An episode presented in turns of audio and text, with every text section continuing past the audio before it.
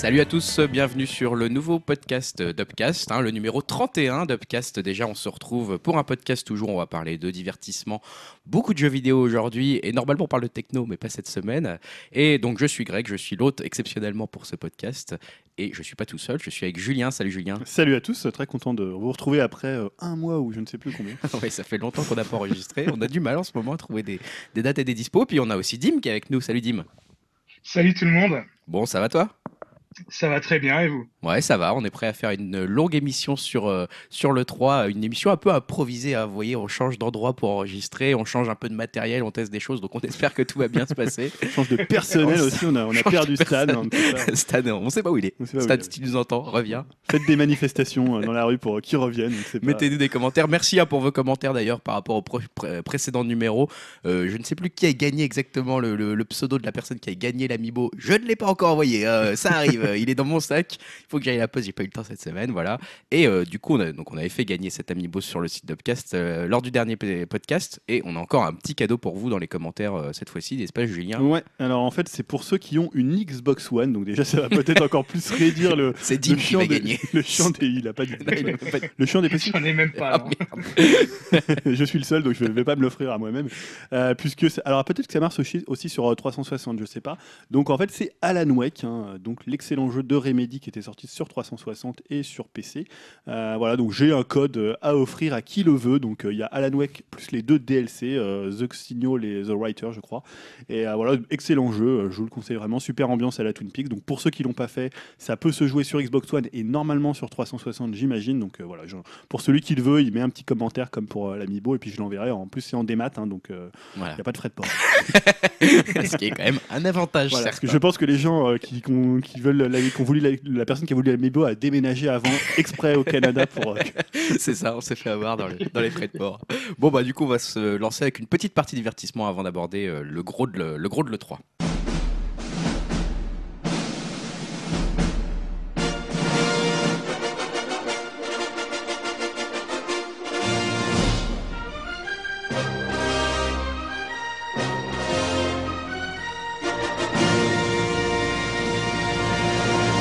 La partie divertissement, bah, je vais commencer à vous parler. On va, ça va être des news assez courtes. Hein. Moi, je vais commencer. Euh, j'ai une thématique pour cette, euh, cette, partie divertissement. Ça va être un peu les suites, reboots et, entre parenthèses, projets pourris quand ah. même pour la plupart. Hein.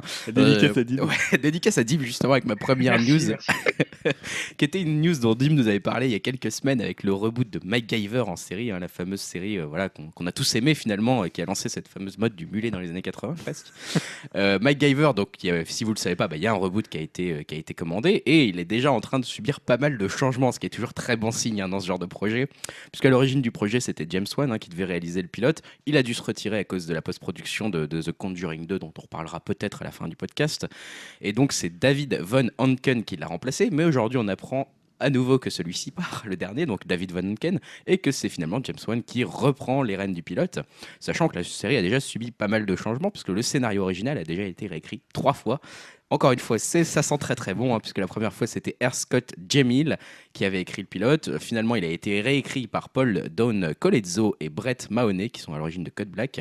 Et puis bah, maintenant, il est à nouveau réécrit par un certain Peter Lenkoff, qui est à l'origine de qui écrit notamment pour Hawaii, Hawaii 5.0 donc je suis pas sûr que ce soit en plus une très très bonne série. je sais pas, je vois toujours ça, c'est sur la 6. Ouais, c'est sur la 6 donc en général, Bon, je, voilà, je vous laisserai finir ma pensée. Hein, on sait toujours que euh, voilà, le, Lucas Steele euh, joue le rôle principal et euh, George Eads reste également au casting. Hein.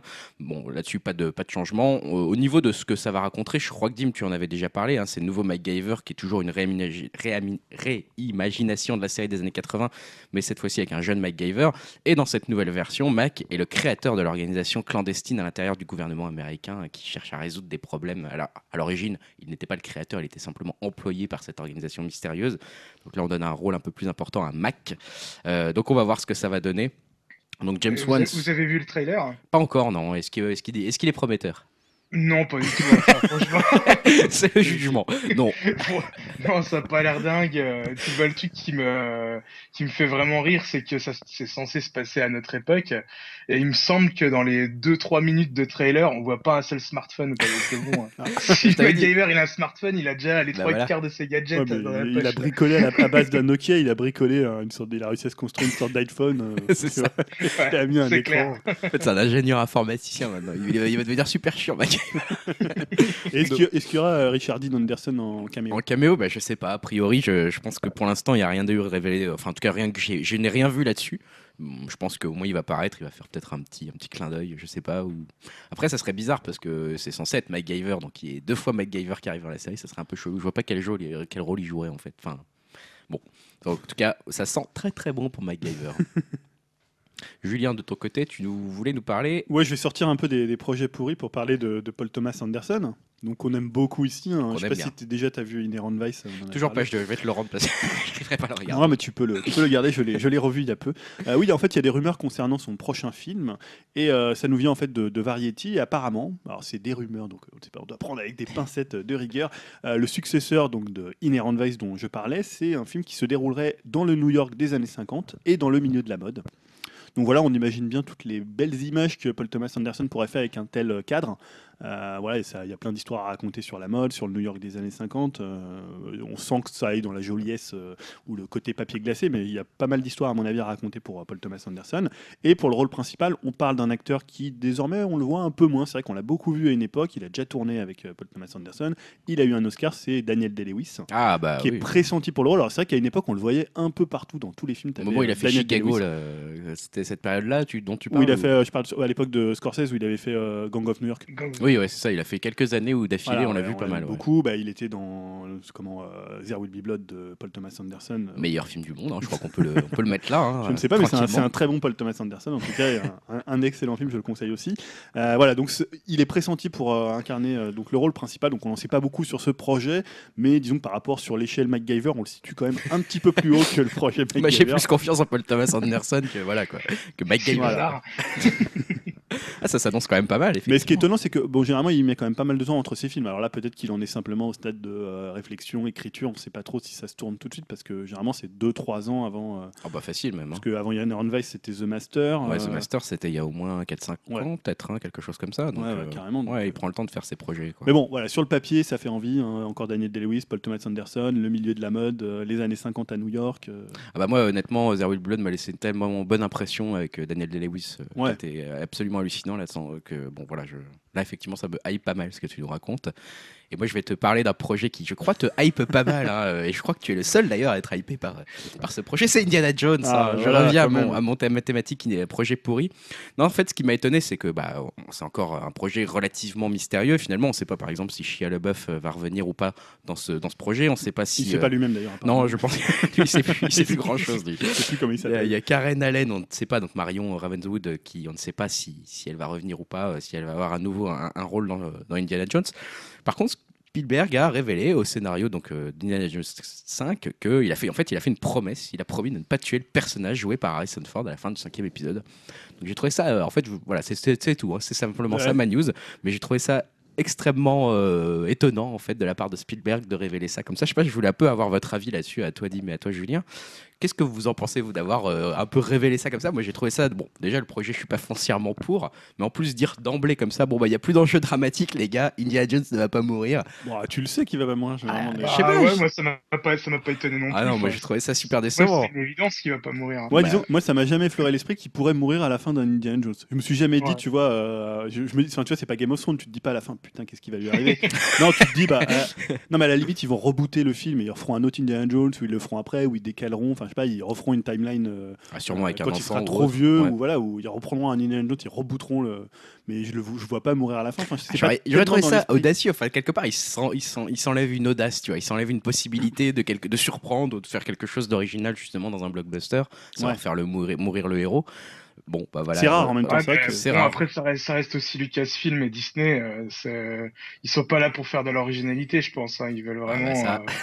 euh, Pas avec Indiana Jones en tout cas, ça c'est bon. Peut-être que c'est dans son contrat, euh, Indiana Jones ne peut pas mourir. Voilà, c'est ça. Tu vois, c'est. euh, en tout cas, je pense que vraiment on va avoir le droit effectivement à une sorte de reboot. En tout cas, il y aura, j'imagine qu'il y aura quand même un passage de flambeau dans ce, de témoin dans ce, dans ce, dans ce Indiana Jones soit, là. soit un passage de flambeau, soit on va voir euh, Harrison Ford vieux qui va avoir des flashbacks euh, dans sa jeunesse avec un acteur peut-être plus jeune.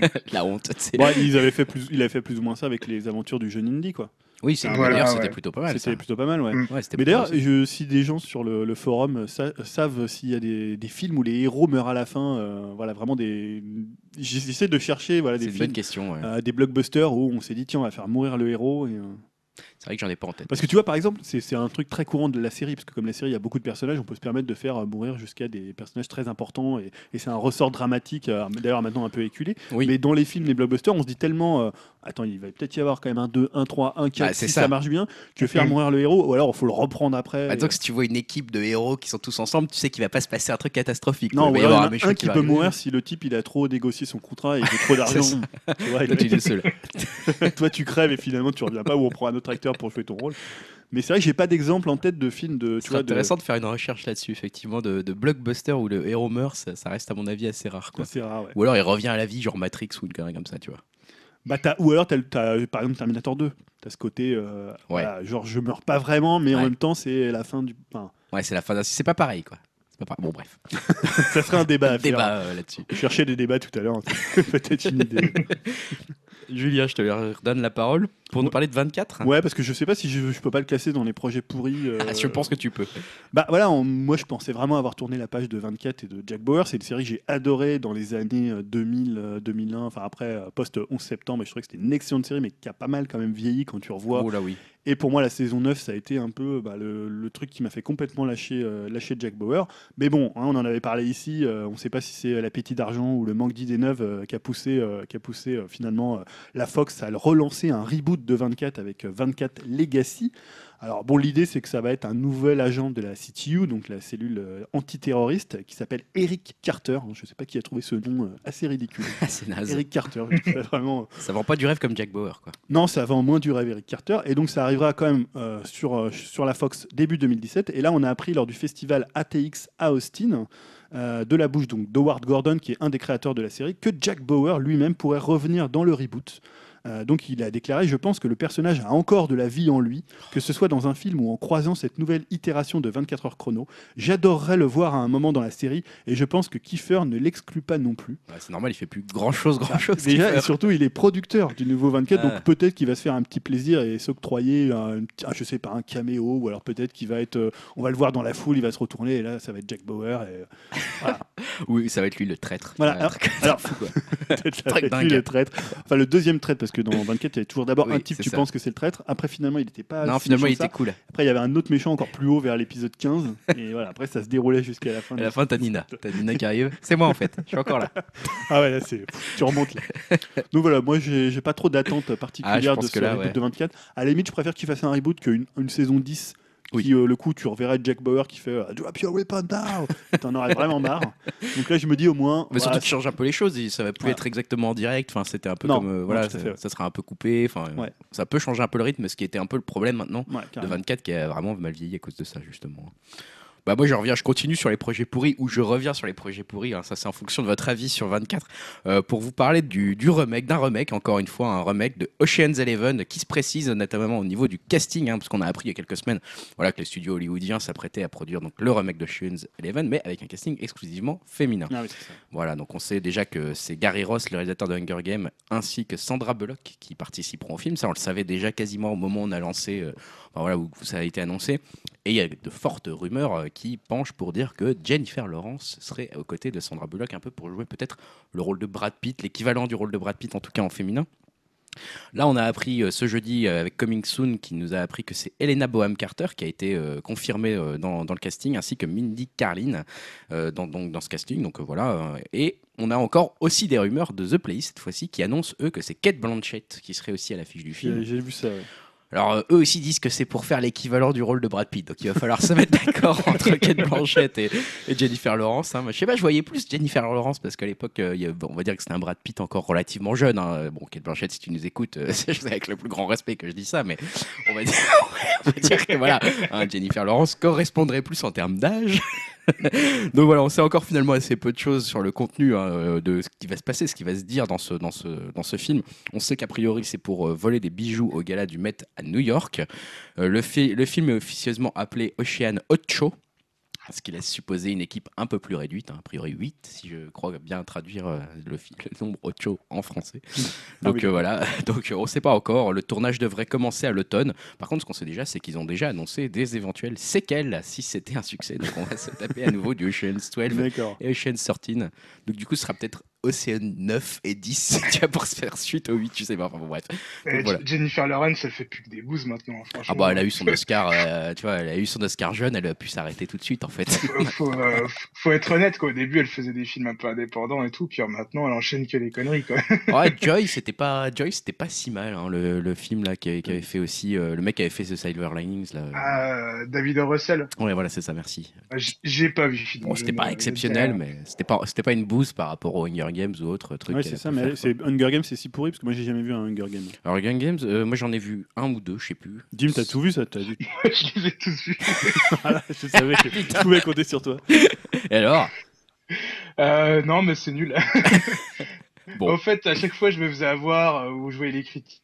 Non, mais c'est pas mal et tout. Donc à chaque fois, j'y allais, puis à chaque fois, j'étais super déçu. puis, C'est euh, pas mal. bah, le dernier, j'y attendais plus rien, mais je me suis dit, je me suis fait chier à avoir 6 heures de métrage. euh, faut au moins que je vois la fin. Ah putain, mais en fait, si j'ai été voir le dernier aussi, je m'en souvenais même pas, tu vois. Il m'a vraiment marqué. Non, c'est vrai que c'était pas terrible le dernier non plus. hein. J'ai pas trouvé ça Ouais, terrible. ouais. Je continue euh, dans mes news euh, de peut-être potentiel projet pourri, mais celui-ci, peut-être j'y crois un peu plus quand même. C'est Battlestar, Battlestar Galactica qui pourrait arriver en film. En fait, on sait pas encore. hein. C'est adaptation, reboot, suite, euh, film indépendant de la série, etc. En tout cas, Moi, j'avais l'information- entendu, euh, Ouais. enfin, j'avais entendu à l'époque que c'était le, euh, le remake de la première série, c'est la série euh, fin 70-80, qui est pas tout à fait la même histoire que le, le, le reboot qu'ils avaient fait en 2004. Et tu sais du coup si t'en sais plus ou pas? Enfin, genre, c'est la même équipe d'acteurs que dans la série euh, de 2000 euh, et quelques? Non, non, non, ça va être qu'un un tout nouveau casting avec vraiment l'histoire d'origine. Et euh, c'est Brian Singer, je crois, qui est. euh, Alors le nom est associé effectivement. En Mm. tout cas, on sait que maintenant c'est la scénariste Lisa Joy en fait qui a été euh, qui, est, qui est- qui est derrière ce projet-là. hein. Donc elle est derrière Westworld, la prochaine grosse série de HBO. Mm. Et on sait que c'est elle qui va écrire euh, effectivement Battlestar Galactica. Donc euh, voilà, ils sont en train de rechercher un réalisateur. Comme tu l'as dit, le nom de Brian Singer a longtemps été attaché au projet, mais maintenant justement, il semblerait que ça soit plutôt le réalisateur de Hunger Games qui soit euh, désormais les il starting est blocks. partout cet homme. Donc c'est Francis Lawrence, hein, pour info son nom. Donc voilà, hein, pour ceux qui, qui connaissent pas Battlestar Galactica, je pense qu'on peut que recommander cette histoire absolument hallucinante, notamment la série des années 2000. Moi, j'ai jamais vu le projet des années 70. Je sais pas trop ce que ça vaut, l'œuvre des années 70, Non de plus. 78 en fait. Mais euh, voilà, c'est de la dystopie science-fiction qui est assez hallucinante et euh, notamment la série de 2000, euh, des années 2000 est complètement dingue. Et le premier épisode est tout de suite euh, du Ouais, a une bonne, niveau, bonne euh, cote, hein, moi, à chaque fois que j'en entends parler. ah, c'est une série totalement culte. Il faudrait que je te la Ah prête. ouais. Je l'ai en DVD d'ailleurs. Parce que... Surtout que ouais, les coffrets DVD ou Blu-ray, ils sont toujours à très très bon prix sur Amazon. Donc euh, si vous n'avez pas vu, n'hésitez pas. Ah, franchement, ouais, ça vaut le coup. hein. C'était le petit conseil rapide. Et Julien, tu vas revenir sur un personnage dont on a déjà parlé maintes fois dans ses frasques et dans ses phrases choc de Upcast. Ouais, parce que euh, à une époque, c'était un peu la source intarissable de punchline euh, pour euh, le clash des phrases. C'est vrai. Et euh, voilà, c'est Liam Gallagher, donc le l'un des leaders, le co-leader de Oasis. Attention à ce que tu Avec- dis, parce qu'il pourrait nous foutre un procès ou une droite en fonction de ce que tu dis? Le leader, on dit. Non, là, il est, il est plus trop en mesure de parler, puisque de ce côté, sa dernière sortie sur Twitter, elle n'est pas passée inaperçue. Donc, on sait qu'il est grand fan de foot, hein, notamment de Manchester City. Ils, ont des, des billes dans le, ils avaient des billes dans le club à une époque. Et en fait, euh, il a commenté les affrontements entre les hooligans russes et les hooligans anglais durant euh, donc euh, l'Euro euh, qui se déroule en ce moment en Déjà, France. un hein. terrain pas du tout glissant, tu vois. Le mec, il y va. Et donc il s'est fendu d'un petit tweet qui dit Les shorts moulants, les bananes et les muscles d'homo des hooligans russes, haha, je serais surtout inquiet de me faire pincer le cul. Donc, Oh, alors là, un petit peu d'homophobie, ça peut être drôle, ça peut faire du buzz, sauf quand tu fais ça quelques jours après la tuerie d'Orlando. Oh. Donc forcément, hein, qui a fait 49 morts, hein, on va pas, va pas mal- malheureusement rappeler euh, ce, fait divers euh, tragique. Donc tollé sur les réseaux sociaux, forcément, beaucoup qui dénoncent un tweet horrible et bouleversant, je cite, et certains qui demandent à Liam de lever un peu le pied sur les insultes, comme ce tweet qui dit Salut Liam, 49 personnes ont été tuées dans le club gay le week- dans un club gay le week-end dernier. Donc si tu dois pardon utiliser de vieilles insultes, peux-tu attendre un peu? Donc plutôt un tweet plutôt sympathique. Donc euh, devant cette levée de bouclier, Liam Gallagher a dû s'excuser, hein, ce qu'il n'a pas dû faire très très Ouais, souvent. rare, ça. Euh, je pense que là, même il l'a fait lui-même. hein. Je pense pas que ce soit une question de manager ou de. je- Voilà, je pense que là, il s'est dit, je vais peut-être peut-être été un peu loin, un mauvais timing, on va dire. Pour, euh, là, c'est clair. ouais. voilà. Pourtant, bon, voilà, ce qu'il disait, il l'aurait dit dans d'autres circonstances, euh, personne n'aurait relevé, tu vois. C'était le, le classique, euh, le classique euh, petit Roland d'homophobie et euh, cliché de, de l'homo par excellence. Pas très finaux, mais en même temps, bon, voilà, on lui aurait peut-être pas collé, on l'aurait peut-être pas crucifié pour ça. Mais là, dans les circonstances, ou alors je sais pas, il avait pas allumé la télé, il était pas au courant. Pourquoi c'est ça Merde. Il sortait d'une fuite de 4 jours, je sais pas. ouais. Ce qui est possible est également. hein. possible. Ce qui est possible aussi. Bon, on va terminer la partie divertissement avec ma petite dernière news flash qui est bien what the fuck, hein, je trouve, et qui est bien dans les projets pourris. C'est donc The Hollywood Reporter qui a lâché l'info. On sait que en fait Mel Gibson, euh, qui avait donc réalisé en 2004 La Passion du Christ, revient sur son film et va faire une suite de La Passion du Christ. donc voilà, ce film qui avait créé un scandale à l'époque. hein, je vous rappelle que voilà, c'est notamment euh, les, les- les religieux voulaient interdire la sortie du film prétextant que l'histoire ne collait pas avec la Bible et qu'il attisait la haine envers les juifs. Ça n'a pas empêché le, le film finalement d'être un, plutôt un beau succès au box-office, hein, parce qu'il a rapporté plus de 600 millions de dollars alors qu'il en avait coûté 30. Donc bon, on peut dire que les on comprend pourquoi les studios sont d'accord. Bon, maintenant, voilà, hein, on sait que c'est donc c'est Randall Wallace hein, qui a lâché l'info, qui est le scénariste derrière Braveheart et qui va donc scénariser a priori la suite de ce film. Et voilà, ma vraie question, c'est justement quel va être le titre, quel va être le titre de la suite de ce film de Passion? Alors j'ai quelques propositions à vous faire. hein. J'ai pensé à Passion 2, Die Harder. Je trouve que c'est pas mal. La Passion 2, le jour du jugement. Je pense que ça pourrait être assez accrocheur. Passion 2, la revanche du Christ. Le Christ contre-attaque. Ou Passion 2, le soldat de la foi. À vous de voir. Si vous en avez d'autres, vous pouvez les mettre sur les forums, hein, sur le podcast, euh, sur upcast.fr. En tout cas, voilà, je, je trouve ça complètement what the fuck. Mais, bon, Mais oui, c'est quand même validé. éton- Moi, j'aime bien le premier film, étonnamment. T'aimes bien le premier film? Ouais, Euh, c'était avec Jim Caviezel, si je me ouais, bien. je, je l'aime bien pas pour les bonnes raisons. D'ailleurs, je, je trouve que c'est un des, des meilleurs films euh, sadomaso au Ouais, monde. c'est ça, il y a des... il est un peu chelou ce film. C'est-à-dire, si t'es pas, je pense, si t'es pas croyant ou si t'es pas porté sur la religion, je pense que tu peux le voir comme un film où ils font souffrir un mec pendant deux heures et c'est assez jouissif en fait. Non, mais c'est-à-dire voilà, faux, ouais. ils, ils lui mettent des coups. De... Bon voilà, il fait son, il a son Golgotha, mais voilà, il y a une espèce de mise en avant comme ça de la, de la violence et de la souffrance humaine. Alors, quel but Enfin, forcément, c'est hein, c'est le principe, de... c'est le principe du. C'est le principe du film. C'est le principe du film, mais je, voilà, je trouve que ça se retourne presque contre lui. À un moment, c'est presque, t'es là, tu te dis ah putain, il en prend, il en prend quand même plein la Ouais, gueule. surtout que c'était assez graphique. euh, Ouais. Enfin, il avait pas hésité à vraiment effectivement montrer le sang, la peau qui s'enlevait. Enfin voilà, les coups de fouet qui déchiraient la peau, etc. Alors, C'était caché. hein. Ouais, c'est ça. Bah, ceci dit, pour ceux qui ont vu le Game of Thrones 9 euh, là dimanche, c'est un peu sponsorisé par euh, les, boucheries, les boucheries de France. hein. C'est pas faux, ouais. Ah, putain, le truc est oh là. Ah Cela là, dit. les gars, vous me teasez, je l'ai pas encore Ah bah, tu ah bah, attention, c'est le premier épisode où il se je passe je un truc. regarderai juste après. Ouais, bah, tu verras comme, euh, comme ils disent dans les lunes, attention, c'est une véritable boucherie. hein. on spoil rien, voilà, attention, on va rien dire, on n'en parlera pas même pas dans les. Ah non, non, mais bon. Bon, bah, du coup, ça va conclure euh, notre partie euh, divertissement Voilà, assez courte. hein. Ça va nous laisser un peu de, de temps pour faire euh, la partie art ludique. Nous revoilà pour la partie art ludique où on va bien sûr se concentrer principalement sur l'E3 avec notre spécialiste du jeu vidéo, notre envoyé spécial Voilà. de chez lui. J'ai beaucoup aimé être à l'E3 à Los Angeles. euh, C'était voilà. sympa ou pas C'était sympa, j'avais loué une petite villa, donc vous pouvez voir des photos sur, sur le compte Twitter. Voilà, on était dans la piscine avec des, avec Des des, filles, de la des jeux coke. vidéo, de la coke. Voilà, tout le budget du, du Patreon. On a bien fait de le lancer ce Patreon. Ça nous fait vraiment des couilles en or. quoi. Ça nous a permis d'acheter du jus de pomme. Non, en même temps, on a du jus de pomme, c'est quoi? Non, là, c'est du prix gagnant. Donc les gars, il va falloir investir un peu plus parce que je commence à avoir la trachée qui chauffe, tu vois. Ça commence, à... il est vraiment pas bon. Ouais, avant, on avait du bio, maintenant, on a du prix gagnant. Ah non, ouais, non, on a dû réduire, euh, on a dû réduire les investissements. Donc, qu'est-ce qui s'est passé dans cette E3 Julien, du coup, je te laisse la parole de savoir un petit peu comment tu veux faire ce retour sur cette E3. Est-ce que, qu'est-ce que tu en as pensé? Qu'est-ce que tu vas nous dire là-dessus? Puis nous, on va réagir avec Dim hein, sur ça. Ouais, alors déjà, je, je- j'ose pas imaginer, et peut-être que les gens ne savent pas ce que c'est le 3. Donc c'est un salon de jeux vidéo qui est dédié aux professionnels. Alors maintenant, il y a plus ou moins une partie euh, dédiée Enfin, un au public, ouais. public. euh, sur un jour, d'ailleurs, on a vu les, les images des gens qui se ruaient pour jouer euh, au dernier Zelda. Je sais pas si ça, rappelait un peu les gens qui se ruaient pour acheter des PS4 là, dans les magasins. Ouais, ou la file d'attente pour la Wii, la bonne époque, tu sais, quand il y avait eu justement des files d'attente monstrueuses de gens. Ouais. Il n'y a pas eu ça pour la Wii U, je crois. Non, non, non, non, non, non, on peut la trouver facilement en magasin. hein. Allez-y, il y a Il y avait des une stocks file d'attente de Wii U, par contre. c'est ça, qui attendaient d'être achetés. qui attendait d'être- d'être acheté. Donc là, voilà, hein, c'est un, un salon euh, plutôt professionnel. Alors, moi, ce qui est déjà, euh, j'ai divisé en trois parties. D'abord, parler un peu des tendances de cette E3. Après, parler des hardware, parce que c'est vrai qu'on avait un peu, d'ailleurs, dans le podcast, teasé sur ça serait l'E3 du hardware. Alors, c'était pas tout à fait le cas, finalement. Ça a peut-être été plus l'E3 du software. On s'est pas totalement trompé. Non, on peut pas dire ça. Pour une fois. La Non, mais- fois qu'on peut ne pas le dire. Disons, on attendait peut-être, notamment à une époque, on attendait beaucoup de la NX pour euh, la présenter à l'E3, ça n'a pas été le cas, donc ça, on en reparlera, mais il y a quand même pas mal d'annonces hardware qui ont été faites. Euh, et après, forcément, une partie software, donc là, on reviendra euh, sur les jeux qui nous ont euh, bah, marqués ou qui nous ont déçus ou qui nous ont accrochés comme ça, euh, même sans y avoir y joué, hein, c'est toujours le principe. Euh, donc d'abord pour les, pour les tendances, déjà, euh, la première tendance, moi que j'ai vu déjà, c'est que c'est un E3 très éclaté. Alors ce que je veux dire dans éclaté, c'est-à-dire déjà, on avait, alors c'est assez souvent le cas dans les E3, mais il y a eu des reveals avant le début de l'E3, parce Ah que ouais. finalement, comme c'est une période où tout le monde balance ses annonces, il y en a beaucoup qui le font avant.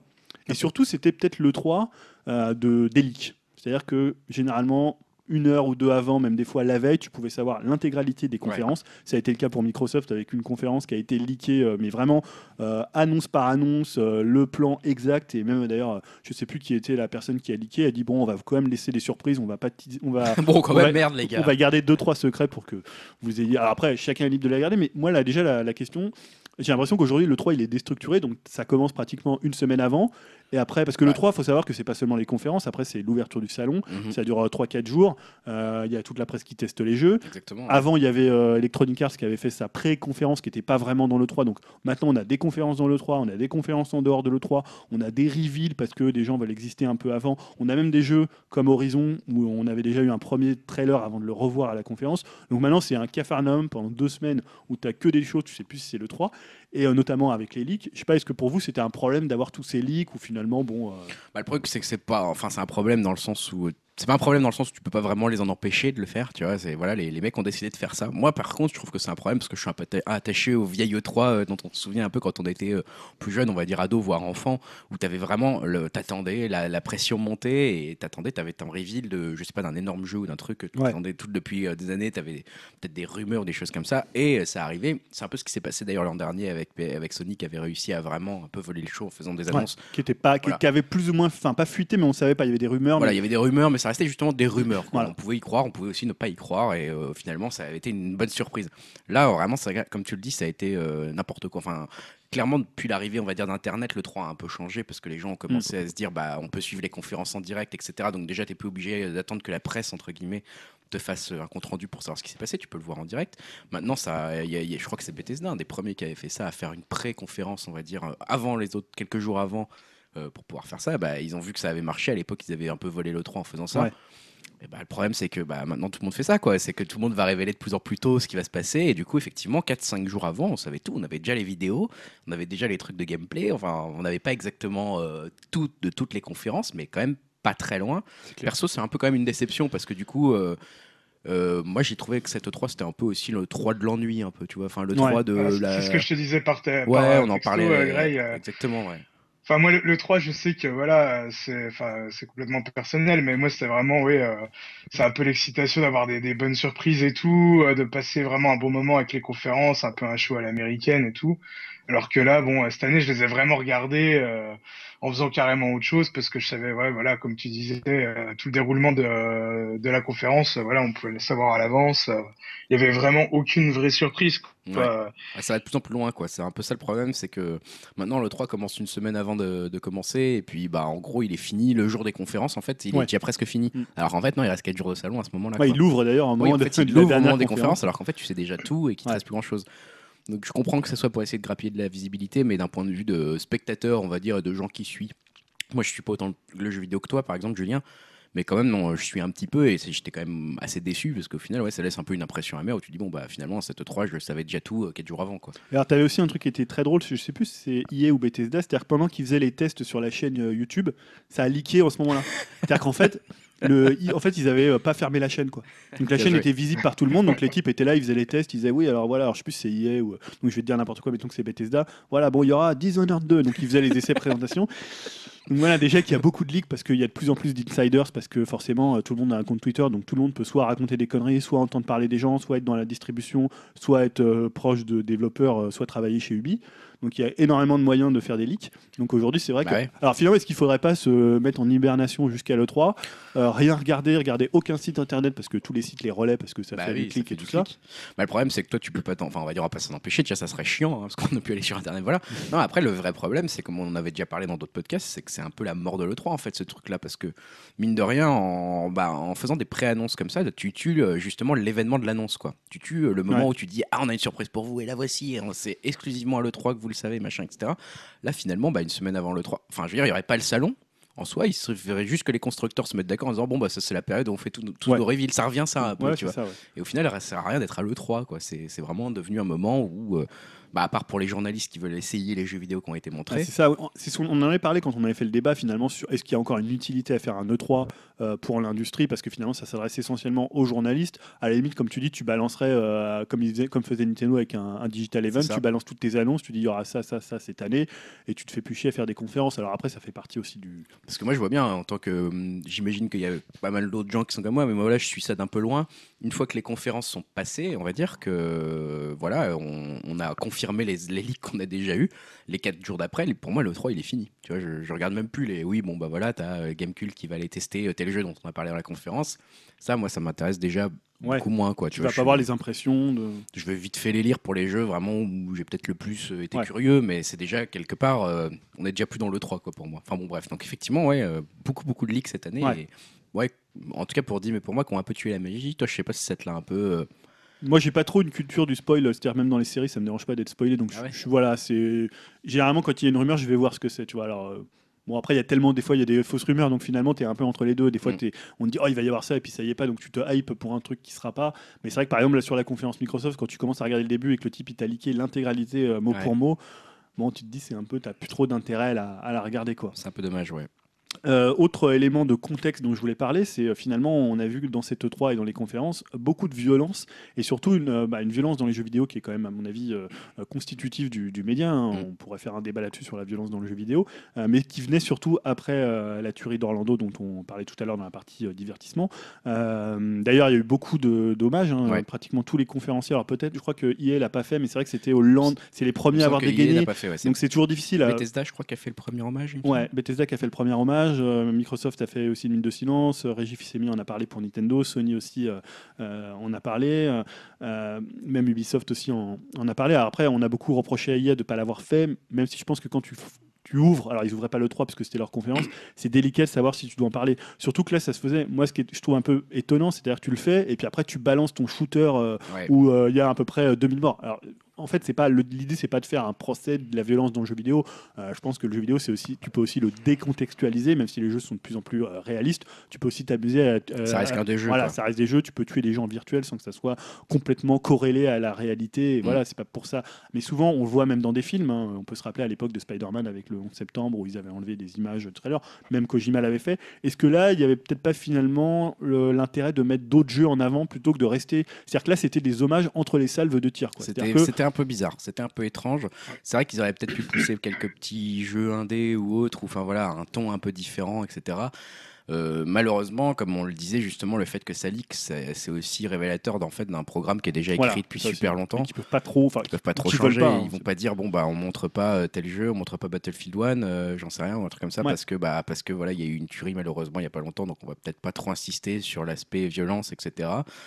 Euh, ils peuvent pas se permettre en fait de ça parce que tout simplement ils ont déjà prévu le truc, les vidéos sont là, ils ont déjà tout écrit et puis bah voilà donc euh, Et puis, effectivement il faut le dire, hein, les, les shooters, c'est quand même ce qui se vend pratiquement le mieux. Battlefield, c'est des gros enjeux. Bon, Call of Duty, on n'en parle pas. Euh, Il y en a énormément, que ce soit des, des TPS, des, des FPS. Et euh, le, tuer dans un jeu vidéo, c'est quand même une action qu'on- doit faire le plus dans un jeu. hein, finalement, c'est Bah ouais. c'est le principe d'aller d'un point A d'un point B. Il faut bien qu'il y ait des obstacles. Euh, après, j'ai l'impression aussi que les, les jeux finalement qui ont essayé de, enfin, qui même qui n'ont pas adapté ça à la, à la tuerie d'Orlando, mais finalement, on voit par exemple Zelda qui a été euh, très relayé, qui, est un- Ouais. qui est finalement un peu maintenant à côté de cette industrie. C'est-à-dire, c'est un jeu. euh, là, en plus, il est complètement bucolique. euh, il est euh, beaucoup Bah là, plus c'est- les grandes étendues, c'est sauvage. Donc finalement, les jeux qui étaient un peu différents, moins shooter, ils ont peut-être tiré un peu leur épingle du jeu. Bah, c'est peut-être pour ça. Alors, je sais pas si c'est le contexte ou si juste le fait que bah, de toute façon, l'offre, elle était quand même assez universellement tournée vers euh, la violence. À part, bien qu'on reviendra, je pense, sur certains jeux, peut-être notamment ce type, euh, Ouais. voilà, ce genre ouais. de choses qui ont offert justement. Moi, je sais que ce type m'a marqué et Zelda m'ont marqué parce que justement, euh, bon, voilà, les FPS, euh, moi, je suis pas un grand fan. Et effectivement, il y a eu de l'offre, on va dire. Il y, a Ouais. eu, il y a eu de la possibilité de voir de la vidéo de gens qui se flinguent tout le temps. Mais ça, c'est, comme tu le dis, c'est pas très grave. hein, c'est les jeux vidéo, c'est comme ça. Mais c'est vrai que du coup, ça donne peut-être euh, une plus de visibilité. En tout cas, moi, ça a suscité plus d'intérêt pour les autres jeux. Dès que je voyais un jeu qui ne Ouais. ressemblait pas à ça, j'étais content de Parce que voir. quand euh, tu Mais, joues- euh, Ouais, vas-y, Dim. Pour revenir euh, aux tueries, euh, c'était vrai euh, cette histoire de euh, que la, la conférence Sony devait se terminer sur euh, les premières images ou enfin au moins une annonce sur euh, Sur Red euh, Dead. Red Dead Red, Dead Redemption 2, ouais voilà. ouais. Ouais, alors c'est les rumeurs qui finalement- circulent, comme quoi il y avait une tuerie dans un saloon et qu'ils l'auraient enlevé. Moi j'ai du mal à y croire. Ouais. Euh, pour une Bah, raison très ouais. simple, c'est que déjà, bon, Rockstar, ils sont rarement à l'E3. Euh, après, ce qui, peut-être peut appuyer cette thèse, c'est que euh, finalement, à la, à la fin de la conférence Sony, ils ont repris Death Gone. Euh, alors que finalement, ils l'avaient déjà montré dans un premier trailer. Est-ce qu'il y avait Ouais. un intérêt à montrer 10 minutes de gameplay de Death Gone qui ont bien plu pourtant. Qui ont bien plu, mais- plu. hein. Ça faisait un peu, genre, pour un final, c'était un peu léger par Moi, je rapport trouvais au ça super étrange en fait de remontrer un jeu qu'on avait déjà vu au tout début qui était, qui était l'ouverture en plus, je crois. était, de- euh, ouais, dans le deuxième, Mhm. c'était God of War, Voilà, l'ouverture, ouais. mais, Ah oui, c'est ça, oui, t'as raison. Et euh, du coup, je- j'ai trouvé qu'il y avait un truc bizarre aussi, mais j'avais pas entendu parler de cette rumeur. Ouais, euh, c'est comme quoi, bon, en même temps, on a vu tellement de jeux où ça tirait dans tous les sens que bon. Mais euh, ils auraient peut-être quand même fait une confirmation de, depuis, tu vois. Ils auraient peut-être dit, bon, on vous a pas montré ça à la conférence, mais la dernière surprise de l'E3, j'en sais rien, sur le stand, c'est euh, Red Dead. un truc Ou comme alors c'était euh, GTA 6 et tu shootais les gens dans une boîte gay et ils se sont dit non, on peut pas faire ça. Là, les gars, vraiment. ça va un peu loin. Il y a Gallagher qui a co-signé le scénario. Ouais, donc- ça. Voilà, en plus, ça pourrait, enfin, tu vois, c'est un truc du domaine du possible dans un GTA. Enfin, ils vont Ah, tellement c'est loin dans Bah, le. ils l'ont dé- ils l'ont déjà fait en plus dans Ghetto. Oui, dans Ghettoni, il y avait- mais ouais, tout à fait. ouais, Tu pouvais arriver et shooter la, la boîte de, de Ghettoni, il n'y a pas de souci. Tu peux te refaire le truc de, de- de- du Pulse. hein, il y Je a- sais pas, moi j'y crois quand même pas trop à cette. euh, À cette euh, En plus, euh, bon, Red Dead 2, c'est un peu l'Arlésienne. C'est en train de devenir une Arlésienne, quoi. C'est- C'était censé déjà être annoncé à l'E3 de, de 2015. Ouais. Alors, on en a reparlé pour 2016, on l'a toujours pas. Ouais, il y a Est-ce qu'il toujours est-ce qu'il des- est vraiment là, quoi? Toujours des rumeurs comme quoi ça se passerait à la Nouvelle-Orléans, je crois. J'ai cru voir passer ça. On verra. Bon voilà, donc euh, la violence est partout. Heureusement, il y avait Ubi pour faire du French cancan là, et, des, et des girafes qui dansaient. Voilà. Un peu, temps, un peu gênant aussi. un peu hein. gênant, mais peu temps, un peu rafraîchissant, on va dire. Euh, donc voilà, et justement, il y a une autre question que moi je me suis posée en regardant les conférences. Euh, pour vous, c'est quoi une bonne conférence? Parce que là, on a eu, euh, bah, il y a eu pas mal de conférences. On a eu 5 ou 6. Moi, j'ai pas vu la conférence euh, PC Gaming Show, Qui était chiante à très mourir. différente, qui était Ouais. plus euh, style des gens assis qui parlaient de leur jeu. Euh, mais le, le- on va dire le, le, le modèle classique de la conférence, avec soit le type qui vient parler, euh, ouais, c'est notre Moi, marque, je elle est trouve que ça, c'est ça, c'est dépassé, j'ai l'impression, en fait. Enfin, le Ouais, côté. euh, bah, Vas-y, pardon. dis- vas-y, vas-y, vas-y. Ouais, bah, ce que je veux dire, moi, c'est pareil, ça me saoule un peu. Et pour moi, une bonne conférence, c'est par exemple, c'est ce qu'a fait Sony, quoi. Je, sans, Moi être le, le fanboy euh, Sony, mais euh, là, euh, il n'y avait pas vraiment de pause. euh, on voyait trailer sur trailer. En plus, c'était avec un orchestre symphonique et tout. Ouais. Enfin, c'était vraiment, je trouvais que ça, ça, Ah, ça C'était vraiment bien, quoi. Ils ont eu des bonnes idées. Je trouve que c'était une bonne idée de pas faire trop de blabla, justement. Ouais, ils n'en que ont pas fait du tout. C'était ça le, le truc, moi quand j'ai vu la conférence Microsoft, on en reparlera peut-être, mais je l'ai trouvé plutôt solide. Tu vois, Ouais. les annonces étaient là, il y avait des choses, il y avait des trucs intéressants en plus j'ai trouvé, des parties pris, des choses. Et euh, pourtant, euh, je me faisais un peu chier, quoi. C'était un peu long, genre on est les meilleurs et on consacre la Xbox depuis maintenant. Ouais, c'est ça. 10 Il y a un truc d'auto contre. Et c'était relou à regarder. Enfin, tu vois, on n'est pas des Ouais, actionnaires, on est un public de jeux vidéo, on n'est pas encore, on n'est pas pour l'instant encore en- des, des 45 ans avec les vieux, avec les bedonnants, etc. comme des actionnaires. Non, on a envie d'avoir un truc plus rapide, on veut nos infos vite. On est dans une génération maintenant, le 3 est complètement en plus euh, bah, défragmenté, déstructuré et complètement sur Internet. Donc filez-nous nos infos, faites pas trop de blabla et balancez vos, vos trucs quoi. Et c'est, enfin moi j'ai l'impression que Sony ils ont complètement capté Ouais. du Je l'air du temps là cette Je année. suis assez d'accord sur la conférence Sony, c'est-à-dire que pour moi, ils ont réussi à faire un show, euh, un show, c'est-à-dire avec l'orchestre symphonique où tous les, enfin, tu voyais tous les musiciens qui étaient présents, c'était assez impressionnant et qui jouaient en live pendant les trailers. De la classe fois- en plus en termes d'image, enfin tu vois. À la fois quand tu es sur place pour les journalistes, je pense que ça va être un moment Ouais. où tu te dis tu t'en souviendras. Il y a de l'émotion, il se passe Voilà, un truc. Il se passe un truc. Et en même temps, quand tu es spectateur, parce que souvent les trucs, euh, euh, les gens qui gueulent, tu vois, on a vu dans les conférences Microsoft, genre une meuf qui faisait toujours Oh comme ça, là, là, je sais pas, ils l'ont isolé. Tu l'as fait super bien. Donc voilà, des gens qui sont euh, sur le parterre, qui sont, qui, qui sont payés par, ou qui font partie de la boîte, ça devient complètement ridicule. Là, au moins, il y avait quelque chose. Et en même temps, quand tu regardais, tu avais du jeu, du jeu, du jeu. C'était, ça enchaînait Ça n'a super pas vite. arrêté quoi. T'es là, tu dis encore un, mais Voilà. c'est pas possible. Alors que la conférence en soi, elle dure une heure et quart. Voilà, quoi. elle dure une heure et quart. Alors que tu vois, par exemple, c'est vrai que Microsoft, quand tu vois le passage sur Minecraft, Ah putain. oh là là, c'était pire que. Pelé à l'époque où il était chez EA, là. où tu- Pire, je sais pas. Oh là c'était là. quand même affreux pelé. hein. Mais bon. Non, c'était voilà, c'est effectivement les conférences EA, les conférences Microsoft, où t'as du blabla, où t'as un invité dont t'as rien à branler, t'as jamais entendu parler de lui, qui vient de présenter un jeu pendant 15, 15 minutes en en parlant. Non, filez-moi une vidéo vite fait, une vidéo de gameplay euh, de 2-3 minutes, avec un bon moment, j'en sais rien, pour nous faire comprendre un peu les mécaniques, un truc original. Et puis on passe à la suite. Et alors- quelque part, ça suffit, parce que si tu veux plus d'infos, t'iras toi-même les chercher maintenant. Alors moi j'aurais juste une objection sur ça, c'est-à-dire que dans la, moi j'ai beaucoup aimé la conférence Bethesda qui a été assez décriée et surtout le segment sur Dishonored 2. C'est-à-dire Dishonored Ouais. 2, donc ils ont ils ont vraiment euh, Bethesda a vraiment euh, donné euh, presque pas carte blanche, mais ils ont vraiment mis au centre de leur conférence euh, donc Arkane Studio, qui est un studio français, pour Dishonored 2 qui est pas Dishonored 1, c'est un jeu qui a fait, fait quand même qui a été dont on a beaucoup parlé, mais c'est pas un jeu Il encore a pas très bien énorme. vendu. ouais, ouais. bah, il s'est pas mal. Je, je pense Oui. pas qu'il soit mal vendu, mais ça reste pas quand même hein, une valeur complètement établie du, du jeu vidéo. Et là, je trouve ce qu'ils ont fait, donc ça a duré 10-15 minutes, où donc c'était, je crois, Hervé Smith, euh, un des, euh, des créateurs de chez Arkane, est venu présenter le jeu. Et je trouvais que là, pour le coup, euh, il présentait à la fois le moteur du jeu, il présentait la direction, Mm. la direction artistique du jeu. Tu voyais après du gameplay où il montrait les possibilités. Il en parlait bien, ils prenaient leur temps, et on sent qu'ils sont pas, tu vois, rompus aux conférences. Alors moi, il y a rien de pire que la conférence subie. C'est-à-dire c'est la conférence où on est faussement cool. Ouais. Euh, tout le monde est tout, tout est génial. Alors voilà, les gens adorent Aisha Tyler, ok, elle est, elle est bien et tout Elle est ça. marrante. Mais au bout d'un moment, ça devient tellement un gimmick avec euh, voilà Guillemot qui vient faire son speech euh, avec son mauvais français où il le fait exprès. Euh, tout est génial, tout est super. Ruby, on est une famille. On en reparlera tout à l'heure aussi. Bon, il y a eu d'autres choses dans cette conférence qui sont euh, qui sont intéressantes. Mais ce que j'ai bien aimé chez Bethesda, c'est ce côté un peu voilà, c'est notre deuxième conférence. On est un peu plus Ouais. neuf. Et j'ai trouvé que là, il parlait très bien du jeu. Et moi, qui était pas, je suis pas, un- je, je l'attendais pas particulièrement. Et là, ça m'a donné totalement envie du jeu parce que je trouve qu'il en parlait bien. On voyait du gameplay, on voyait une cinématique, on voyait le moteur du jeu, on voyait la direction artistique. Et je trouve qu'en 10-15 minutes, pourtant 10-15 minutes dans une conférence, ça peut être long si t'en as rien à foutre du jeu, quoi. Comme Minecraft où moi j'étais là, putain, j'en pouvais plus, quoi. Et là, je trouvais vraiment que c'était plutôt, euh, plutôt réussi. Donc parfois, quand il y a un segment qui est bien présenté, ça peut être intéressant dans une conférence. Après, il fait, faut bien le faire. Ce qui était bien chez Bethesda et notamment ce moment sur Dishonored, c'était que, enfin sur Dishonored 2 du coup, c'était que tu sentais qu'ils aient- ils aimaient leur gameplay en fait. Tu sentais Ouais, qu'ils voilà. aimaient leur idée, qu'ils aimaient leur jeu et qu'ils voulaient, le mon- voulaient vraiment partager leur amour pour le, produit qu'ils ouais. avaient fait. Quoi. Ouais, c'est ça qu'on sentait. Et c'était vraiment agréable parce que alors moi je suis éga- également comme toi, je sais que Stan a fait Dishonored il y a pas longtemps. Moi Dishonored c'est un jeu qui m'attirait pas dans son ambiance etc. Euh, là quand ils ont montré Dishonored 2, le fait qu'ils en montrent un peu plus, qu'ils montrent les Ouais, nouvelles temps, mécaniques ouais. avec le deuxième personnage etc. qu'on peut jouer maintenant, euh, je sais plus quoi la princesse, je sais plus quoi là. enfin, Ouais, bref, avec euh, Corvo, là, le, Voilà, c'est ça. je me suis dit euh, ah c'est plus intéressant ou et même il t'avais l'impression que le jeu était beaucoup plus abouti du coup enfin alors que déjà le premier n'avait pas eu de critique négative du Non, tout non, il est Enfin, très bien était très très bien accueilli il y avait des possibilités énormes et là t'avais vraiment l'impression qu'ils voulaient le mettre en avant et c'était plutôt réussi Ouais. D'ailleurs enfin c'est pas le seul truc que je reçois je retiens de Bethesda hein, il y avait d'autres trucs mais Ouais, mais après, c'était très cinématique. voilà, les prêts, les machins, voilà, c'était que des cinématiques, t'en savais pas finalement des masses. Et euh, alors que là, t'as eu l'impression qu'ils voulaient vraiment y consacrer du temps. Donc moi, ça m'a un peu hypé effectivement, Dishonored 2. Donc euh, après, est-ce que je l'achèterai ou pas, j'en sais rien, mais c'est vrai que c'était, tu sentais que c'était plutôt bien fait. Dim, je sais pas si tu as d'autres choses, est-ce qu'il y a une conférence qui t'a saoulé ou qui t'a marqué euh, Là, on peut parler, parce que, parce que justement, moi j'avais établi un peu la, la triforce de l'E3, c'est-à-dire dans les conférences, tu as soit bureau, cinématique ou gameplay. Alors, ce que j'appelle bureau, Bureau. bureau, c'est-à-dire c'est euh, c'est, euh, Michael, euh, Michael qu'on va filmer dans son bureau qui est en train de rare, bosser. hein. Je crois que c'est la première fois qu'on va ça, Alors tu vois, il est en train de tapoter sur son ordinateur, t'as la caméra qui arrive, il se retourne et il fait oui, moi je bosse sur Mass Effect Andromeda. Ça fait Le jeu va être 80. génial. Regardez là, on voit un moteur euh, 3D du- d'un personnage, tu tournes autour, tu te dis oh super. Et euh, alors j'ai l'impression que c'était IS, c'était la conférence bureau. Ils Ah, étaient tous dans leur bureau. Ah, c'est- Ils étaient c'était, le néant euh, Electronic Arts. c'était la pire euh, Alors je sais toi conférence, Dim, t'as apprécié le. Enfin, euh, moi je trouve que ça relève du génie quand même parce qu'ils ont réussi à faire une conférence euh, d'une heure, une heure et demie sur rien. Mais ils l'ont fait l'année dernière déjà. hein, C'était la Ouais, deuxième ils, fois. sont- ils font ça tous les ans en fait. La dernière fois c'était, euh, on était en train c'est de quand même dingue. Et la dernière fois, c'était sur, euh, Mass- sur euh, pas Mass Effect, déjà Mass Effect, on, l'avait à peine vu, mais sur euh, Mirror's Edge.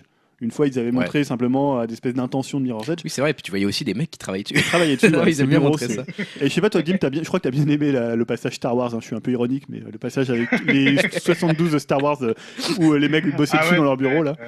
Ah ouais, non, bah voilà quoi. Après, euh, j'ai vu que, bon, euh, parce que vu que je suis un gros fan de Star Wars, je suis pas mal de sites de news de Star Wars. euh, on va dire pour euh, compenser la chose, ils ont fait euh, une news, mais image par image, donc pour voir vraiment chaque, euh, chaque snapshot.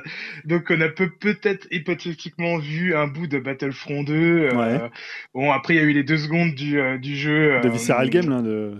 Ouais, voilà, ouais. Où, à mon avis, ça va se passer pendant la post-logis, qu'on voit des, des nouveaux TIE Fighters, mais on, on connaît rien du jeu et tout. Enfin, moi, je m'en rappelle avec des potes fans de Star Wars aussi, mais juste avant, on s'envoyait des textos. euh, ouais, j'espère qu'on va voir un jeu à la GTA ou à la Witcher Ah, euh, le sur rêve. Star Wars et tout.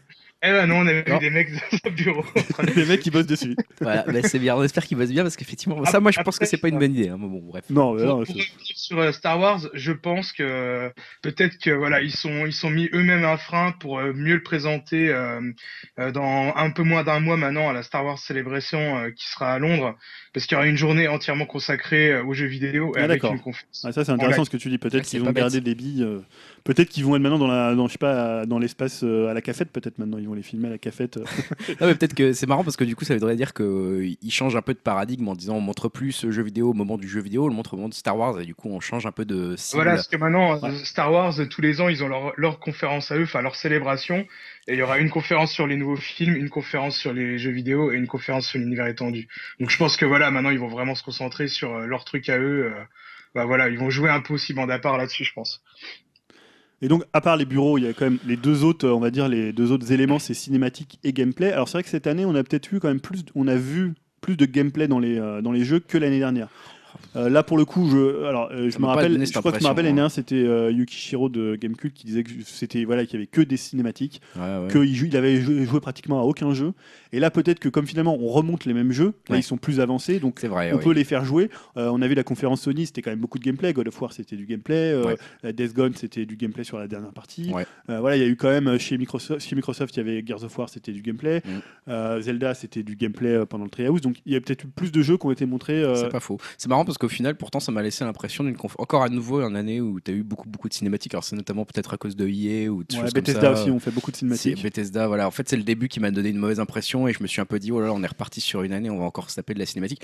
Concrètement, enfin, moi, perso, mon avis personnel à moi, hein, voilà, c'est que la cinématique, j'en veux pas en fait. Enfin, Ouais. c'est bien, mais je m'en fous parce que tu sais bien que tu n'auras jamais ça et que tu vas jamais jouer à ça et qu'une cinématique, bah, tu peux faire un peu ce que tu veux. hein. On peut te montrer un Pixar et puis te dire c'est la cinématique. Ouais. Enfin, voilà, ça révèle pas Mais- vraiment le jeu, quoi. En fait, c'est peut-être aussi une des tendances, que les jeux sont développés sur tellement de temps que généralement ils viennent au moins 3 voire 4 fois à l'E3. C'est-à-dire que moi, il y a des jeux, tu les, ils sont annoncés, tu as une cinématique pour situer un peu l'univers, l'ambiance. L'année d'après, tu vois le solo, l'année d'après, tu vois le multi, Ouais. et le jeu il sort en an 4. Ou des fois même il sort pas du ça, il est ouais. repoussé. Mais généralement, tu as pratiquement 4 temps, euh, donc ils se disent, bon, faut bien qu'on monte des choses au fur et à mesure, donc au bout d'un moment, ça devient ridicule d'annoncer des jeux 4 ans à l'avance. quoi. Bah, c'est vrai que c'est un peu ça. Donc moi je suis content effectivement quand ils montrent du gameplay. Donc pour les, les, les gameplays qu'on a vus effectivement, euh, bah, c'était cool de les voir. hein. Notamment, euh, je sais plus comment ça s'appelle Horizon. euh, Zero Dawn Horizon Zero Dawn, ou qui avait été donc un des gros événements, comme tu l'as dit, un petit peu de la conférence E3 de l'année dernière. Ouais. Et cette année, on a vu un peu de gameplay. Alors, Ouais, pas mal de fo- gameplay. euh, voilà, c'était pas encore. euh, on n'a pas tout vu, j'imagine. Enfin voilà. je- Non, mais disons que c'est le contre, moteur du jeu. voilà, tu vois le euh, moteur du jeu, tu vois des possibilités, notamment je pense au câble, euh, Ouais. tu vois, pour euh, euh, mettre une créature un peu bizarre Ouais, euh, les voilà, pièges, au tout ça, tu les- peux faire des pièges, machin, tu vois un peu la façon dont ça bouge vraiment dans le jeu, dont l'héroïne va bouger, etc. Euh, personnellement d'ailleurs, moi voilà, on avait peut-être parlé euh, un peu des jeux qui nous ont marqué. Euh, Ouais. Celui-ci m'a marqué grâce à sa séquence de gameplay. Parce que tu te dis, ah, en fait, ça m'avait pas du tout marqué l'année dernière. Je me suis dit, bon, ok, Ouais. encore un jeu avec un arc ou je sais pas quoi. Enfin voilà. Et euh, là, je m'étais dit, là, je me suis vraiment dit, le gameplay a l'air sympa, le côté piège me plaît. Euh, pourquoi pas Enfin, ce jeu m'a beaucoup plus hypé maintenant qu'on voit le gameplay. Donc, Ouais, effectivement, pareil pour moi, c'est la première fois que le jeu là, euh, on va dire, il a suscité un peu mon intérêt, parce qu'à chaque fois ça me, ça me laissait un peu indifférent, mais là, euh, en plus, ouais, l'univers a l'air d'être vraiment bien, avec les espèces de dinosaures mécaniques, euh, et ça a l'air d'être vraiment vaste en plus, enfin, je pense que ça peut être prometteur aussi. Donc, comme quoi, montrer du gameplay, ça peut être payant euh, sur une conférence pour Bah, les si- joueurs. Si, le gameplay réussit, oui. si le gameplay réussit, oui. Mais euh, je pense que, enfin, j'ai l'impression quand même que les joueurs attendent ça. Je pense pas que les joueurs euh, raffolent de cinématique en fait. Je pense que la cinématique est utile pour l'effet waouh, mais quand on est très très très en amont d'un truc.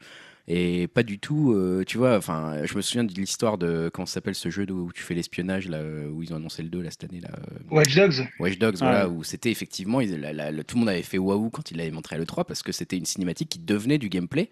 Et le Ouais. gameplay à l'époque, ce qu'ils avaient montré, devait tourner sur une machine de guerre de ouf parce qu'encore aujourd'hui, t'arrives pas à faire ça. Non. Et euh, je me souviens que le gameplay était hallucinant parce que bah voilà, t'avais une finesse dans Ouais. les- dans l'animation qui était dingue.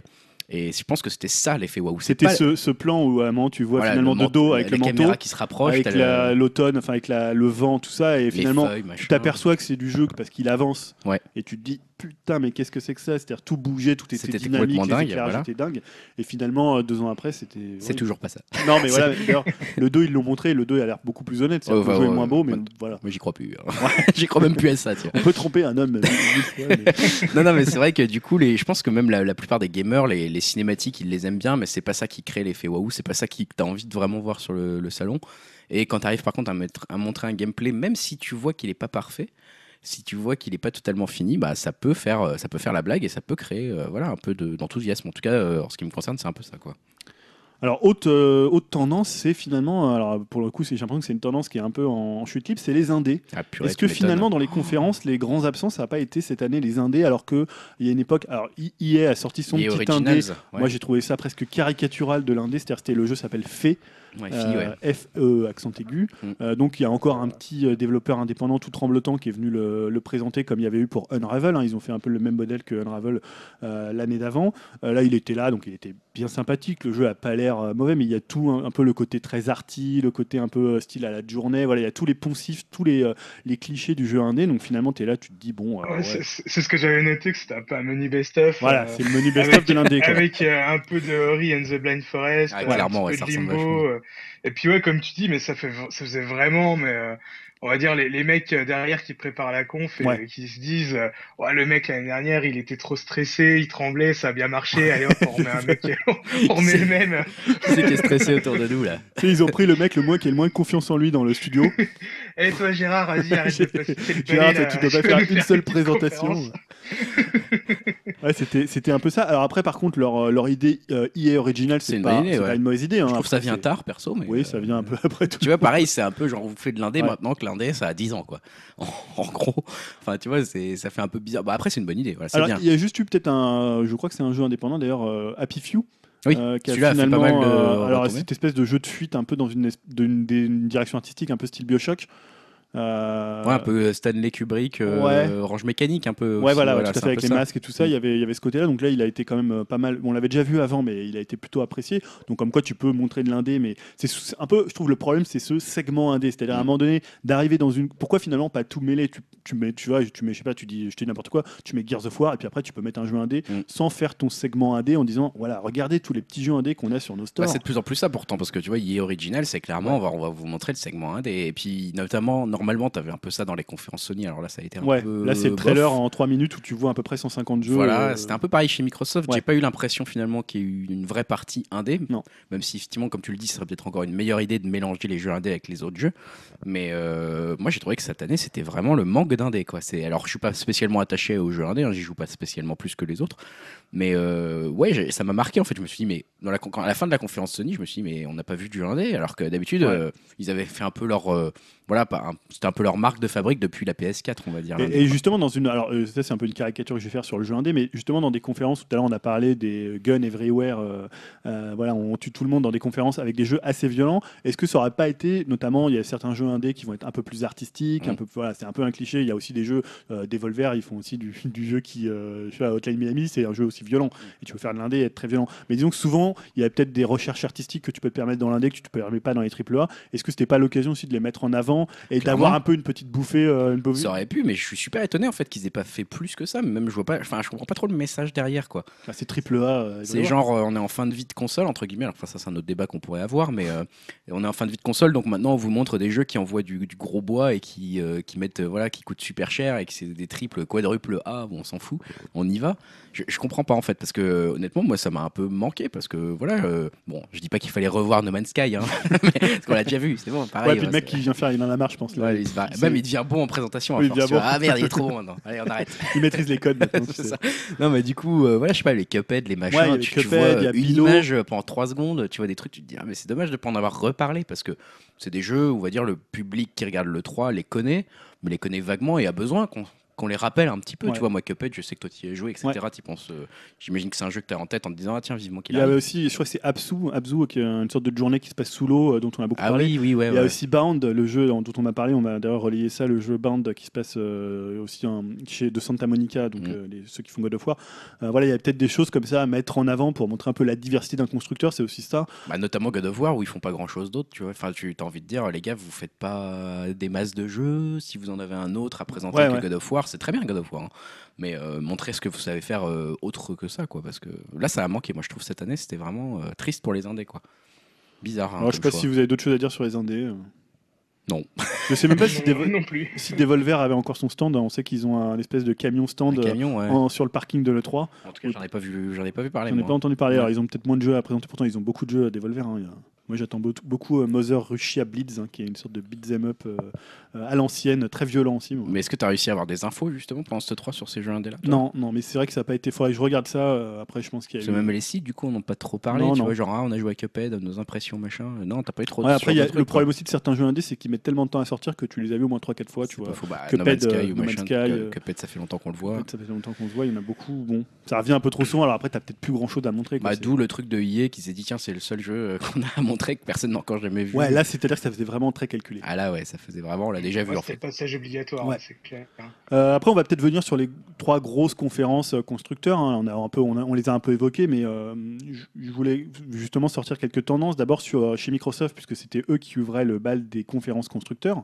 Euh, c'est d'ailleurs de tradition, de coutume, je sais pas comment ça se décide, mais c'est toujours eux qui, qui ouvrent à 18h le, le lundi. Euh, là, donc, moi, ce que j'ai mis, c'est que bah, pour le coup, ils ont ouvert grand les fenêtres. hein. La blague est moins drôle en français qu'en anglais, puisque Windows. hein. Euh, donc, Xbox One et Windows 10. euh, le concept de Xbox Oh, putain, Everywhere. ils nous l'ont martelé. Mais alors un Xbox Everywhere, tu le malade. voyais écrit partout, Je Windows 10. Ils ont jamais dit autant dans une conférence on peut faire tout partout Voilà. machin machin. Alors c'est pas, pas, pas nouveau puisqu'on en a parlé déjà. On, On sait- savait que ça arrivait. Voilà, mais là ils l'ont vraiment Là ça euh, officiel quoi. officialisé. Tous les jeux, euh, on a vu Scalebound qui sort aussi, Record qui sort, Forza Horizon 3 qui sort sur PC, Gears of War 4 qui sort sur, enfin Windows Store. hein, T'avais un peu l'impression d'avoir la responsable de la com qui était là, les gars. À chaque phrase, vous le dites, vous dites euh, Voilà, Windows ouais. Everywhere parce que là, il faut le dire, quoi. Et franchement, moi, alors, et c'était après le concept, on en a déjà parlé dans Ouais. ce podcast. Génial, enfin potentiellement génial. De- D'un point de vue consommateur Voilà, euh, qui ça. veut retrouver ses jeux partout. D'un point, Enfin, D'un point de vue de comme toi qui n'a pas de Voilà. Xbox One et Exactement, d'un point de vue d'un mec qui a déjà sa Xbox One ou qui a un PC ou qui a les deux, euh, toujours un peu étrange, enfin toujours sur, sur quel pied danser, moi je comprends pas trop en fait derrière ce que ça va faire. Est-ce que tu vas acheter le jeu qu'une fois? Est-ce que du coup, du coup ta Xbox One ne sert plus à rien si tu as un gros PC à côté? Et Je comprends pas trop en fait. Est-ce Euh, que c'est le même public? Est-ce que les gens qui ont un gros PC, ils étaient tentés d'acheter une. Xbox One? Potentiellement, enfin, tu vois, je, je vois pas pourquoi pas. les différencier, mais bon. euh, en tout cas, maintenant, euh, ils vont plus trop se poser la question parce que si t'as un gros PC, t'achètes plus de Xbox One, quoi. Puisque tu peux tout avoir euh, partout. Ouais. Donc, euh, moi, je vois plus l'intérêt, par exemple, comme j'ai un PC qui tombe plutôt bien, je vois plus trop l'intérêt d'avoir une, une Ah, Xbox One. Est-ce que pour eux, c'est pas l'intérêt d'imposer euh, une marque Xbox? Euh, de faire finalement que les gens ils tournent sous Windows, ils achètent du Microsoft, ils achètent du software, ils achètent ça, de- à mon avis. hein. Ils aillent sur le Windows Store qui est quand Ouais. même bon bah, voilà par rapport à Steam euh, Il va falloir qu'ils le refassent par contre. Il va falloir qu'ils fassent Ouais. quelque chose. Non, mais c'est vrai que je pense qu'ils essayent plus d'imposer la marque Windows que la marque Xbox. Et d'ailleurs, euh, finalement, leur nouveau projet ne s'appelle pas une nouvelle. C'est pas une nouvelle Xbox qui sort potentiellement, c'est une Scorpio. Alors, Ouais. on parlera de la Xbox Scorpio. Slim. De, la. Mais euh, tu vois, on est plus, on plus dans. Enfin, quelque part, c'est plus une marque euh, Xbox qui cherche à construire. Et je pense qu'ils essayent de vraiment imposer maintenant au grand public l'univers. euh, voilà, Windows 10. Vous prenez Windows 10, en gros, vous êtes tranquille. Prenez ça. Tu vois, c'est un peu ça, quoi. Et, et, euh, c'est un peu, c'est un peu d'ailleurs mon deuxième point. J'ai l'impression que j'avais écrit euh, Microsoft les poulies d'or du jeu vidéo. J'ai l'impression qu'un peu tout ce qu'ils font, alors euh, ils sont toujours un peu deuxième derrière Sony, et tout ce qu'ils font, ça se retourne un peu contre eux. C'est-à-dire Ah. Cette idée, par exemple, il y a des très bonnes idées sur. C'est-à-dire, tu peux, par exemple, commencer ton jeu sur ton PC, le continuer sur ta Xbox. C'est cross-buy, donc c'est-à-dire, tu achètes ton jeu euh, Xbox, tu l'as aussi sur PC. C'est quand même, on devrait dire, pour le génial, consommateur, c'est quand même génial. Et les gens, non, ils disent, oh, mais ils sont en train de tuer la Xbox. À quoi ça sert? Tu vois, moi aussi, je, je peux avoir cette, cette position-là. Euh, bon, moi, je m'en fous, j'ai pas de PC, mais disons que si j'avais un PC plus une Xbox, je me dis, pourquoi je garde ma Xbox? Bah ouais. Alors, ok, c'est un multimédia, un media center, mais bon, voilà, c'est à ce moment-là, Enfin, j'achète autre PC chose aussi, quoi. Du le coup. PC aussi. Ouais. Donc voilà, et en même temps, c'est des trucs, c'est quelque chose qui va euh, dans, le- dans le sens du consommateur. Bah ouais, on dirait qu'ils n'arrivent pas. Et c'était pareil quand ils ont annoncé au final la première version de la Xbox euh, quand elle est sortie, la, la One, la, fin, Ouais. la toute première avant qu'ils changent tout. C'était pareil. Au final, c'était plein d'avantages pour le console, Ah ouais, mais euh, ils les ont présentés en faisant des inconvénients. Euh, là, ils ont plutôt bien présenté le truc en essayant de présenter vraiment que les avantages. Seulement, les gens d'eux-mêmes ont tout de suite vu les inconvénients. À Ouais, et savoir- finalement, ils portent peut-être ce fardeau de leur première présentation où tout le monde a dit bah voilà, ils veulent, pense- euh, ils veulent nous la mettre avec le tout connecté, ils veulent. euh, Je pense pas qu'ils portent encore ça. Je pense que c'est un peu terminé maintenant. Ça, enfin, je veux dire, c'était quand même il y a quelques années maintenant. Et j'ai juste l'impression qu'effectivement, euh, ils n'arrivent pas encore à convaincre euh, les gens de l'intérêt de ce que ça peut représenter en fait. Ils n'arrivent pas à dire mais c'est quoi la valeur ajoutée d'acheter mon jeu sur PC Du coup, si j'ai juste un PC, en fait, c'est comme d'hab. Mm. Et effectivement, en vrai, c'est comme d'hab. C'est que ça ne change rien pour toi. Ça ne change que dans le cas précis justement où tu as un PC et une Xbox. Et là, oui, ça te change parce que tu es concerné. Mais en fait, les gens, globalement, ça concerne très très très peu de monde. Donc eux, ils ont martelé ça. C'est bien, c'est une bonne idée. Mais au final, le- les vrais consommateurs avantagés, ils, sont, ils vont représenter 0,1% des gens qui sont, qui sont concernés. quoi. Donc euh, pas grand monde. Donc l'idée est bonne, mais bon, what else quoi. Ouais, parce qu'en plus, on parlait cross-buy, cross-save et aussi cross-play. C'est-à-dire que maintenant, tu pourras jouer entre joueurs euh, Xbox One et PC. Ouais. Donc il y a quand même pas mal d'avantages. C'est vrai, c'est un écosystème quand même qui, est- qui fonctionne bien. On sait qu'en plus il y a des facilités. On en avait parlé avec les, les Windows Applications là, où Mm. tu peux en fait euh, apparemment développer hyper rapidement des Oui. jeux. C'est-à-dire qu'il y, a un- il y a une idée pour les développeurs qui est intéressante. C'est-à-dire qu'aujourd'hui, euh, tu développes un jeu chez Microsoft. À la fois, tu as le marché Xbox One qui est 20 millions de consoles et tu as tout le marché PC. Et là, il y en a Alors, beaucoup. tout le marché Windows Store, on va Ouais. dire. Pour l'instant, Ouais. parce qu'ils sont Oui. que sur Windows Store. Alors, ils deal des, des- aussi des, euh, ils ont des deals avec, par exemple, je crois que c'est pour Dead Rising 4, qui est une exclue temporaire d'un an Ouais. et qui est une exclue temporaire de 90 jours sur le Windows Store. Et avant, après, il sera sur Steam. Mais c'est vrai qu'ils vont peut-être avoir du mal à imposer leur store. euh, Ouais, je sais pas, il reste toujours la puissance financière de Microsoft qui est complètement hallucinante. hein. donc Ouais, derrière, ils peuvent faire beaucoup de choses. Les gens freinent un peu quand même. euh. Mais effectivement, je pense que le problème, c'est que pour eux, ils sont face à un concurrent qui est presque encore pire que PlayStation, que Sony, qui est, qui est Steam. Quoi. Et face à Steam, qui est vraiment implanté dans l'esprit des gens. Enfin, tout le monde est sur Ah Steam, ouais. tout le monde va sur Steam. Quand tu joues, P- maintenant jouer sur un PC, ça veut dire jouer à Steam. Quoi. Ouais, c'est ça. connecter à Steam et aller acheter ses jeux C'est un sur peu Steam. GOG qui se. Ouais, voilà. parce et ça. la politique Bah, as euh, d'autres, hein, bien sûr, euh, Mais bon, enfin, tu vois, euh, en termes de part de marché, je suis pas certain que ce soit énorme. Non, c'est clair. Donc il s'attaque quand même à un gros segment. Après, moi je trouve que le, le geste de Microsoft est super intelligent du niveau consommateur. Au niveau développeur et tout ce qu'on voit pas, etc., en termes de facilité, de gain de marché, quand ils vont aller voir des développeurs en leur disant bah, eh, les gars, vous développez Ouais. qu'un seul jeu, vous le sortez sur toutes nos plateformes. Ouais, la- plus coup. tablette, plus. euh, Et en plus, on a peut-être tel accessoire qui vous permet de développer plus facilement avec un code qui comprend aussi le langage Apple ou j'en sais rien, enfin, tu vois, pour toutes les Ouais. applis. Je sais qu'ils font des trucs comme ça. Donc, euh, concrètement, c'est une super idée, mais encore une fois, euh, je pense que de, de point de vue consommateur, soit il est trop tôt, soit tu es déjà concerné par Steam et t'en as rien à foutre. Soit, bah voilà, moi j'ai pareil, j'ai un PC, tout ce que je me dis, c'est cool, euh, éventuellement, j'ai pas besoin d'acheter des Xbox. Ouais, t'as presque l'impression que les Xbox maintenant c'est un peu deve- devenu des, euh, des Steam Box entre guillemets, parce que Bah, c'est pas Steam, mais des, des Windows Box. Bah, la Xbox, moi je la comprends plus. Et c'est pour ça que j'étais très étonné de l'annonce euh, de la, la, la- la S, là, la mini. La, Slim. plus. Ouais, la Slim, voilà, merci. Parce que je me dis, mais euh, à quoi bon T'annonces en même temps le truc et la Slim? Enfin, ouais, on en est- reparlera dans la partie, euh, partie Quel est hardware. l'intérêt? Enfin bon, bref. Euh, autre chose, moi, sur la conférence qui m'a marqué, c'est qu'ils avaient rien de nouveau pratiquement. C'est-à-dire dans les jeux qu'ils ont présentés, euh, c'était une conf- on a dit, hein, c'était une conférence solide, bien rythmée, Ouais, c'était intéressante. plein Ils ont ménagé bien leurs effets. Maintenant, à part Forza Horizon 3, donc qui avait plus ou moins Oui, leaké on même des ça. mois avant, On le euh, savait en plus. hein. tous les jeux qu'on a vus, euh, c'est je- Record. euh, Record, on avait vu une cinématique. 4. Qu'est-ce que tu dis, Dim? J'ai Gears 4 aussi. Ouais. Ouais, Gears 4. Ouais, Gears 4, on l'avait déjà vu. euh, je Mmh, reprends. Qu'est-ce qu'il y avait d'autre? Ils ont parlé un peu du Xbox Live euh, et des changements. Ça, on le savait pas, c'était pas mal. Mais c'est pas un jeu. Il y a Minecraft, bon, c'était long. Il y a le Gwent, Ouais, le Gwent, ouais, c'était un peu leur. ça euh, c'était le nouveau truc. Tekken 7, Dead ouais, Rising on l'avait 4, déjà vu. notamment. Ouais, c'est ça qui, dans l'instant, c'était 2. vu. Halo Wars, ouais, alors Scalebound, on l'avait déjà vu. on l'avait déjà vu. Sea of Thieves, on l'avait peut-être pas vu, je crois. Si, on l'avait vu, On l'avait euh, vu ouais, déjà c'était le jeu des anciens de Rare. Ah oui, si, si, Ouais, il était présenté l'année dernière. Ouais, raison. Il était déjà présenté, donc à part finalement Forza Horizon 3, il n'y a eu aucune nouvelle IP. Non, c'est vrai que c'était beaucoup des trucs confirmés, en fait, ouais, effectivement. Donc c'est vrai que Record, on avait vu qu'une cinématique et là on a vu du gameplay. Bon, il a peut-être pas fallu trop en voir. Oui, c'est un peu ça. Genre, c'est un beau, c'est sympa, en fait. Non, finalement, le- la- là tu disais tout à l'heure, quand t'as pas un très bon jeu à montrer, une cinématique c'est parfois pas mal en fait. Ouais, c'est ça. C'est vrai quand le jeu a pas l'air très très prometteur, parce que bon, me- enfin voilà, c'est- globalement, euh, ouais, la conférence te donne une impression de solide, mais de Ouais. ouais, d'un jeu. T'as pas un truc où tu te dis, peut-être ouais, Gears, peut-être Gears 4. Mais, Alors moi j'ai été plutôt, Ouais. on en parle tout à l'heure, j'ai bien aimé le Gears, mais bon, ça fait quand même, on l'a déjà mais vu voilà, tu le dernière. sais, tu le sais, tu, Tu sais, sais, le Gears Gears 4 il a été arrive, annoncé, euh, il sort Euh, cette sur- année. Surtout quand tu as joué aux, aux autres, il y a vraiment rien de neuf, quoi. C'est plus beau et tout, mais ça a l'air d'être du Gears classique. Ouais, hein. après, là, je parlerai pas de la nouveauté à l'intérieur même du Gears, je parlerai Mm. vraiment de dire, bah tiens, on arrive avec une nouvelle IP, un truc dont Mm. vous avez jamais entendu parler, à part sur les leaks. Bon, ça c'est pas très grave. Tu vois, comme Sony est arrivé avec God of War, avec euh, Death Gone, avec des jeux voilà, qui sont nouveaux, qu'on connaissait pas. Enfin, Ça, c'était fort. God, God of War, on sait qu'ils vont en sortir un, mais on l'avait Death jamais Gun, vu. on le connaissait pas. Death Gone, on l'avait, on l'avait jamais vu. Il y en a peut-être d'autres. J'ai... Oui, on verra Le. Spider-Man de. euh, Spider-Man, qui est une très forte. euh, Voilà, de qui a- Insomniac Game. Ouais. Euh, Il y avait des trucs, tu vois, il y avait de la nouveauté, il y avait des jeux qu'on avait déjà vus, mais là, moi, pour moi, j'ai noté à l'ouest rien de nouveau. Voilà. Non, je pense que je pense que Xbox s'est un peu concentré en se disant on va voler le show avec nos annonces hardware. En fait, Voilà. enfin, je sais pas si tu veux en parler maintenant ou encore un peu plus tard. Non, on peut les- juste parler de l'effet de l'annonce. Je euh, pense qu'ils se sont dit on a un effet d'annonce, on en a même deux parce qu'on a deux annonces hardware. là, ils ont euh, commencé avec ça et Voilà, ils ont ça. commencé avec ça. Et d'ailleurs, tu vois, ils les ont pla- placés à des endroits stratégiques de la conf. L'ouverture et la fermeture. c'est le one more thing pour le, le plus Ouais. gros truc, on va dire. Et puis l'ouverture pour tout de suite marquer les esprits, genre, on vous rassure, la Néo, on sait qu'elle arrive, bah regardez, nous aussi, Ouais. on a un truc, quoi. Mais tu vois, moi, quand ils l'ont fait, je me suis dit, ouais. On en avait parlé d'ailleurs euh, quand on avait fait un peu le pré-3 en parlant des hardware, en disant, euh, ouais, c'est bien d'arriver, faut il faut qu'ils redistribuent les cartes. Et en même temps, j'ai l'impression que ça s'est complètement retourné contre eux. C'est-à-dire que maintenant, les gens disent, ouais, mais ça sort que fin 2017. Ah c'est que des specs finalement. Quand tu montes pas de jeu qui illustre la puissance, tu peux dire j'ai euh, 15 teraflops, 20 teraflops. Euh, voilà, les gens ça parle à des techos et encore tout le monde dit Mm. ouais mais de toute façon euh, 10 teraflops euh, ou 6 teraflops ou 9 teraflops, euh, ça coûtera 900 euros. Ouais, Faut pas vous ça. attendre qu'il y ait des gens en 4K déjà Mm. sur un PC. Voilà, donc les gens qui s'y connaissent un peu en technique, ils seront pas dupes de ça. Et en même temps, si tu montes pas de jeu pour illustrer la puissance, là c'était les développeurs qui disaient ouais c'est génial, la, la Xbox Scorpion va pouvoir faire des trucs qu'on pouvait pas faire avant, mais finalement c'était pas assez concret. Non, en fait, c'était une conférence où, mais c'est globalement ça. En fait, c'est une conférence qui est à l'image de Microsoft en, en ce moment, c'est-à-dire que c'est un peu le malaise.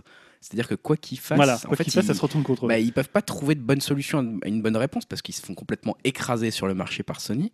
Sony qui en gros peut annoncer ce qu'ils veulent, bah, de toute façon ils ont tellement de gens qui ont déjà acheté la console que les Ouais. gens seront contents d'avoir du nouveau contenu sur cette console. Ouais, et puis en plus, pas de tu vois, problème. ils- ils sont malins, Sony. C'est-à-dire que l'année dernière, ils font vraiment une, une conférence un peu believe, un peu genre Ouais. les jeux que vous auriez voulu toujours rêver, euh, FF7, euh, Shenmue 3 euh, et Last Guardian qui, qui ressort enfin du chapeau. Ils font ça, même si ça sort dans 2-3 ans, même si c'est pas que chez Ah bah, eux. là, ils volent le truc. Et là, ils arrivent avec un truc où ils font nous, on laisse de côté le hardware, on fait games, games, games pendant une heure un quart et Mm. on ferme le truc. Il y a un orchestre et voilà, merci, au revoir. Et voilà, et finalement, tout le monde dit c'est génial, il y a des super jeux à jouer. Alors que finalement, annoncer une nouvelle console, c'est quand même un acte assez fort. Ah, Enfin, c'est une nouvelle hyper machine. Et surtout, tu le fais pas comme ça, à mon avis. C'était pas une mauvaise idée de se dire on a du hardware à vous promettre. Mais euh, le problème, c'est qu'il aurait fallu montrer des choses Voilà. et dire genre ça arrive là, vous pourrez l'acheter le 25 bidule décembre 2017 et vous aurez regardé le jeu que Voilà, ça va faire ça. tourner. Regardez-le, c'est un nouveau truc, c'est un truc de fou, vous l'avez jamais vu, Ouais. c'est ça. Et là, t'aurais fait ah ouais ok. Ouais, là, voilà. tu sais juste Ouais, oh regardez, ils, ont, ils vont sortir un PC. Voilà, Génial. Ouais, tu te dis, ou alors, je sais pas, ils montrent à l'O6, ils disent, regardez, ça tourne sur ce que le projet Scorpio. Euh, voilà comment c'est sur Xbox One, tu vois, ils dégradent, ils donnent Bah là, en fait, ils essayaient de couper un peu l'herbe sous le pied de Sony, Voilà, mais en fait, c'était trop tôt et l'herbe, elle était trop haute. Enfin, tu vois ce que je veux dire c'est- Tout, tout n'allait pas en fait. Je trouve aussi. ouais. Et du coup, c'était un peu bizarre. Enfin, on en reparlera encore peut-être un peu Ouais, de dans cette annonce-là, mais voilà. Enfin, Je sais pas si tu avais quelque chose à dire sur Microsoft, euh, Dim? Euh, non, bah pas plus, euh, pas plus que vous en fait. Bah, on va passer à Sony, donc on en parlait, euh, bah, c'était Games, Games, Games, hein, pour reprendre le, le slogan de Microsoft à une époque, c'était TV, TV, TV, TV. Ouais. Là, c'était vraiment que du jeu pendant euh, une heure et quart, hein, conférence très très ramassée, alors que Sony, ils sont plutôt habitués à faire du show pendant deux heures, à dire PlayStation, c'est génial, we are the gamer for the gamer, euh, voilà. S'auto-congratuler presque un peu ce- une autofellation. se tailler une pipe sur Voilà, la scène, hein, scène, c'est tranquille. génial, on a les, on a tout- voilà. Là, ils l'ont pas fait du tout, ils Non. ont enchaîné, il y avait l'orchestre, c'était. En fait, c'était humble. C'était genre, on sait qu'on a réussi. Quoi. voilà, on sait, sait force qu'on a tranquille, gagné. quoi, en pour, fait. euh, Ouais, pour rester, exactement. pour prendre la politique, euh, c'était. Ah, franchement, les gars, là, ils, ça, c'était un peu déprimant, mais moi, euh, pour le coup, j'étais presque plutôt du côté, on va dire, de Microsoft. Tu vois, ouais, parce que- qu'ils réagissent quoi. Voilà, j'avais, j'avais envie de me dire, tiens, le Challenger, qu'est-ce qu'ils vont Voilà, nous faire ils quoi sont Et toujours dans la dis, position de Ok, ils annoncent des trucs, tu vois, la conférence Microsoft passe. À la fin de la conférence Microsoft, je me dis, oh putain, ouais, ils ont annoncé des trucs. Et j'ai pas encore le syndrome de me dire, ah, mais en fait, on n'a pas vu du jeu sur Scorpio, donc qu'est-ce que ça veut dire? Je me suis juste dit, moi, je, voilà, je connais un peu la puissance. Je me suis dit, oh putain, ça va être monstrueux, ils vont nous sortir des trucs de dingue. Voilà ce que je me dis. Puis après, tu vois la conférence Sony, tu fais Ah ouais, ok. Bon, ok, là, donc ça, ça sort. Ok, d'accord. Donc ça, c'est bientôt dispo. God of War. Ah ouais, ok, il a l'air pas mal. C'est vachement beau. La scène euh, cinématique, jeu, etc. Ouais. C'est euh, vachement bien foutu. bien fait, ils ouvrent avec 2-3 minutes de musique, on reconnaît que c'est du God of War parce que c'est une Voilà. musique très. T'es euh, pas trop sûr. pas trop euh, sûr, ça genre, être- le hmm, début fait un peu horizon, tu te dis ah, est-ce qu'ils ont mis horizon, ça serait un peu bizarre. Puis après tu vois la tête de Kratos là, hyper bien fait. Enfin, barbu, euh, tu vois cette mise en scène. euh, Kratos hipster là, tu te dis bon, il a un vélo à double. c'est un hommage, il est à San Francisco, je sais pas ce qu'il fait, c'est quoi. Il a un pignon fixe derrière, tu vois, tranquille, qui l'attend. voilà, il va aller chasser des trucs bio, il va cueillir des petites, euh, des petites fraises des bois et tout ça. Non, mais en plus, là où c'est intelligent, c'est qu'il commence avec un God of War que les gens attendent. Et voilà, tu sais que c'est un truc qui va faire applaudir les gens en tout début de conférence. Surtout que c'est quand même une sorte de reboot quelque part. Enfin, tu vois, il y, a y a quand même un changement. C'est pas juste un God of War comme Gears of War euh, était juste un Gears, quoi, tu vois. Et là, il y a quelque chose de nouveau. T'as le fils, t'as le machin, etc. Donc tu te dis, ah bah tiens, euh, ça a l'air, ça a l'air frais quand même. Et puis ils enchaînent avec Days Gone. Ouais, l'adaptation du Rebelle de Lorenzo Lamas en jeu vidéo, c'est ça. il était seul sur la route. et non, ouais, c'est intelligent de faire ça parce que tu te dis, mais attends, on n'a jamais vu ce truc-là. bon, moi, j'ai pas du tout accroché à Days Gone, hein, je dois le dire tout de suite. ouais, mais moi, c'est nouveau. Mais voilà, c'est nouveau. C'est nouveau. c'est nouveau. J'entends dans le sens où on l'a ah, jamais vu. C'est nouveau euh, ouais, au niveau de la licence, mais après, euh, c'est post ah, voilà. Euh, c'est ce que je reproche au jeu, c'est que le truc, tu l'as déjà vu dix mille fois. Quoi. Un mec tout seul face à des zombies et tu dois te débrouiller. oh putain, encore. Enfin, tu vois, t'as déjà vu ça dix mille fois. Quoi. Donc, c'est. Bon, voilà. Mais en tout cas, c'est une bonne idée parce qu'en plus, c'est pas un jeu. Enfin, tu vois, je pense qu'ils ont frappé fort dans le sens où c'est quand même encore un peu un triple A quand même, hein, le truc. Et oui. du coup, les gens se disent pas, c'est un petit indé qu'ils ont mis là pour, euh, pour combler les vides. Non, non, c'est encore un gros jeu dont vous aviez pas entendu parler et on vous le montre et euh, voilà, il y a quelque chose qui se passe quoi. Alors moi, ce qui m'a fait beaucoup rire, c'est je trouve qu'en ce moment, c'est vrai qu'ils ont finalement, on disait tout à l'heure, euh, Microsoft, ça se retourne toujours, toujours contre eux. Mais tu as l'impression que Sony, quoi qu'il fasse, il y a une espèce d'engouement.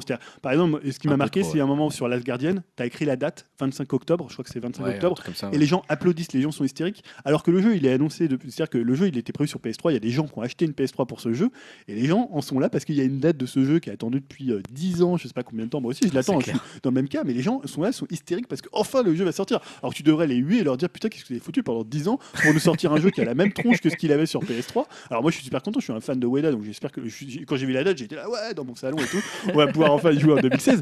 Mais quand tu prends un peu de recul, tu te dis, le truc, ils te l'ont traîné comme des boulets, ils en parlaient jamais. Ah, il est où Last Garden Ouais, on travaille dessus, Weda, il est toujours là. pour Shenmue. Hein. Voilà, pour Shenmue, mais bon, c'est pas tellement eux, Shenmue, c'est. Euh, ouais, mais bon, voilà. Là, c'est vraiment un jeu à eux, c'est ah un jeu Sony Japan. Non, même euh, Death Gone, on pourrait leur dire, mais attendez, c'est encore un jeu avec des zombies, ça a oui, complètement mais bon, c'est une nouveauté. Mais là, je trouve vraiment le, voilà, le truc qui te l'annonce, c'est comme dans l'époque de Duke Nukem, c'est un peu le, l'arlésienne du jeu vidéo. Donc tu te dis voilà, ils ont un peu là, ils ont la hype derrière, ils ont le vent dans le dos, et t'as encore des mecs qui font du, qui ont, qui ont des soufflets pour les pousser encore plus dès qu'ils font un truc quoi. Euh, donc après, ils ont montré Horizon Dawn, donc là, euh, plutôt intéressant pour ceux qui aiment. moi, voilà. moi, j'étais pas convaincu l'année dernière, mais là, ce, qu'ils ont montré, ce, on en a déjà parlé, hein, mais voilà, ce gameplay était plutôt agréable à regarder. Et perso, ça m'a vraiment plutôt intrigué. Donc je me suis dit, tiens, c'est un jeu à surveiller. Tu vois, à la fin de cette 3, je l'ai gardé dans ma liste, quoi, de jeux à surveiller. Euh, ils ont enchaîné aussi. Après, le, segment D3, je crois. Le, ouais, le D3, pardon, j'ai oublié D3. D3 qui était. Euh, bon, on n'a pas vu euh, des masses de trucs, hein, mais je crois que toi, Dim, t'avais avais plutôt être, été un peu hypé par D3 bah, Ouais, voilà, l'univers a l'air d'être sympa et tout. Et puis bon, voilà, je viens juste de commencer Heavy Rain. si c'est un peu, un, dire, un système similaire, ça peut, ça peut m'intéresser, quoi. Un peu plus dans un, un univers cyberpunk pourquoi pas surveiller, on va dire. Ouais, alors pour rester dans les tendances, en fait, parce que je pense qu'on parlera des jeux dans la partie euh, software, on peut en parler comme ça, mais après, une autre tendance de la conférence, c'était la, VR. Donc ils ont quand même fait un segment, donc ils ont annoncé le prix définitif, on le, enfin, on le connaissait déjà. La date exacte, euh, je sais plus, euh, la date exacte du, du VR, c'est. attends, je crois que c'est octobre. 13 octobre, 13 octobre. ils annoncent 50 jeux. moi, j'ai trouvé quand même rassurant, on en parlera peut-être un peu aussi dans le hardware, mais qui est quand même des gros jeux qui sortent en VR. Faire des jeux, enfin, pas forcément que ça soit des gros jeux en tant que tel, peut-être que ça va être juste des expériences, mais tu as quand même Star Wars, tu as quand même Batman, tu as quand même Final Fantasy, tu as quand même Resident Evil 7 qui va être jouable entièrement en VR chez PlayStation. Tu as euh, donc Battlefront, on en a parlé. Final, ouais, Final Fantasy, on l'a dit, Batman, euh, Resident Evil. Donc tu as quand même des licences, alors qu'avant c'était un peu des petites expériences, Job Simulator, des trucs comme ça. Et ils ont montré aussi un jeu euh, qui se passe dans, un peu futuriste, dans un Farpoint, désert, non? Farpoint. Ouais, voilà, ça a l'air d'être sympa aussi. Ouais, ça, a l'air d'être sympa. Mais disons, je trouve qu'il y a quand même des grosses licences pour attirer les gens qui ne seraient pas forcément. Tu te dis, bon, Resident, s'ils arrivent à revenir un peu à ce qui faisait l'originalité de la série. Star Wars, tu vois, piloter mm. un, ah, vaisseau dans Star Wars, c'est quand même le kiff. ça, c'est le rêve, ouais. Non, là, ils ont. En fait, ces gros noms, ils sont utiles aussi, je trouve, pour le grand public. Voilà, le grand public, pour l'instant, il se dit, mais à quoi bon? Enfin, pourquoi j'achèterais un PlayStation VR euh, bah, parce que mec, tu vas pouvoir jouer à Resident Evil, euh, tu vois, entièrement euh, avec ton truc. Et là, ok, c'est un argument parce que Resident Evil, je connais. Enfin, tu vois, alors qu'avant, tu aurais dit Job Simulator. Mais quel intérêt de faire un job euh, dans mon truc? Non, non, là, tu te dis, tu vas piloter un X-Wing dans Star Wars. Tu vas jouer, tu vas être Batman. Euh, ok, ouais, les noms, en fait, je trouve que c'était hyper intelligent là-dessus. Après, moi, j'ai été déçu, je sais pas si tu veux en parler maintenant, plutôt dans la partie hardware, dans le sens où je trouvais qu'on en voyait pas beaucoup au final. Bah, on en revient toujours au débat de comment tu montes de la VR. Alors, c'est Bah, toujours ça le ouais, compliqué. Ouais, ouais. ça fait pas rêver de me voir des mecs. euh, Bah, Mais voilà, bon. ouais, Dim, je sais pas si tu veux Avec, faire euh, référence à Ubisoft où tu vois euh, quatre gars qui sont assis en train de tourner leur tête, en train de jouer à Ah voilà, un jeu de oui, simulation ça, de ouais. pigeons là, euh, mais euh, Ouais, mais tu vois, ça ressort le 13 octobre, quoi. Le 13 octobre, c'est bientôt. Et au final, t'en sais rien. Et je trouve qu'ils n'ont pas beaucoup communiqué là-dessus dans cette E3 globalement euh, Sony, en tout cas sur le PlayStation VR. C'est tu te dis, bah, les bah, gars. le euh, segment sur une conférence d'une heure et quart, il était quand même pratiquement de 15-20 minutes. Ouais, c'est pas faux, ouais. Dire, Alors, bon, c'est peut-être la façon dont Ouais. c'est communiqué, effectivement. Je, je trouve que pour l'instant, c'est encore un peu maladroit. J'aurais presque aimé en savoir un, un peu plus, le mettre plus en avant. Alors maintenant, c'est vrai qu'on a une date, on a un prix, on sait un peu plus, etc. Donc ça correspond on sait qu'il y a près à ce que 50 c'est. jeux qui sont annoncés. 50 jeux, il y a des gros jeux, il y aura des expériences, etc. Bon, c'est bien, mais je sais pas, je, je m'attendais encore un peu plus, je trouve. Je sais pas pourquoi, mais bon, voilà, bref. Ça, c'était sur le PlayStation VR. Euh, voilà, juste peut-être ils ont un peu dérogé à leur règle du euh, jeu jeu jeu pour accueillir donc euh, comment Koji God hein, comme on l'appelle puisqu'il est arrivé comme une rockstar. Euh, voilà, c'était assez hallucinant, c'est-à-dire que voilà, Ouais. on l'a récupéré, il est libéré euh, euh, de la geôle Ah, c'est- Konami, il est sorti de la nouvelle euh, Corée du Nord là, il est là, hop, il arrive, il est libéré et il a dit I'm back, il est arrivé, il a dit I'm back, voilà, je suis de retour parmi euh, les vivants, euh, tel le Christ, il est C'est arrivé. un maître en communication, c'est Voilà, c'est alors le, je sais pas si on peut parler juste parce que pour le coup c'est pas un jeu, Death on a vu donc euh, Death Stranding avec Norman euh, Reedus donc qui, qui, quand même finalement va pouvoir bosser. hein. Peut-être qu'un jour il va, moi je pense qu'il peut réussir à faire bosser Guillermo del Toro sur un jeu vidéo Enfin. qui sort, tira, je Et qui sera bien. qui sera peut-être bien, je bien, pas. on sait pas. Euh, Là, Death Stranding, donc on a vu un trailer, donc on sait pas trop ce que c'est. Euh, C'était presque plus une mise en scène de la situation de Kojima avec ce type qui, dont on lui lève le bébé. hein. Moi, j'ai vu un peu le côté Metal Gear, euh, le type qui est accroché par un cordon ombilical à un bébé, le bébé qui disparaît, les crabes échoués sur la plage, cinq entités. Voilà, il y a toujours quelque chose d'assez mystique, mystérieux, cryptique à la Kojima. Alors pour certains, il barre complètement en vrille et, et voilà, ça devient complètement n'importe quoi. Maintenant, la puissance des images, presque un truc un peu, presque du surréalisme. Hein. Ah ouais, ouais, on est, on est pas loin d'un film surréaliste en fait, Ah hein, ouais. cette espèce d'extrait de, de truc. Moi, ça m'a marqué aussi, mais euh, des images un peu à la Magritte, moi ça m'a fait penser. euh. ouais, j'étais entre Lynch, entre machin, où tu te dis, mais qu'est-ce qu'est-ce que je regarde exactement? La fin, effectivement, ressemble un peu à un tableau de Magritte, la Ouais. toute fin, les dernières images. Euh, étonnant. Qu'est-ce que c'est? Je Voilà, ne sais pas. Moi, j'ai toujours pas ma réponse. enceinte. hein. Voilà, je, je sais pas. En tout cas, euh, clairement là-dessus, enfin c'était c'était encore une fois assez réussi dans la conférence, on va dire justement. Le seul écart qui se permette, c'est quand même sur un gros nom, on va dire. Ouais. Enfin, tu vois, ça reste une valeur sûre, c'est Kojima, etc. Ouais, il revient dans le Là, giron Sony. Moi, c'était un peu quand même euh, le côté euh, on joue sur la hype, je trouve. Tu Ouais. vois, enfin là, c'était un peu genre on sort du truc et on fait un peu comme l'année dernière, presque plutôt avec les avec, les- avec Arlésiennes. Shenmue, ouais. Tu Ouais. vois, et on va, on va, faire quand même un peu un clin d'œil aux gens qui attendent un peu la hype avec, avec Kojima, qu'est-ce qu'il Ouais. vient, mais en fait, il est chez nous, tu vois. Puis sachant que le jeu sortira pas avant 2-3 ans. Ah, là, t'as vachement de temps, ouais, plus que ça, à mon avis. Donc voilà, bon, c'était quand même un segment qui a été quand même aussi apprécié. Bah, c'est vrai que si tu détestes Kojima, c'est plus compliqué. il y en a, hein, il y a des, Bien sûr. des très anti. Après, moi, il y a un point que je voulais aborder. Alors, j'ai appelé ça la nolalisation du jeu vidéo en, en référence à Nolan, Euh, parce que finalement, ce qui m'a marqué, c'est pour un peu tempérer la- les, les, enfin, voilà, les louanges autour de Sony. Moi, je trouve qu'on a chez Sony un peu ce qui s'est passé avec euh, le, le Batman de Nolan, euh, avec euh, Dark Knight, euh, enfin Dark Knight, le deuxième Batman, hein, pas euh, Ba- Batman Ouais. Begins. Ouais. C'est-à-dire de prendre un matériau un peu série B et de faire peser sur lui une espèce de pesanteur, de côté un peu sombre, un peu premier degré, un peu zéro humour. C'est-à-dire que je trouve que la conférence, God of War, il n'y a pas d'humour. Et à chaque fois, on te rajoute de la psychologie, de la relation entre les personnages. Tu parlais tout à l'heure de, euh, de l'enfant. Mm. God of War, pour ceux qui ont joué, c'est quand même un truc Ah bah, un peu ouais, crétin. Un type quoi. qui massacre tout le monde après avoir euh, massacré sa famille. Et là, il est là, il est avec un gamin, on dirait que c'est l'enfant des frères Dardenne. Euh, tu vois, il est là, alors il lui dit à un moment, il dit Don't be worried, be better. Enfin, des espèces de phrases comme ça, un peu, un peu cliché, sans aucun recul. Death Gone, c'est quand même, on parlait Lorenzo Lamas version Proust. Il est là, il se rappelle alors de, de- du senteur de la chevelure de sa femme et de la douceur de sa peau sur son visage. Et après, il va te massacrer à peu près euh, 70 zombies euh, alignés euh, comme des quilles dans, dans un bowling, tu vois. Et tu te dis, bon, je trouve qu'il. Alors, il y a eu Crash Bandicoot qui est arrivé, mais finalement, c'était des remasters, donc tout le monde s'en foutait. Et on Mm. a dit, oh, super Crash, peut-être un truc un peu, un peu plus Autre drôle. chose, ouais. Tu vois, même, je trouve qu'ils ont. Je parlais de Nolan, mais on peut parler aussi de, bah, de Naughty Dog. C'est-à-dire, depuis, en fait, Last of Us, ils ont cette espèce de côté de prendre de la série B, du truc post-apo, du truc un peu euh, geek, un peu euh, jeunes adultes, et de faire peser dessus des choses très, très, beaucoup plus lourdes, des choses, beaucoup de relations, du père-fils, enfin, ce que aussi Telltale avait fait avec. euh, C'est une question de mode en fait. hein. C'est un peu comme ça dans les BD, dans les comics. euh, Quand il y a eu les premiers Watchmen, le, pre- le comics Watchmen Ouais. qui est sorti. Après, pendant 20 ans, on a eu que des comics hyper noirs, tu vois, qui est arrivé. Et c'est un peu pareil en ce moment, on va dire, dans le jeu vidéo. C'est ils ont vu que. Bah, c'était peut-être ça que les gens voulaient en ce moment. Oui, oui, tu vois, ils ont dû se dire, ah, le public est grand, le public a vieilli, le public a changé. Bon, ça fait 15 ans qu'il a changé, les gars, bon, bref. En tout cas, maintenant, voilà, c'est des adultes qui veulent du noir, etc. Moi, perso, je trouve que c'est globalement trop sombre. Mais moi, après, c'est mon avis. Moi, je, Ouais. tu vois, je préfère un Zelda qu'un, que, que ce genre de truc, quoi. Ouais, alors après, sans aller dans, tu vois, dans l'extrême de dire, bon, il faut des univers avec des champignons et des types qui vont dans les tuyaux, tu vois. Je Non, non, pense mais- qu'il peut y avoir un juste milieu. Bah, après, c'est comme tu le dis, c'est aussi le, le- le manque un peu d'indé, peut-être. Enfin, tu vois, qui n'a pas été très bien mis en valeur cette année, l'indé. Mais là, tu vois, vraiment dans leur triple A, je trouve qu'il y a, Ah non, il y a un côté full premier degré qui est même un peu, moi, moi je trouve parfois, tu vois, parce que euh, même le dernier Uncharted, il est beaucoup plus, euh, il il cherche beaucoup plus à établir les relations, euh, bah, les, les relations entre Nathan et Elena, euh, l'affiliation, tout ça. Il y, a, y y des thématiques qui courent un peu dans tout leur jeu. euh, sur l'affiliation, Mm. sur le truc, le post-apo, euh, sur des thèmes beaucoup plus sombres que ce qu'il y avait traditionnellement dans le jeu vidéo. Alors quand c'est une fois comme ça dans un jeu, mais là tu as l'impression que tous les jeux ils sont faits un peu sur le même modèle Ah bah de ce que fait Naughty Dog. C'est-à-dire Naughty Dog, c'est tellement leur studio euh, phare que maintenant tout le monde, Sony Bend, Santa Monica, tous ces studios qui sont très très proches, et finalement tout ce que fait Sony Japan d'à côté, des trucs comme Gravity Rush 2, on les voit pas. Last Guardian, on l'a vu très très vrai. rapidement. Ils les mettent beaucoup moins en avant, et il y a une espèce comme ça de, alors je disais Nolanisation, c'est plutôt uniformisation. hein. Je, Mm. pense, je pense à Nolan parce que je suis pas un grand fan, et je trouve qu'il il a toujours ce côté, euh, on fait des trucs très ambitieux, mais après on les fait toujours d'une certaine manière, euh, sans humour et sans second degré. Je dis pas qu'il faut mettre de l'humour partout, mais des fois ça peut faire un peu de bien disons, un peu d'avoir un peu de recul, quoi. Mm. tu vois, à la limite, Gears of War, on peut en penser ce qu'on veut, mais c'est con. Mais c'est assumé. Ouais. je trouve qu'aujourd'hui, ils ont des scénarios un peu B, un peu con et ils essayent d'en mettre des trucs très intelligents, d'en faire un truc un peu. euh, Voilà, après, Pas faux, ouais. c'est euh, c'est plus mon avis pour le coup et pas forcément euh, une tendance qui se dégagerait. hein, euh, qui- Le truc que j'avais pas repéré moi, mais maintenant que c'est vrai que tu le dis, tu... c'est vrai que les- la, la plupart des, des jeux qu'on a vus se ressemblaient sur le fond et sur la forme presque en fait. Enfin, on arrive, à... t'as l'impression de voir quatre fois la même euh, la même bande annonce et avec quatre fois les mêmes enjeux et il y a son fils qui fait une Ouais. connerie quoi.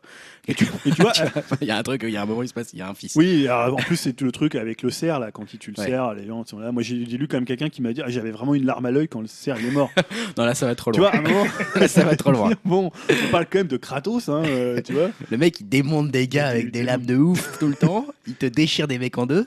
Et d'ailleurs, tu vois, par exemple, là, sur, sur le God of War, moi, ça m'a un peu choqué, cette espèce de violence avec ce côté de direction artistique beaucoup plus réaliste. C'est-à-dire que là, ça faisait très bizarre quand il éclatait des mecs. Mm. Euh, avant, c'était très déréalisé. Il y avait Oui. un côté, euh, voilà, c'était euh, euh, presque enfin, peinture, tu ouais. vois, il y a un côté peinture. Là, il y a un côté, on est dans une forêt, c'est très réaliste, les textures sont très réalistes, les ennemis, il y en a moins, donc t'as pas cet amas d'ennemis qui vient sur toi, t'en as deux qui Mm. et la caméra zoome sur l'un sur l'autre. Voilà, je trouve que ça manquait parfois un peu de, bah, de pas forcément de couleur, parce qu'après ça va être un peu cliché, je veux pas non plus les jeux, tu vois, euh, tu peux jouer à des jeux, tu vois, bah, j'adore Bioshock et je trouve que c'est super intelligent, c'est super bien fait, c'est une, une chronie, une dystopie super bien foutue, ou même Dishonored, on en parle, on en a parlé tout à l'heure, mais voilà, là je trouve que c'est toujours un peu le même moule. Je trouve Mm. qu'ils ont trouvé un moule qui fonctionne et t'as l'impression qu'ils le dupliquent un peu. Bah, le euh. problème, c'est qu'après, ils vont, ouais, ils vont vachement lasser les gens. Quoi. Si toi, tu commences à sentir un truc, peut-être que t'es pas le seul. Bah, moi, je le sens ça depuis la, la milieu, milieu de génération PS3, donc tu vois, c'est déjà ça remonte. Ouais. euh, Mais après, il y a des gens. Je pense que t'es pas le seul. Moi, je joue pas à ce genre de jeu parce que voilà, c'est des jeux qui déjà me gavent un peu à la base.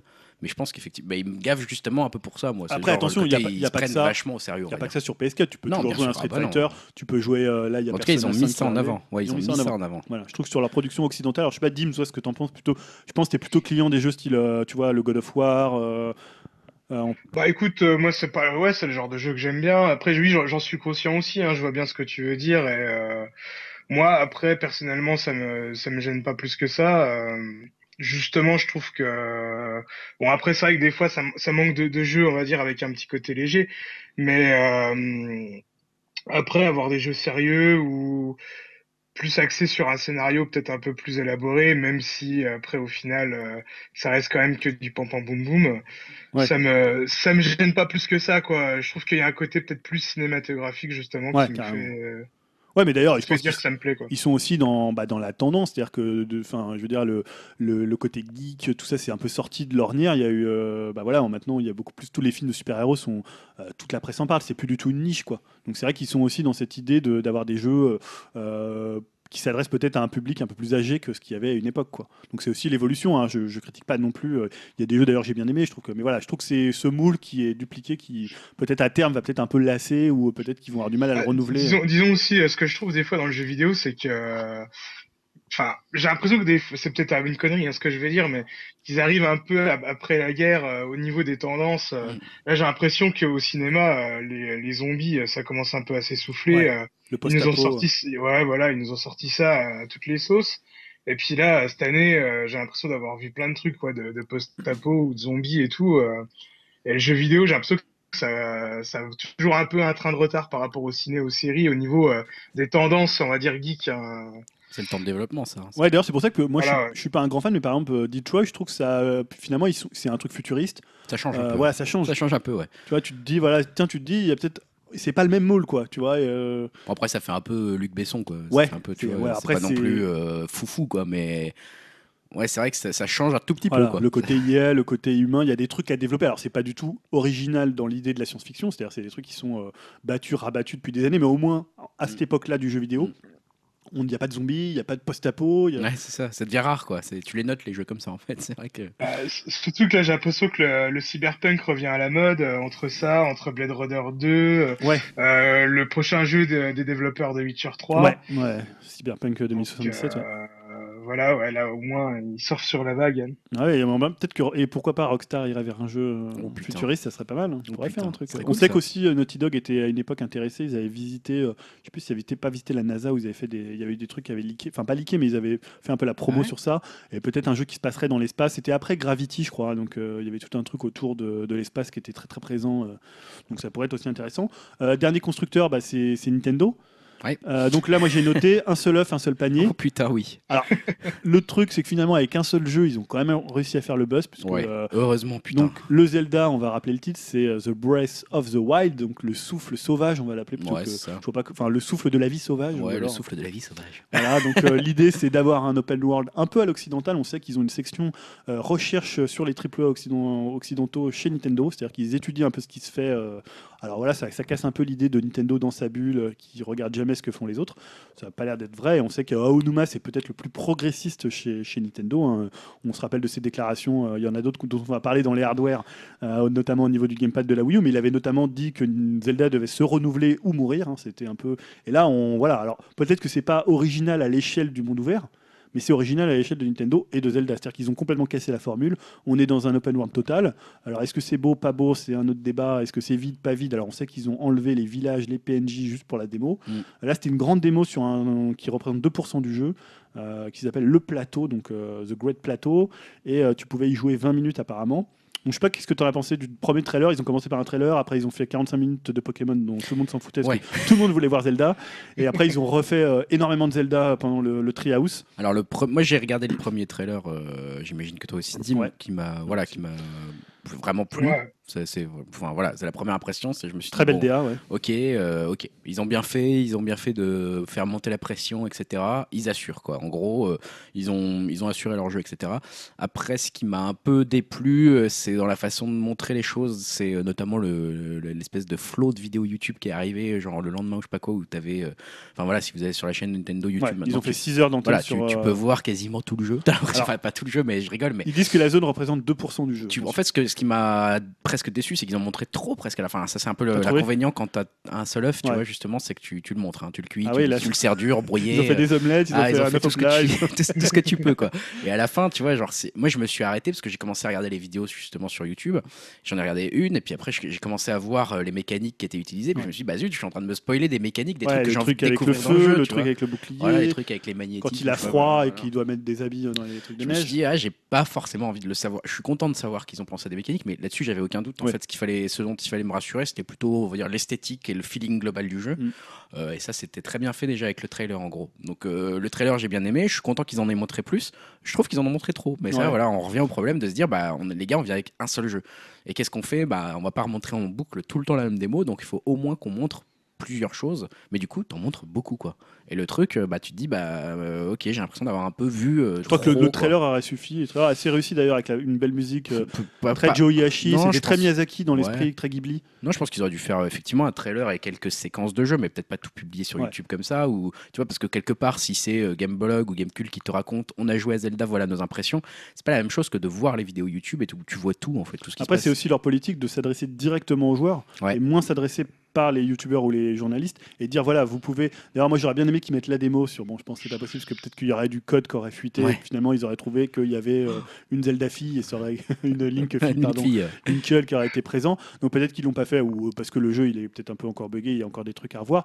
Par contre, voilà, ce monde ouvert, le côté on va pouvoir grimper partout, on a vu ça aussi. euh, Non, par contre, après, voilà, le- le- le- le- le- l'objet en tel, en tel quel, on va dire, le, jeu en tel quel, euh, moi, ça m'a plutôt séduit. Ça me fait un peu penser à presque un Shadow of Colossus ou quelque chose comme ça dans l'esprit. Mm. Euh, des avec, grands espaces, des voilà. grands espaces un peu vides. avec un peu le reproche quand même, c'est un peu vide. hein. Alors, C'est vraiment apparemment, ils ont enlevé les PNJ et les villages. J'espère un peu qu'ils ont enlevé des trucs. Parce que quand même au début, je me suis dit, ah, il est génial et tout, super brillant. Puis je la revois. Puis je me dis, oh putain, c'est quand même super vide là. Euh, Il, il voit pas quand même grand chose. L'herbe, elle est pas ultra bien faite. Les arbres, euh, à un moment, il coupe un arbre avec une hache là et qui tombe, c'est pour faire un Ouais. pont. L'arbre, si tu regardes bien cet arbre qui Ah tombe, oui, oui. il est ultra mal fait. C'est juste Alors, ridicule. C'est vrai qu'on on est donc on est quand même sur un hardware euh, un peu euh, style un peu hardware roumain maintenant, on va dire. tu vois la Wii U. Donc non mais on- je veux dire on est dans hardware PS3 PS4 PS3 euh, 360 Ouais. et surtout les, les open world de cette époque-là, ils sont il y a des endroits qui sont très très beaux Mm. et des textures qui sont vraiment dégueulasses. Ah bah là, c'est. Il y a des fois des rochers, tu vois, ou les textures des arbres. Alors que, alors que tu n'as plus ça maintenant, tu prends un jeu comme Witcher 3, il est, il est assez égal sur la durée. Alors que les, les, les open world d'ancienne génération, ils ont ce côté. euh, alors, il faudrait voir peut-être que sur NX, il va euh, Ouais. relever le, le- le niveau technique. Moi, je l'ai pas trouvé moche parce que je trouve que la DA est super réussie.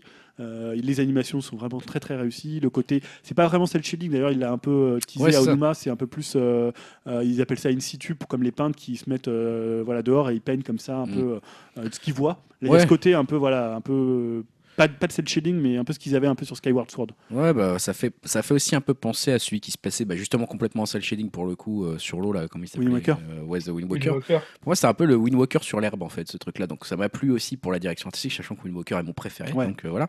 Et euh, donc, mais quelque part, je regrette aussi un petit peu que ça soit toujours ça avec Nintendo, à savoir que ça soit toujours la direction artistique qui sauve le reste, quoi. Bah, comme ils ont pu la, la, puissance. Ah bah euh, là, on le voit. Le problème, c'est que ça... au début, tu te dis, ah, le trailer a l'air bien, on peut faire plein de trucs et tout, c'est génial, machin.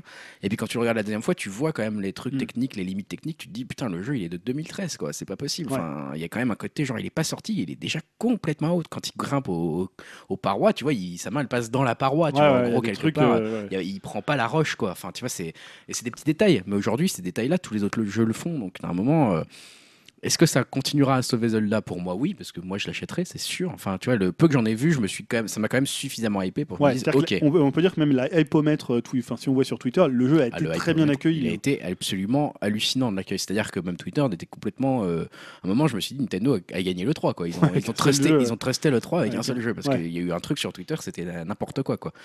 Mais, euh, mais au final, euh, avec un peu de recul, tu vois, une fois la hype passée, le premier trailer vu et un peu digéré, on va dire. Euh, ouais, tu te dis bon, ok, mais c'est pas super beau non plus. Et puis il y a que Ouais. ça. Et puis quand on voit beaucoup, tu te dis bah j'en vois beaucoup trop. Enfin, donc euh, première bonne impression, mais euh, quand même un petit doute sur le côté technique qui commence vraiment à me peser moi perso du côté Nintendo qui est vraiment trop trop en retard quoi. Et donc là ils avaient fait le choix de le montrer sur Wii U. Ouais. Euh, bah, ça se ressent vraiment vraiment quoi. C'est la Wii U elle est complètement à la ramasse maintenant. Alors peut-être que quand ils vont le montrer sur NX, au contraire, on va avoir un gap et on va dire oh là là. Ah, ils disent qu'il n'y en a pas. Alors en plus, c'est ça comme truc de communication. Ah, ils ont ah, pas il y dit ça exactement. pas énormément de différence. Ils ont dit que ça serait la même expérience, hormis les visuels. Ouais, bon. Toi, je sais pas, t'en as pensé quoi, Dim, toi, de ce trailer de, de Zelda? Bah, disons que, euh, enfin, juste euh, au niveau du trailer et pas le gameplay, j'avais trouvé ça assez sympa. Mais bon, euh, moi, je vous avouerai que les licences Nintendo, euh, j'en suis complètement lassé, quoi. Ça me, ça me parle plus trop. Euh, les Zelda, j'essaie d'en refaire. En plus, récemment, j'ai fait le Link's Between euh, Two Worlds sur 3DS. Ouais, c'était euh, sympa d'ailleurs. bon, il est sympa, mais bon. Ok. J'avais- j'avais la- hashtag bon, hashtag non. Non, mais j'avais l'impression de. Enfin, voilà, quoi. Ça t'avance, tu fais ton château, tu récupères euh, le boomerang, le- l'arc. euh, j'ai j'ai un peu peur que ça soit à peu près pareil sur ce nouveau Zelda, c'est-à-dire c'est toujours un peu le, c'est le même mécanisme. euh. Ah, ça a l'air d'être quand même assez différent dans le sens où ils ont cassé la structure, on va dire. Il y a de la survie Ouais. aussi, il y a des trucs comme ça. Enfin, Bah, mais je sais pas, mais en tout cas, ça me parle plus de trop ce, Ouais. ce genre de jeu-là, quoi. Mais après, euh, bon, Et finalement, cette visuel- idée, cette, visuellement, il est quand même beau. hein. cette idée de montrer, un- de faire- presque faire la com sur un seul jeu, quoi. C'est-à-dire, bon, on a vu un peu Pokémon, il y a eu aussi le Paper Mario qui avait un peu. euh, après, c'est affreux, mais ça veut juste dire qu'ils ont rien d'autre à montrer, quoi. Ça moi, montre la transition avec la NX, quoi. Moi, je pense qu'ils ont juste rien d'autre à Ouais. montrer. Tout est sur NX, quoi. Alors, en fait, c'est affreux, parce que tu te dis, mais ils ont rien d'autre ou ils veulent pas le montrer. Et moi, je pense qu'ils ont rien d'autre. Alors, tu parles rien d'autre, c'est-à-dire, tu penses que sur NX, ils ont rien à montrer? Pour l'instant, ils n'ont pas d'autres jeux. Ils ont Ouais, dit qu'il y aurait et- peut-être un nouveau Mario au prochain E3. Putain, les gars, les- il faut sortir d'autres trucs avant, sinon vous allez refaire comme la Wii U, quoi. Alors, c'est pas les, ru- les rumeurs qui courent euh, disent qu'il y aurait une trentaine de jeux au lancement de la NX. Moi, j'ai- eh, C'est tout ce que je leur souhaite. Mais moi, ça fait. En fait, j'ai trouvé que ça faisait peur dans le sens où Nintendo souffre déjà de ça, justement. Dans le genre où, en ce moment, tous les gens qui ont une Wii U se disent Putain, il y a quand même pas beaucoup de jeux là-dessus, quoi. Ah bah cette année c'est clair. Et là, ils arrivent à l'E3 et ils disent On montre un seul jeu. Et bah, le message, c'est Est-ce que t'en as d'autres? Tu vois, moi, moi, je l'ai un peu pris comme ça. Et c'est hyper dangereux pour un constructeur où tu te dis Déjà, ils sont un peu seuls sur leur console, est-ce qu'on va avoir du contenu, etc. Les gars, on vous montre qu'un seul jeu. On n'en annonce même pas d'autres, hein. il n'y a même pas un autre titre, rien du tout. Vous allez rien avoir. hein. Et du coup, ça donne un peu ce message-là. Ah, genre, à la NX, vous aurez rien de la sortie. On le sait depuis la fin de dernier E3 qu'ils n'ont plus rien sur Wii U. On l'avait bah dit on déjà l'année dernière en disant Ah, mais c'était oui. les fonds de tiroir. Mais le truc, euh, c'est que le problème, il est déjà là depuis plus d'un an. Et là, je trouve que ne communiquer que sur un seul jeu, euh, c'est une stratégie qui renforce un peu cet aspect-là en se disant, bah ok, ça veut dire que tu n'en as pas forcément beaucoup d'autres. C'est un peu ça qui m'a fait peur en fait. Même si potentiellement, voilà, tu... c'est potentiellement faux, ils auront plein de jeux. En termes de com, j'ai trouvé ça un peu hasardeux de se dire on met tout sur un seul œuf, quoi. on mise tout sur le même cheval. Euh, ouais, bah, on aurait bien aimé en voir d'autres quand même pour être sûr du produit un peu ou qu'on voudrait potentiellement acheter avec ce trailer. Alors ceci euh, là, là, on peut faire que des suppositions puisque tout est lié à la NX. C'est-à-dire qu'à partir du moment où ils montent pas la NX, ils peuvent rien montrer d'autre, ce dont euh, sur quoi ils travaillent quoi. Donc c'est là la Ils difficulté peuvent, en fait faire de comme les com. autres, ils peuvent faire comme les autres et montrer un trailer. Ouais, mais peut-être que si tu montres un jeu, tu dévoiles le concept de la NX et comme ils ont un temps de com et ils se disent bah tiens on va le montrer je Ça, c'est pas, le problème. en mars ou là on va... apparemment les rumeurs seraient que ça serait pour septembre la- le reveal de la NX. Ouais, bah tu vois, en même temps, on est deux mois avant et qu'ils auraient pas pu le faire, quoi, en gros. Tu vois, c'est un peu ça avec surtout les ce E3. qu'ils peuvent se- Ouais. Enfin, surtout ce qu'ils peuvent se permettre, Nintendo, c'est qu'ils font souvent, très souvent des Nintendo Direct, donc ils peuvent euh, aussi diluer leur- leurs infos au compte-gouttes. Là, ils voulaient peut-être juste se concentrer sur Zelda. Ouais, ou alors ouais, les, les- les rumeurs qui courent c'est qu'ils n'étaient pas prêts pour le montrer là et que euh, voilà c'était une question de timing tout comme la sortie euh, donc peut-être après aussi tu te dis pendant le 3 est-ce que si euh, il y a d'autres annonces Mm. euh, est-ce que ça peut être dilué dans d'autres annonces? Bah, tu Ouais, vois, je sais pas hein. typiquement, tu te dis aussi maintenant, le problème, c'est que s'ils annoncent une, une console annexe à l'E3, avec forcément un peu des caractéristiques, parce que tu sors toujours un peu les caractéristiques, genre elle pourra faire tourner les jeux en Battle à Scorpion, là, ou je sais pas quoi, qui va qui te dit, bah nous, on peut faire tourner en 4K, Full HD, 3D, euh, Ouais, avec un casque de réalité virtuelle. Et Nintendo, ils ont jamais parié sur les specs. Là, ils Enfin, l'ont re- re- euh, et ils l'ont Régis redit, ouais, l'a dit alors ce qui ne doit pas vraiment faire plaisir euh, à personne. Bah d'ailleurs, on va euh, je- on parlera partie, après. ouais. Alors je voulais juste parler de Ubisoft, Ouais. juste euh, l'exception française. Il y a quelque chose qui m'a fait voilà un peu, c'est on sait les, ce qui se passe en ce moment chez Ubisoft avec Bolloré. Et là, ils ont quand même fait un peu une, une conférence un peu résistance, un Ouais. peu euh, nid un peu debout. Plein de clins d'œil Voilà, à Bolloré. Plein de clins d'œil, ça a ouvert sur un truc un peu French cancan. Asha Tyler a parlé du vin et des, des sarcasmes français. on n'était pas très bien payé, mais bon. Voilà, c'est ça. Bo- comment Guillemot est arrivé avec son célèbre accent français. Euh, il a dit cette. Alors, je sais plus la phrase exacte. Euh, When je you are free, euh, there, is- there is Voilà. no fa- euh, failure. Donc, euh, quand tu es libre, il n'y a pas de problème, il y a pas de, il y a- il peut rien nous En arriver. tout cas, clairement, il a insisté dans son Voilà. discours sur la liberté de créer des de choses des nouvelles, choses. de prendre des risques et de créer des nouvelles, euh, des nouveaux jeux, des nouvelles licences qui étaient euh, bah, incommensurables, on va dire, quand tu étais justement indépendant. Indépendant, voilà. Il a bien euh, insisté là-dessus avec un gros clin d'œil à Bolloré, avec un petit doigt d'honneur derrière ce Ouais. clin d'œil quand même. hein. Et genre, euh, voilà, nous on fait le choix de, euh, de dire non, euh, d'essayer de dire non en tout cas à Bolloré. Quoi. Mais tu vois, c'est marrant ce truc parce qu'on peut pas dire que, ah, même si ça reste un studio indépendant, c'est pas un modèle d'indépendance. euh, Non. Tu as l'impression que c'est un peu euh, l'éléphant qui va se faire dévorer par une baleine, mais l'éléphant, il est toujours plus gros que la majorité de, euh, de, de la chaîne des animaux, tu vois. Ah, c'est sûr, je pense que. Mais je pense que ça les touche vraiment. Enfin, je pense Ou la que- girafe, hein, parce je pense- oui, c'est vrai. là. Je pense que c'était quand même assez sincère. Enfin, ça avait l'air assez sincère de ce côté. Je pense qu'ils sont quand même assez inquiets de ce que Bolloré Ah bah, peut faire et fait en ce moment chez Ubisoft. Donc, Ah euh, c'est- je pense que c'est une menace pour eux, même en n'étant pas un gros fan du je pense que c'est une très mauvaise ah bah, chose. c'est une très très mauvaise chose. Et euh, je pense que c'était pas mal de vouloir euh, communiquer un peu là-dessus. En tout cas, ce qui est bien, c'était que c'est- ils ont communiqué dessus sans être non plus trop lourd. non, on non, c'était. euh, C'était assez fin. Mais tu vois, à la euh, fin, ils ont, fait, ils ont fini avec toutes les personnes toutes qui étaient là, et puis lui devant, voilà, Mm. en disant cette phrase sur entreprise un peu familiale. Voilà, entreprise, euh, alors qu'on sait que c'est quand même un des plus gros groupes avec Activision, Electronic Arts, et d'ailleurs c'est enfin une, réussite à mettre à leur crédit depuis qu'ils Ah bah ont bien sûr. ouais. commencé les frères Guillemot. Mais voilà, c'est un tournant un peu. T'as l'impression un peu, c'était un peu son dernier E3. euh, voilà, après il- on sait pas trop. Bah, où tu il sentais que c'était un peu, ouais, c'était un peu étrange comme ambiance à la fin. Là, justement, quand il insistait sur son indépendance, etc. Tu te dis oula, mais donc c'est au revoir. Il y a quoi Il y a des violons il y a- Voilà, il pourrait partir et refaire une boîte, hein, peut-être, pourquoi pas. Ouais, ça serait compliqué quand même de revenir Quand au niveau du ça, succès voilà, ouais, du ça, Wii. euh. te dis, c'est sur des années, il est plus tout jeune quand même. Ouais, et puis bon, est-ce que t'as encore envie? Parce que c'est pour se faire re-racheter par Bolloré, tu vois, dans 2-3 ans. Ah, non, mais après, il, aurait peut-être fallu qu'il fasse comme Nintendo à l'époque où ils ont euh, acheté les actions de Yamauchi à sa mort pour Mm. éviter justement une OPA hostile. rachat, ouais. Euh, voilà, ce qui t'évite, euh, parce que là, quand tu as des, ces systèmes d'organisation, bah, tu peux facilement te faire euh, dévorer. Ouais, bah, c'était un peu triste en tout cas comme, comme conférence, enfin en tout cas comme finale de conférence, parce que pour ceux qui comprennent, après je me dis, tu vois, il y a plein de gens qui doivent regarder ce genre de trucs qui sont pas au courant tellement, enfin dans le monde du jeu vidéo aussi, mais le grand public, s'il suit ça sur internet, ils se disent qu'est-ce qui se passe quoi? Pourquoi, il, pourquoi il nous parle d'indépendance, on s'en fout? Non, après, voilà, ça pouvait, c'était juste à la fin. On va peut-être passer à la partie hardware. Ouais, alors du, coup on en a déjà un petit on peu l'a parlé. Alors, d'abord Microsoft, parce que c'était la première conférence. Euh, toi, bah, justement, tu, tu, tu m'avais noté, justement, est-ce qu'ils relancent la course à la puissance? J'ai pas compris. Ouais, c'est vraiment la stratégie, c'est la. la- Donc, on rappelle, ils ont d'abord ouvert sur la, La Xbox, Xbox Slim, qui est une. Xbox euh, donc, euh, blanche, 40% plus petite, euh, avec normalement, un tout petit apparemment, peu plus de puissance apparemment. elle a apparemment un lecteur Blu-ray UHD. D'accord. Alors, euh, je sais pas si ça a été confirmé, ils l'ont pas mis en avant, mais apparemment, ça serait le cas. Donc, ce qui en ferait après, ouais. un- le lecteur Blu- Blu-ray UHD le moins cher du marché, ce qui serait quand même une super, euh, bah, une super offre. Euh, après, je sais pas si c'est le cas, il faudra peut-être revérifier, mais apparemment c'est ce que j'ai lu.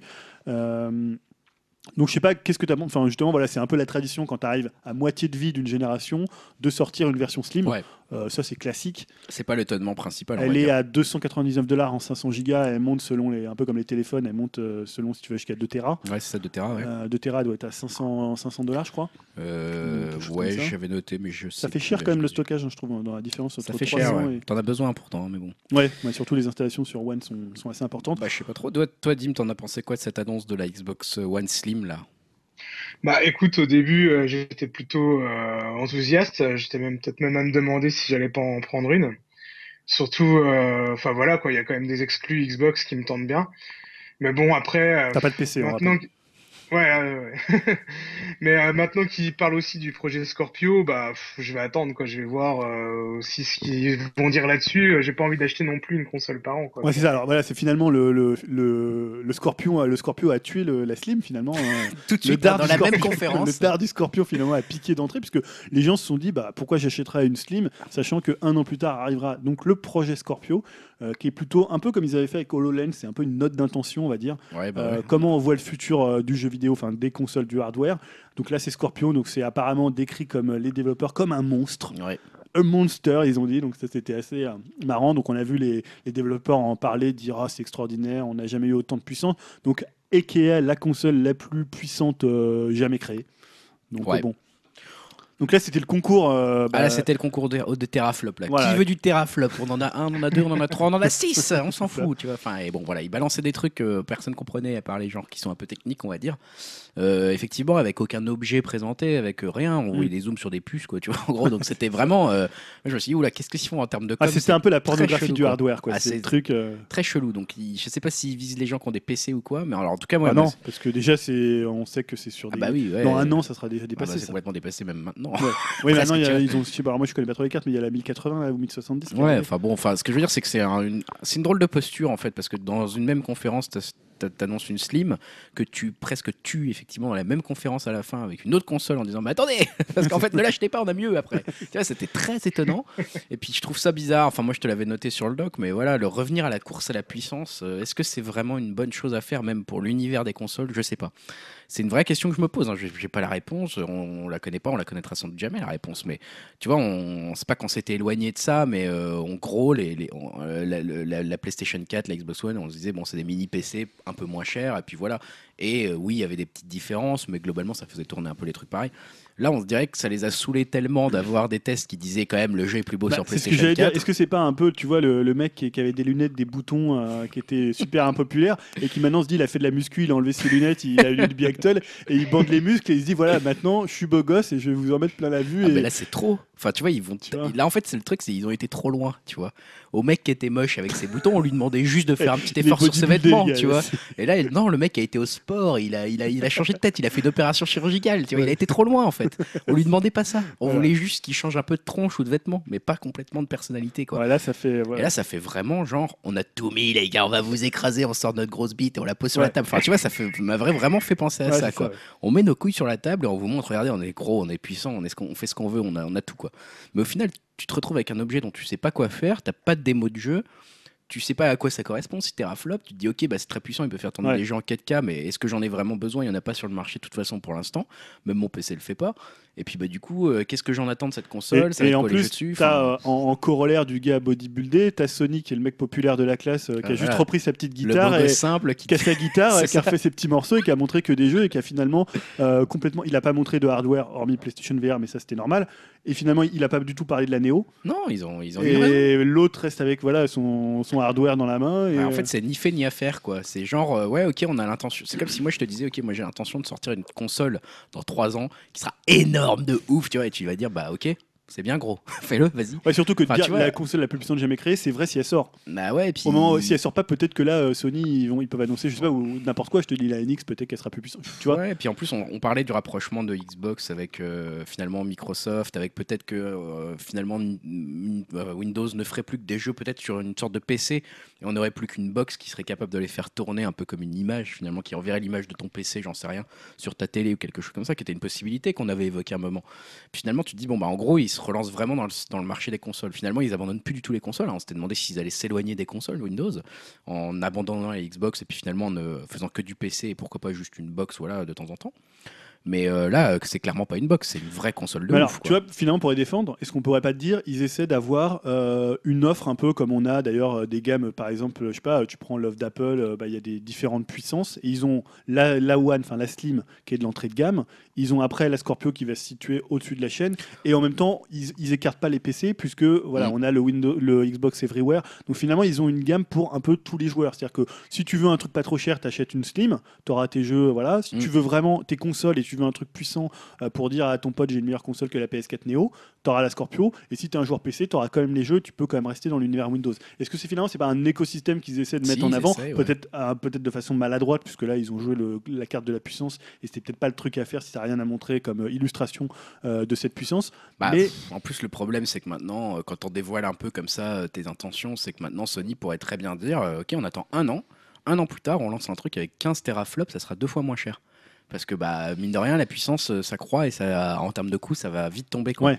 Et du coup, faire cette note d'intention, en plus en faisant un cycle de jeux vidéo, enfin du marché du jeu de vidéo, de la console de jeux vidéo, il le casse un peu quelque part, parce qu'il Ouais. l'annonce assez tôt, là, finalement. Sauf que on, on- c'est pas vraiment une nouvelle génération, on s'inscrit plus dans une gamme, enfin dans un mode Ouais. haut de gamme, puisque tous les jeux sont censés être compatibles Ouais, mais entre vois- la One, la Slim, ça, sera forcément le cas, Ouais. et, euh, et la Scorpio. Après, est-ce que ça sera le cas au fur Je pense quand même qu'ils sortiront des trucs sur Scorpio qui seront exclusifs Scorpio, tu vois, enfin qui pourront pas tourner sur d'autres trucs. J'espère. hein. Alors sinon, je vois encore moins à quoi elle sert, tu vois. Bah, on est comme dans un PC, c'est-à-dire si tu as une petite carte, euh, tu fais tourner les jeux euh, en lot, et si tu as une grosse carte, tu fais tourner Ouais. les jeux en high. Mais ça empêchera Ah, pas Sony wow. de dire, bah nous, on arrive avec la PS4 euh, Neo Plus qui, euh, voilà, qui a 15 teraflops et c'est Ouais, pareil. après, enfin, c'est sans fin la course à Je, je sais pas, ouais, voilà, je sais pas vers où ils sont rentrés. Est-ce que c'est un jeu judicieux ou pas Je suis pas certain. En fait, c'est très incertain cette annonce et elle m'a paru euh, à la fois, euh, c'est bien, Microsoft fait des trucs, mais en même temps, euh, on sait pas ce que c'est quoi. Et hyper chelou, vraiment hyper chelou cette annonce. Et d'ailleurs, toi, Dim, parce que tu parlais tout à l'heure, bon, la Slim, tu l'as un peu enterrée avant qu'elle puisse sortir de terre, mais euh, finalement, la Scorpio, c'est quelque chose qui t'intéresse. Un truc où on mise vraiment sur la puissance, on, on te dit, ouais, on va avoir euh, du gros jeu, du lourd. euh. Bah écoute, ouais, pourquoi pas. hein. Après, euh, comme disait Greg, par exemple, pour l'instant, ça reste que ça reste super abstrait. Quoi. On n'a pas, on n'a rien vu, on connaît rien sur ce projet, mais bon. euh, après, voilà, quoi. C'est vrai que, euh, on va dire, au niveau marketing, c'est complètement, euh, je trouve, débile de sortir euh, de, en début de conf une nouvelle machine euh, Steam. Et à la fin, euh, bah voilà quoi, une autre encore plus puissante, forcément. voilà, moi je suis pas pressé, j'ai une PS4, euh, je suis très, je joue très bien avec et tout. C'est voilà quoi, c'est juste si la concurrence me, me propose quelque chose de plus puissant et de mieux, Ah, pourquoi pas quoi. à quel Ouais. prix Mais par bon, contre, euh, mais voilà aussi à quel prix. Oui, on quoi, sait pas c'est encore, Parce que, effectivement, comme tu le disais, avec les specs actuels, si elle sort effectivement genre en 2017, ça va valoir cher encore Ouais, on même. peut certains parler de 600, 700, peut-être 800. On pourrait atteindre les 800 euros facile et on n'a pas vu les manettes ou les trucs à côté. Donc, euh, s'ils veulent en plus faire un truc avec de la réalité virtuelle ou je sais pas quoi, on peut atteindre même 1000. Hein, d'ailleurs, on après, Ouais, vas-y, euh, Dim, vas-y. Ouais, Microsoft, euh, enfin, euh, j'ai- j'en discutais avec un pote, on se demandait si euh, des fois euh, ils misaient pas non plus sur un peu des produits un peu plus chers et un peu plus euh, luxueux, mais qui au, au final euh, marchent quand même. Par exemple, on prend la manette euh, de la Xbox One, La la, Elite, manette E- Elite, ouais, voilà, elle s'est quand même bien vendue. Ouais, mais parce que ça 400. reste, ça reste niche. Ouais. Là, tu vois, Mais la ça reste quand même 150 euros, je crois, une Ouais. manette, quoi. Donc, euh, bon, une, console un poil plus chère, mais euh, qui est vraiment justement euh, le top du top, pourquoi pas. Enfin, si. Et d'ailleurs, tu parles de manette, ils ont présenté, c'est un peu du hardware, hein, leur euh, manette customisable. Oui, ouais, c'est vrai. C'est joli d'ailleurs, ça. Ouais, c'est- sympa, tu- ouais. alors, apparemment, 8 millions de possibilités selon les couleurs. Tu peux la graver euh, à ton nom, à ton gamer tag.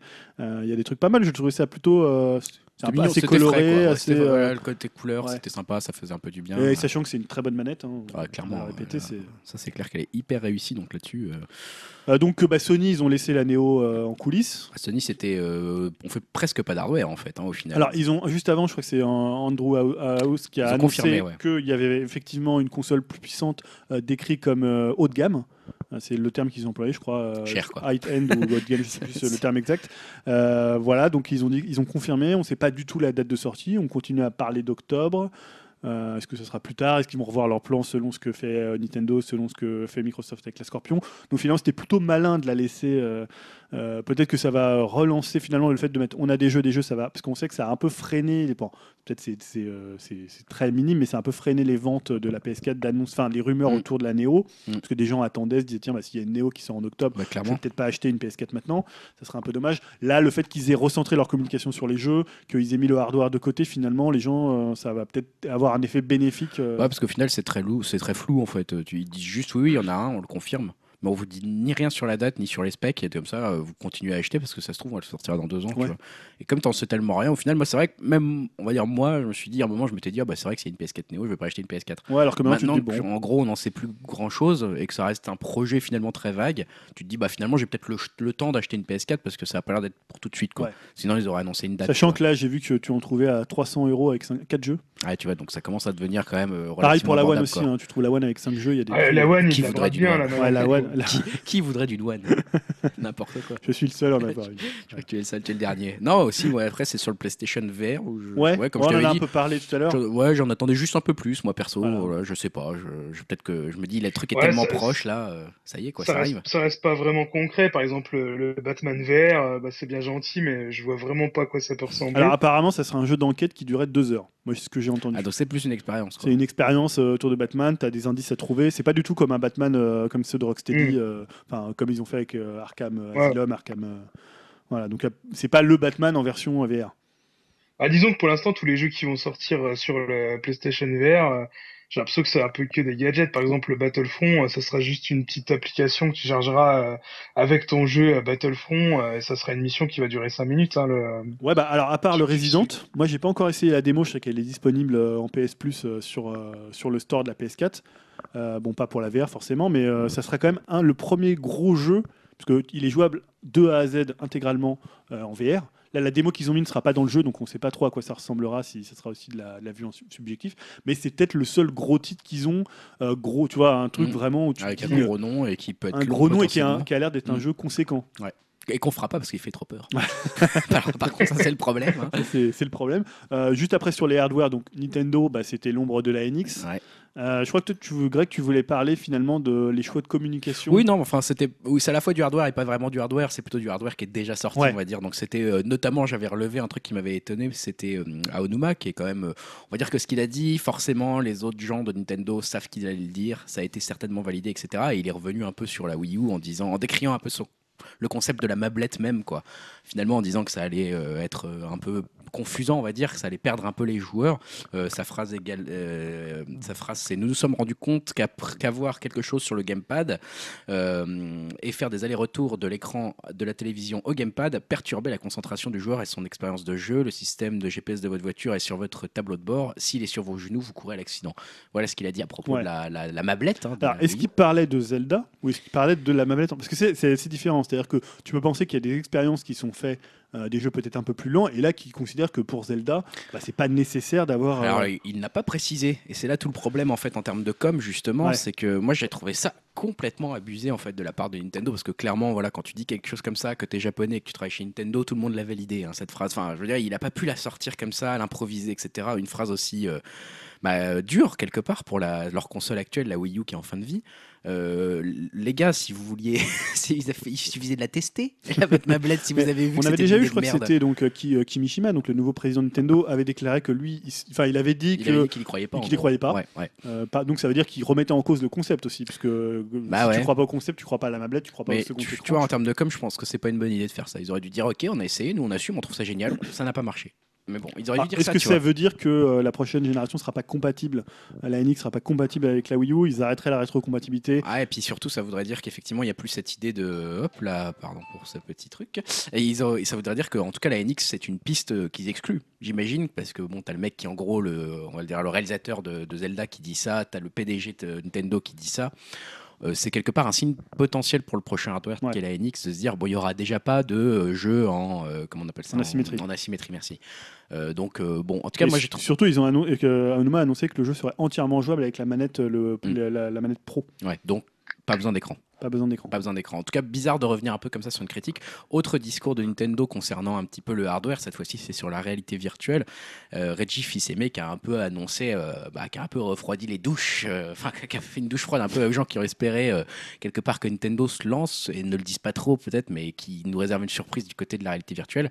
Eh ben non, hein, pas vraiment. Il a, il a dit nous voulons être certains que notre prochain contenu touche le plus large public dans une approche de mass market. Et lorsque la réalité virtuelle aura atteint ce stade, vous pouvez vous attendre à ce que Nintendo soit présent sous-entendu, pour l'instant, ça n'a pas atteint le mass market. Clairement, hein, il a raison là-dessus. La réalité virtuelle n'est pas du tout mass market. Hein. il suffit de voir qu'il n'y a personne autour de vous qui en a vraiment une chez eux finalement.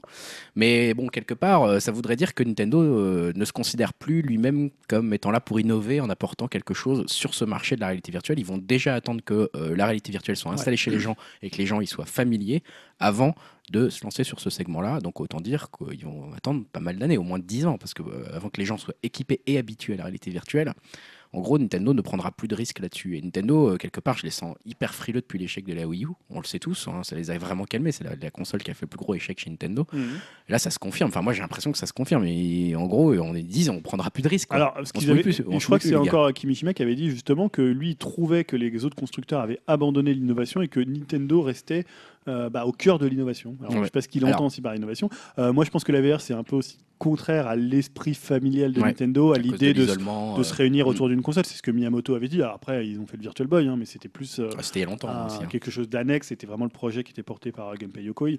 là, moi, enfin, ce que tu as dit là, ce que quand c'était Régis fils qui parlait ça, le mass market, je pense qu'aujourd'hui, il y a beaucoup de fantasmes autour de Nintendo et de la NX sur un retour sur le cercle gamer.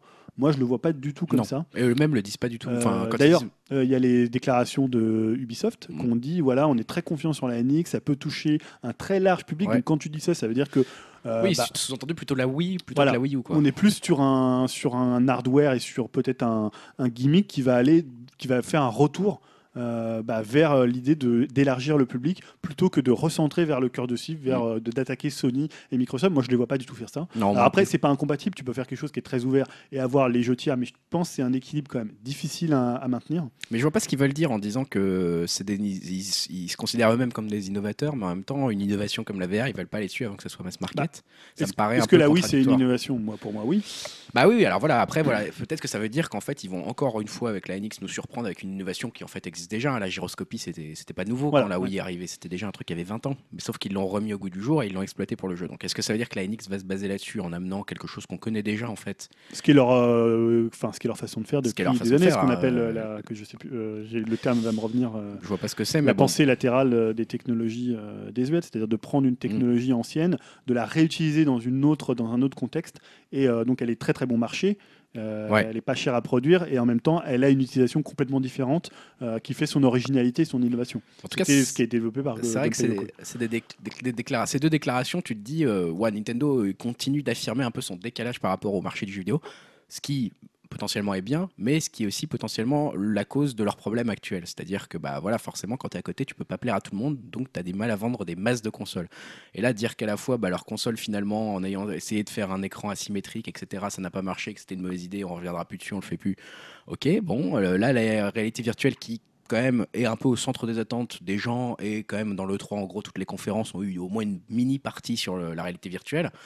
Dire qu'en fait non eux c'est pas du tout le cas et que ça Ouais, mais est-ce que pas trop. s'il lançait un casque de réalité virtuelle, ça, il, il se tuerait pas dans l'œuf parce qu'il viendrait après Sony, après tout le monde, et finalement, ça serait pas l'idée différenciante de Nintendo de dire, tu vois, on a un casque, ok, vous avez Mario en VR, est-ce que finalement, bah, ça, ça serait pas une, Ouais, une non-annonce, un non-événement, tu vois? Tu peux aussi dire dans le sens inverse quoi. Faire un truc euh, enfin tout le monde attend un truc toi tu fais rien dessus Euh, Ouais, mais c'était trop technologique pour c'est un peu Nintendo. chelou. Bah, trop techno ils en avaient fait un en 1985 le casque Oui, de c'était- virtuelle ouais, mais ça a pas Bah, marché. tu vois, ouais, ça n'a pas marché, mais ils savent le faire. Enfin, et potentiellement, ils ont le truc. Et puis même, enfin, je veux dire, maintenant, ils, ont, ils font des jeux sur mobile. Maintenant, euh, tu mets ton, ton Samsung dans ton Gear VR et tu as de la réalité virtuelle peu cher. Ils pourraient exploiter cet Ouais, aspect-là. C'est ce que on- j'avais pensé à un moment quand il y avait des rumeurs sur. euh, Et non, pas du tout. Ça les intéresse pas. On veut pas y aller. On va Mais garder notre truc. Si on regarde un peu les rumeurs, parce qu'il y a encore des rumeurs là qui sont sorties, alors, il y a des rumeurs qui ont été reléguées par Gameblog, on ne sait pas trop ce que ça vaut. C'est Euh, quoi J'ai j'ai pas suivi du coup. Alors, enfin, c'est, je crois que c'est Julien Chess qui a, qui a relayé ça, qui a eu des bruits de couloir euh, autour de, de la NX et notamment du retour des tiers, comme quoi Square Enix et euh, Capcom porteraient tous leurs jeux tiers sur, euh, sur, Bonne nouvelle. sur c'est la vrai. NX, Ouais. qu'ils auraient, que Nintendo serait en train d'essayer de négocier des exclusivités avec les éditeurs tiers. Notamment japonais, c'est-à-dire qu'ils essaieraient de refaire vraiment un- euh, bah, une sorte de coalition euh, voilà, vraiment japonaise, euh, que normalement la console aurait dû être présentée, euh, enfin sortir en 2016, mais que finalement ils l'ont repoussé parce que justement il y a des jeux qui n'étaient pas prêts encore à être montrés. Après voilà, c'est des bruits de couloir que apparemment tous les gens à qui il a pu parler euh, sont confiants sur la NX en disant que c'est un très bon hardware, que c'est une très bonne machine. Euh, il y avait d'ailleurs une blague de CD Projekt qui n'a pas fait long feu. Au début, CD Projekt a dit, euh, quelqu'un de CD Projekt a dit la l'Enix sera extraordinaire, mais c'était juste une joke en fait. Alors ça a été repris partout et finalement le mec il déconne parce qu'il n'en savait rien. c'était plutôt En drôle. tout cas, c'est bien pour Nintendo. Mais voilà, donc tu vois, moi j'arrive pas à savoir. C'est-à-dire dans, dans l'idée de, on va revenir vers les éditeurs tiers qui sont plutôt des éditeurs euh, bah, un peu cœur de cible des, des joueurs. Et l'idée, moi j'ai j'ai plutôt tendance à croire ce que dit Ubisoft en disant, voilà, ils ont une console pour toucher, ce que tu parlais tout à l'heure, ce que disait Reggie, mass market, vraiment toucher Mm. un plus grand nombre et pas aller dans la course à la puissance, pas revenir. Après, ils peuvent essayer de faire le grand écart, hein, c'est pas, c'est pas impossible. Mais j'ai plus tendance à penser qu'ils ont un gimmick, un concept. Je pense qu'il y, vont- a il y a un gimmick. Et le seul- d'ailleurs, le seul jeu qui a été annoncé sur NX aujourd'hui, c'est Just Just Dance. Dance. Et ça, ça m'a fait peur. Bah voilà, tu te dis, ils ont pas annoncé. euh, alors après, peut-être qu'ils ont pas le droit, mais. Ah, ça, là, ça là, j'ai eu un petit frisson dans le dos. Parce que. Just Dance, maintenant, tu peux y jouer avec juste un smartphone. Non mais voilà, alors peut-être il y aura une solution etc. Mais tu te dis bon c'est pas n'importe quel jeu, Voilà. c'est symbolique quoi. Ça veut dire qu'ils pensent que le public de la NX sera le public de Just Dance. voilà donc quelque part plutôt des ados on va dire ou Voilà, plutôt voilà, du grand, du familial. du familial. Sans que ce ados, soit un problème, etc. après, Ah non, euh, ah non non mais c'est très bien pour eux si ça marche. Moi je leur souhaite que ça Nintendo. Moi pour moi l'important c'est que Nintendo que je l'aime ou pas la NX je m'en fous. Pour moi c'est important qu'elle marche en fait. Je, je veux qu'il y ait plus de concurrence Ah, c'est peut-être mieux peine marché. quand même. C'est- mieux qu'à place que. Ah si elle me plaît c'est encore mieux parce que moi je suis à la base je suis un fan Nintendo T'as mais des moi, actions Nintendo, c'est ça. Tu as je- acheté tout un portefeuille Non, ce d'actions. que je veux pas, c'est que... que- Nintendo disparaisse parce que justement, ils ont une offre alternative. Donc, euh, j'aime bien ce côté alternatif. Mais après, il faut, Mm. faudrait pas qu'ils fassent, euh, voilà, qu'ils oublient tout le reste qui existe, notamment la réalité virtuelle ou, ou genre de choses euh, qui pourraient après leur poser du tort dans 10 ans si la réalité virtuelle a explosé et qu'ils n'étaient pas là au lancement, quoi. Bon, on verra sur le hardware. Il y aura sûrement d'autres rumeurs encore. On ira voir sur ça sur NeoGaf ou sur Gameblog. Le- Nos partenaires, non, non, non, déconne. non, c'est pas nos partenaires. Voilà, peut-être qu'on va remplacer Stan par Carole. Après, après, ils vont plus t'inviter chez au bas gauche droite, quoi. Ils vont dire, ah, vous avez Gameblog. Ah, non. pas question. Mais voilà, d'ailleurs, notre troisième partie va vous étonner, hein, je peux vous le dire. Restez après la pub. Même si on l'a, on l'a teasé avant, c'est sur les jeux, vraiment. Voilà. je pense pas que Dim, t'avais quelque chose à rajouter sur Nintendo. Je pense que la NX, tu t'en fous. Mm. C'est des Ouais, un Saloperie de japonais. NX ta mère, voilà, c'est bon. Euh, Oh, donc les jeux, euh, bah, peut-être Dim, je sais pas si tu vas commencer pour, euh, bah, peut-être ouais, comme ça, comme t'as pas trop Ouais. entendu sur Nintendo, parler des jeux qui t'ont marqué, que t'as retenu, que t'as envie de jouer, des autres trucs que t'as pas aimé. Euh, vraiment le software. Alors, euh, moi, les jeux que j'ai retenus, euh, il y a South Park. Ah ouais? Ça a l'air bien J'avais, cool. euh, ouais, j'avais adoré le premier, moi, déjà. Ouais, qui sera offert d'ailleurs pour ceux qui achèteront le- l'autre. Ouais, ouais ça. c'est en commande, je crois. Ouais, ouais. Et euh, ouais, bah, ça n'a pas l'air non plus de révolutionner le, le jeu, par rapport au premier, mais euh, enfin voilà quoi. euh, on va dire transposer. euh, le premier c'était plus sur le- tout ce qui était euh, heroic fantasy, là c'est Ouais. plus sur euh, l'univers des super héros. D'ailleurs, ça taclait pas mal Ouais, Marvel. euh, c'était très drôle. là. Il y avait donc euh, très euh, Matt Parker et très, très Stone, non c'est comment comme, Très Parker et Matt Stone, Ouais. je les ai inversés, euh, qui étaient présents. C'était toujours assez drôle. Enfin, ils sont toujours. ouais, ils sont euh, super bons. Ça a Ah fait bah, un bon. euh, font le show. Ouais. dans, dans la conférence, c'était un bon moment. Quoi, Ouais, c'était un bon fait moment. show. Quoi. Non, c'était, c'est c'est vrai que ça a l'air prometteur. Ça a l'air sympa ce jeu. Ouais. Bah franchement, je sais pas si vous y aviez joué au premier. Non, mais, moi euh, pas du tout. ouais, le premier, il était dantesque. hein. Bah, moi, je vous conseille vraiment euh, de, si vous pouvez acheter le combo avec le, le premier, euh, de faire les deux. c'est- c'est- à mon avis, ça peut être vraiment sympa, quoi. Ouais, il puis même apparemment tout le monde disait que sur les mécaniques c'était très très bien. Ouais, c'était des très Obsidian bons et tout, euh, ouais. Très Et puis c'est vraiment rare, je trouve, dans un jeu vidéo de, de rigoler, mais à fond, quoi. Enfin, vraiment de se marrer, quoi. Ouais, c'est rare, c'est vrai. On en parlait tout à l'heure, c'est vrai que c'est pas tout le temps le cas. Euh. Euh, je sais pas, tu, on fait quoi? On tourne. euh, la- Ouais, euh, bah moi on a parlé de Zelda largement, donc c'est pas la peine d'en revenir. On avait tous les deux mentionné Steep, Julien? Ouais, moi je l'ai mentionné parce que là, on- pour le coup, on n'en a pas vraiment parlé, mais c'était le One More Thing euh, de Ubi qui est Ah, plutôt habitué. C'était frais ça? Et alors, c'est pour, pour les jeux qui connaissent pas, c'est un jeu de snow, alors Ouais, de- sport extrême, il y a sport aussi extrême de montagne. plane, de montagne. Ouais, il y a du ski, un peu de y a tout, du je crois. ski, hein. ouais. Donc c'est développé par Ubi Annecy qui a plutôt euh, fait euh, les ceux qui faisaient le, le comment le, le multijoueur de Assassin's Creed. Ils étaient plutôt en appui sur certains euh, jeux. Et là, ils vont vraiment avec un projet à eux, puisqu'ils sont à Annecy, donc Bah à ouais. côté du Mont Blanc. Ils connaissent bien le Mont Blanc. Ils connaissent bien le Mont Blanc, donc ça c'était aussi sympa ce côté. Bah voilà, on est ancré, euh, bah, on sait ce que c'est la montagne. hein, on n'est pas, on n'a pas fait des prises de vue comme ça. Et on, on a essayé de faire notre jeu. Euh, en plus, ça revient à une période où, où vraiment les côtés euh, sport de glisse, sport extrême, ça a un peu disparu. Alors qu'à une époque, il y en avait beaucoup. On se rappelle de SSX, Ouais. de Amp qui était sur la première Xbox, de, bah, de euh, 1080, euh, 1080 Snowboarder là. Ah, ouais. Il y a eu plein, il y a eu toute une vague et c'est vrai que c'est bien de retrouver un jeu assez frais comme ça. euh, Ah, c'était une vraie surprise parce qu'en plus on l'attendait pas spécialement. J'en ai un truc où il se tire dessus, donc Voilà, dis, bon, concrètement, un jeu de glisse, ça fait des années qu'on n'en a pas vu. Et puis celui-là, bon, alors après, moi, ce qui m'inquiète un peu, c'est, on va dire, la. La euh, je sais pas comment le dire, la durée de vie, la, la- enfin voilà, qu'est-ce qu'il y a à faire en Voilà. fait finalement? Est-ce que ça va être long? Est-ce qu'on a beaucoup de choses à faire? Ouais, ça a l'air un peu vite quand même. Enfin, Voilà, si et- c'est juste faire des descentes ou des trucs se comme ça. filmer, les partager sur Et t'as un YouTube. peu peur que ce soit le côté Ubi où finalement tout est social, tout est connecté, Ouais, où t'as tes amis très, qui très viennent te faire chier. Hey Michael, j'ai fait un meilleur temps que toi, tu veux essayer de le battre?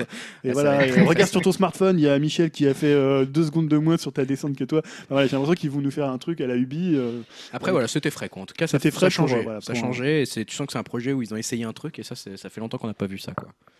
Donc ouais, moi, ce type, je me l'étais noté aussi. Euh, je vois, Dim, toi, t'avais noté Spider-Man aussi. Ouais, Spider-Man, bah, pour l'instant, on n'a pas vu grand-chose, mais euh, la petite bonne annonce m'a bien convaincu. Ah, moi aussi. Euh, J'ai jamais fait d'anciens jeux Spider-Man, mais ça a quand même toujours eu plus ou moins des bonnes réputes, quoi. Les jeux qu'il y avait sur PS3, par exemple. Et euh, non, celui-là, franchement, il me, il motive bien. Et puis surtout, faut Et, dire, faut euh, dire, c'est un vrai développeur derrière, parce que généralement, Ouais. ça peut être confié à des petits projets. Là, c'est Insomniac Games qui est quand même les créateurs de Ratchet Clank, qui fait, qu'on fait aussi euh, Sunset Overdrive. Donc plutôt techniquement il maîtrise. On a vu quelques images, là, notamment quand il passe dans le café, c'est plutôt joli. Ouais, c'est assez impressionnant. Et euh, il y a des gens de chez Marvel qui ont dit en plus que voilà, parce qu'avant, euh, généralement quand un film Marvel sortait, il sortait la- l'adaptation jeu vidéo et c'était toujours un peu pourri, quoi. Ouais, faut sauf les. Batman. Et encore, les Batman Ah, ne sont pas l'adaptation ah, du jeu vidéo, c'est vrai. Ouais, Batman, c'est pas adapté euh, Ouais. d'un film ou d'une. Enfin voilà, c'est. Puis c'est DC Comics, là, c'est vraiment. Mais à chaque fois, les jeux Marvel, il n'y a jamais vraiment eu de bons jeux Marvel. Bon, après, si je me trompe, euh, reprenez-moi dans les commentaires, mais je je- j'en vois pas là comme ça de tête. Non, pas Et là, ils ont vraiment dit qu'ils voulaient recentrer sur les jeux vidéo, faire quelque chose de plus sérieux, euh, et que le Spider-Man là en question, c'était vraiment que la pointe de l'iceberg, qui, pré- qui préparait euh, plein plein de jeux euh, tirés de leur licence, mais euh, vraiment euh, avec un côté soigné quoi. Donc si on pouvait avoir un, on va dire un, Batman Arkham à la sauce Spider-Man, ça pourrait vraiment être sympa quoi. Euh, Greg, je sais pas si t'as un autre jeu. euh, Euh, J'avais noté Battlefield 1, mais c'était vraiment comme ça, parce que j'ai vu qu'en fait il avait fait un, un espèce de buzz. Ouais. Finalement, le jeu avait été pas mal repris. Alors je, me- je l'avais vu une première fois, je me suis un peu demandé pourquoi, parce que bah, encore. Première Guerre mondiale. Voilà, bon, après j'ai été revoir la vidéo, c'est vrai que je me suis dit finalement c'est quand même pas mal foutu, Ah oui, quand c'est même. quand même hyper beau quand t'es en Ouais. jeu. Enfin voilà. euh, Ah, en- ça en- envoie du lourd quand même le trailer. voilà, en regardant mieux le trailer, je me suis dit effectivement je comprends mieux pourquoi il y a du buzz sur internet, donc je voulais au moins le mentionner pour Ouais. dire aux gens si vous l'avez pas vu, allez le voir. Par quoi. contre, tu peux pas jouer euh, les Français commencer. Enfin, il ah est oui, en oui, DLC, il, est, il est pas, il est pas encore. euh, au début, tu pourras pas jouer les Voilà, Français. alors que c'est quand même la Première Guerre mondiale, merde. Ah ouais, c'est, je sais pas, tu te dis C'est quoi ce révisionnisme C'est un peu le pays au centre du truc, quoi. Donc la guerre de, voilà, je sais pas, les Verdun, tout ça. Non, pas possible. Donc ouais, donc on va dire que je le mentionne rapidement au moins pour sa qualité graphique euh, à, à voir. Après, je ne sais pas, j'en sais pas beaucoup plus que ça. Et non, c'était, on en a déjà parlé, mais Horizon Zero Dawn m'a vraiment laissé une bonne impression. Donc je m'étais mis un peu cette, ce nom-là à nouveau dans cette liste de, Ouais. de jeux à retenir, à suivre en tout cas. Je l'aurais pas mis l'année dernière, je l'ai mis cette année parce que le gameplay m'a un peu séduit. Ouais. J'aime bien l'univers. Une femme bien- en plus, une rousse. Ouais, les, les- une femme. Alors ça, c'est dommage. Non. Pour un univers sauvage. Non, voilà, le, le- les côtés robots, dinosaures ou je sais pas quoi. Enfin, Ouais. je- on sait pas trop ce que c'est. euh, le- les pièges. Enfin, une fois, j'ai déjà dit tout ça, mais ça m'a intrigué, donc je me suis dit, allez, je le garde dans ma liste de jeux à suivre euh, pour la, pour la suite, on va dire. Ouais, donc moi j'avais mis donc Dishonored 2, on en a parlé tout à l'heure, Ouais. euh, moi ça m'intéresse. Gears of War 4, je sais que tout le monde dit bah c'est le même jeu, il y a rien de nouveau. Et moi j'aime la formule de Gears of War, surtout Ouais, si ouais, il, a- il a- il a l'air efficace quand même. Voilà. Ça, ça va marcher. ouais. Alors autant le euh, Judgment était un peu décevant, c'était plus un jeu axé multijoueur. Euh, moi j'avais beaucoup aimé le 3. Euh, je pense qu'il y a encore des choses à faire dans la formule, dans le côté bah, on en prend plein la tronche. Et si ça reste toujours sur un gameplay solide, après c'est vrai que c'est un peu comme Halo, je pense que c'est une licence qui a du mal à se renouveler. Euh, faut voir ce que va faire Coalition après Epic. Euh, c'est toujours le même type qui était chez Qui, dirige le jeu, mais il n'y a plus euh, Cliffy B. Voilà, faut voir ce que ça va donner. Moi je suis quand même impatient d'y jouer. Euh, ça reste un gameplay que j'aime beaucoup. Pour moi c'est un des meilleurs TPS qui est sorti. À l'époque c'était quand même une claque. Voilà, alors après, peut-être que ça va être le, le Gears de trop. Après, encore le Judgment, le, enfin, le Gears canonique de trop, j'ai envie de dire. Voilà, mais moi, je suis quand même intéressé. Ce qu'on a vu, c'était quand même plutôt joli, plutôt bien mis en scène. Euh, on peut lancer un espèce de disque qui découpe. Là, c'est une arme. Il y a des armes assez fun. Il y a un côté fun que j'aime bien, un côté con-con. Mm. Et j'espère qu'ils vont pas. Parce que le premier trailer, c'était très ambiance résidente. Il y avait un côté un peu plus sombre, qui a déjà dans, dans le premier Gears of War. hein. Ça reste quand même un jeu parfois qui joue un peu sur, euh, sur l'horreur. Mais souvent, c'est des trucs assez cons. C'est genre, euh, on n'y voit pas plus que dans un trou du cul. C'est des, des blagues un peu comme ça, très. non, mais c'est des trucs, voilà, ils sont complètement cons. et Enfin, pas, pas complètement cons, mais c'est très. Premier degré, quoi. C'est assez premier degré, mais en même temps avec un, un espèce de fond de deuxième degré derrière. C'est un peu comme Starship, tu vois. Ouais. Un peu comme Starship Ouais. Trooper, où l'histoire est premier degré, mais en même temps, ils en rigolent un peu derrière. Ah, mais les, les Gears of War, c'est quand même. euh, c'est vrai qu'à chaque fois que j'y joue aussi, pareil, euh, c'est ce qu'on disait, là, là, on se prend vraiment Ah bien oui, la gueule. c'est du nanar un peu, c'est du. Mais assumé. Moi, j'ai- le gros souvenir, euh, c'est au Gears of War 2, avec la, la reine que tu vois jamais, euh, qui a une voix un peu terrifiante, puis à la fin, il la voit, puis c'est une grosse bombasse, puis t'as les bonhommes, oh, mais c'est elle la reine, mais en fait, elle est bonne et tout. voilà, c'est un peu, c'est genre complètement des choses décomplexé. comme ça, mais j'en pouvais plus, j'arrivais même plus à jouer tellement que je me marrais. hein. Ouais, voilà, il y a un côté nanar assumé que, que moi j'aime bien. Euh, pas Greg, t'as un autre jeu euh, dont tu voulais parler Euh, non, pas spécialement. Écoute, on a parlé de Steep, on a parlé de Zelda. euh, Ouais, Last Guardian, moi, Last Guardian, j'attends toujours. Ouais. Euh, voilà, moi, Ueda, ça marche toujours sur moi. Je... Bon, c'est vrai que le jeu fait très PS3. Il fait vieux, ouais. alors, mais moi j'aime bien ce côté euh, finalement euh, c'est pas du tout un jeu qui, a ce qui va c'est un jeu comme je crois que c'était euh, sur Gamecult euh, je voyais le- le- les impressions du Kishiro qui et c'est un peu ce que j'attends moi c'est-à-dire que c'est un jeu tu as l'impression qu'il était coincé dans une époque il ressort maintenant et il a pas du tout les tares des jeux actuels c'est-à-dire ah, il a des défauts des jeux de l'époque mais il a pas ce côté euh, tout est donné c'est-à-dire que là apparemment les sauts bah, c'est compliqué de, de sauter d'un endroit à l'autre c'est pas il y a pas d'automatisation voilà moi c'est ça ce peut que être frais, ça, un peu, ça ouais. peut être frais, ça Mm. peut être peut-être parfois un peu plus rageant, un peu comme Shadow of Colossus. Quand tu le fais maintenant, tu te dis, bon putain, mais euh, personne ne refera un jeu comme ça. ouais, Mais j'espère euh, qu'il va être à la fois euh, bah, réussi d'un point de vue de la DA, ça, ça a l'air d'être le cas, et en même temps dans ses mécaniques qui va être un peu à l'ancienne, un peu voilà. Mm. Donc c'est un peu ce que j'attends de Last Guardian, euh, qui est un peu le jeu sauvé des eaux et qui revient maintenant, un peu genre Marty qui revient du, euh, du futur ou du passé, je ne sais plus. Je vois que vous euh, avez tous les deux noté aussi Death Stranding, même si on n'en sait pas grand-chose. Ouais, bah ouais, moi je suis Koji Fag. moi, j'ai- moi, j'ai jamais fait de jeu de- d'Hideo Kojima, donc je me dis, c'est- enfin, si, j'ai essayé un peu euh, Gears of. euh, merde. Metal Gear, mais ça m'a pas trop plu. Donc là, je me dis, pourquoi pas euh, au moins en tenter un. Et puis, euh, bon, après, je suis pas trop fan de Norman Reedus, mais bon, je me dis, là, au moins, il a son avantage, vu qu'il a pas d'expression, euh, qu'un jeu vidéo, ça se verra peut-être moins. c'est ça. Quel salaud, quoi. Et euh, non, bah, après, c'est quand même ce qu'on disait tout à l'heure, c'est quand même vachement intriguant, le, premier trailer. euh. Ah, il s'est teasé, hein. Ah là, ouais, il est très Ça fait, m'avait fait un peu aussi penser à Matrix, moi, avec le, quand Neo se réveille avec ses câbles et Ouais, tout. complètement. ouais. Et en plus, tu sais que c'est un idéo, idéo euh, Kojima game. D'ailleurs, certains, moi, la blague que j'ai tournée sur Twitter, c'est certains disaient en fait, le jeu, il va s'appeler euh, Ideo Kojima Game. c'est pas faux. Il s'appelle pas Death Stranding, il s'appelle parce qu'il se met partout. Alors après, il rend, on voit aussi à chaque fois, il met le nom de la musique qu'il choisit. Enfin, il met toujours en avant. euh, Crédit tout le monde en fait. crédit de tout le monde. Ouais, on sait qu'il y a encore euh, Shinkawa qui va faire euh, toute la, toute la, toute, toute la partie visuelle. Euh, Norman Reedus était quand même voilà, bien présent. Enfin, il se met en avant, mais il met aussi euh, ses équipes en avant. Quoi. Est-ce qu'il reste des jeux Resident Evil 7 On en a un peu parlé. Je vois Julien que tu avais noté ça. Ouais, moi j'ai pas encore fait la démo, euh, ça m'intéresse de voir ce qu'ils vont faire. Moi je suis assez surpris, en fait je suis surpris de leur communication en, disant on va revenir à l'horreur, alors que finalement le 5 et le 6 c'est les épisodes les plus vendus de la série. Ah ouais je trouve que c'est toujours intéressant chez Capcom cette, euh, ce- cette, cette, euh, dichotomie entre se dire bah finalement on a perdu les fans historiques de la licence après le 4, ou avec le 4, après moi je trouve que le Ouais. 4 est génial, mais voilà on n'est plus dans l'horreur pure, est-ce qu'on peut faire encore maintenant un jeu comme on faisait à l'époque, c'est un autre débat, mais cette idée de revenir avec peut-être une une vue subjective, de revenir euh, vers quelque chose. Alors ça s'est fait, on s'est ressemble à Pity, à Amnesia, euh, euh, voilà, à des, à des jeux comme ça. Est-ce qu'ils vont réussir à renouveler un peu le mythe Resident Evil? C'est un peu la question. En tout cas, moi je trouve que c'est ballsy. Tu vois, je trouve que Ouais. c'est une prise de risque. Je m'attendais pas du tout à ça, quoi. Honnêtement, quand ils ont dit ça, c'est Resident Evil, Ouais. j'ai fait quoi? Enfin, tu vois, genre on voit pas le personnage. C'est pas, c'est pas de la même façon. Enfin, ils ont tout changé, quoi. Et je trouve que c'est extrêmement courageux parce que c'est quand même un peu leur licence euh, Mm. qui fait vivre Capcom aujourd'hui, quoi. Finalement, Resident Evil. Oui, surtout, mais comme je disais, surtout que les deux autres avaient très Eh bien bah marché. Ça Même si c'est pas des succès euh, critiques, Voilà, on s'en fout. Ils les vendent. ils les vendent. Le Ils les 6, vendent ça à- s'est très bien vendu. Par, par boîte. Donc, euh, non, moi je trouve que c'est courageux et comme je l'ai déjà dit, moi j'aime bien quand ils prennent des risques, ce genre de truc. Donc là, Mhm. je me dis, euh, bon, j'y jouerai jamais parce que ça fait trop peur. Mais ouais, hyper intriguant en tout cas. Donc je me demande à quoi ça va ressembler, honnêtement. Bizarre quoi. Et moi, voilà, le, le Zelda, je l'attends quand même. hein, c'est, Bien sûr. euh, voilà, j'ai bien ce côté un peu. Moi, j'ai, moi, ce que j'attends les Zelda, c'est les donjons. Donc là, on n'a pas vu beaucoup. On Non. sait qu'il y aura les, ce qu'ils appellent les shrines, On a vu des mécaniques pas mal quand même. des mais- mécaniques pas mal euh, avec euh, là, une espèce de stase, avec des trucs, des blocs que tu dois déplacer. Je trouvais ça plutôt, euh, plutôt intelligent. Voilà, donc moi, j'attends surtout de voir des, des donjons. Alors, parce qu'après, tout ce qu'il y a autour de Zelda, j'aime bien, mais je trouvais ça sympa quand même cette idée avec le feu. Il y a des trucs où tu le vois avec le bouclier quand il fait du surf.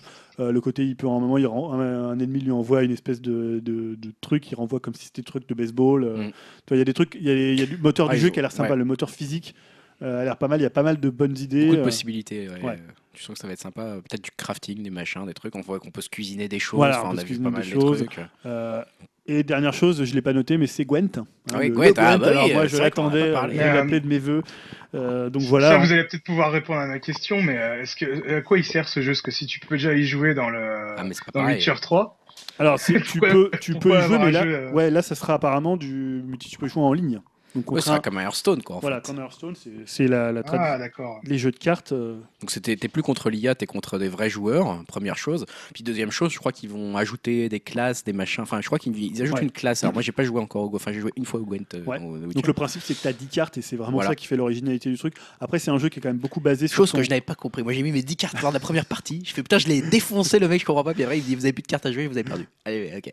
Mais en fait le truc c'est que c'est quand même très lié à ton deck. C'est-à-dire que souvent quand tu as un super deck, tu as peu de chances de perdre quand Ah même. bah ouais. Parce qu'en fait tu as un deck de 22 cartes. Enfin, ce que T'en prends 10 au et t'en hasard. prends 10, t'en- 10 qui sont sélectionnés au hasard. Ah tu peux en ça. changer une ou deux généralement. Enfin, en faire comme si tu. Comme à, je sais pas, dans, les, dans le poker où tu euh, enlèves deux cartes et tu te dis, tiens, je veux deux nouvelles cartes à tes risques et périls d'avoir des moins bonnes cartes. Mais c'est vrai que si tu as un super deck à 22 cartes, tu pratiquement aucune chance de perdre parce que tu sais que tu auras toujours. euh, En général, t'as gagné. ouais. C'est très lié au tirage des 10 cartes. Alors après, c'est logique aussi, ça reste du jeu de cartes, donc du jeu où il y a une part de hasard. Maintenant, c'est quand même très très sympa. C'est pas cartes bête d'avoir sorti ça en carte quand même, parce que quand ils ont dû voir le succès d'Hearthstone, Ouais. le truc qui rapporte quand même peut-être 20 millions de dollars de chiffre d'affaires par mois à Blizzard. Ouais. Donc euh, juste leur cheveux le Non, et puis honnêtement, dans, dans Witcher 3, c'est super. Moi, j'ai fait toutes les quêtes. Et apparemment, là, dans le- la nouvelle extension, il y a il y a encore, encore du des tournois, il y a Mm. encore des quêtes, il y a des trucs à trouver. Maintenant, tu sais les cartes que tu as ratées parce que c'était super dur de toutes les avoir. Donc voilà, pour les- il y a des gens qui sont fans du Gwent. euh, Ouais, je pense qu'ils ont entendu le public, hein, parce que tout le monde demandait un jeu de Ouais, Gwent. ouais, hein. ouais. Tous les gens qui ont, aimé, qui ont aimé ça dans, dans The Witcher ont, ont demandé un. Et, et bien, comme disait euh, Hobbes euh, bas gauche droite, le Gwent, c'est la vie. voilà, voilà. voilà, je le soutiens sur ce, sur ce, sur ce point-là. Bon, bah ça Euh, compte. Ouais, Moi j'avais encore un autre jeu, Ah, j'avais pas vu, alors Euh, attends. C'est quoi? le bah, Watch Dogs 2 en fait. Ah, Watch Dogs 2, ouais, c'est pour ça que je l'avais pas vu. Ouais. c'est parce que c'est de la merde. Ah, bah, en bah, parler. Allez-y, allez-y, allez-y, j'ai l'habitude. euh, tous mes potes me, me, me chambrent là-dessus, mais moi je suis un- un- vraiment un défenseur euh, du premier. Déjà, le premier j'avais vraiment adoré. Euh, et là, pour euh, le 2, on va dire la présentation du 2, moi ça m'a quand même aussi euh, convaincu. Euh, en voyant la vidéo de gameplay, je me suis retrouvé un peu en terre inconnue avec du GTA-like, avec une petite pointe d'infiltration où il y a plusieurs possibilités de faire le niveau. sachant que tu peux hacker les téléphones ou les caméras ou autre chose. Là, à un moment donné, je crois même qu'il a, il a une petite voiture télécommandée. À un moment donné, il, il arrive même à prendre contrôle d'une vraie voiture.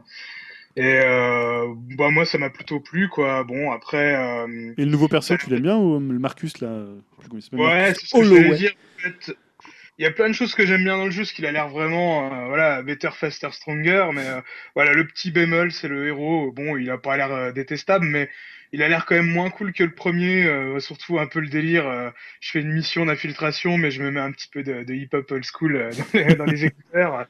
C'est pas trop crédible, on va dire.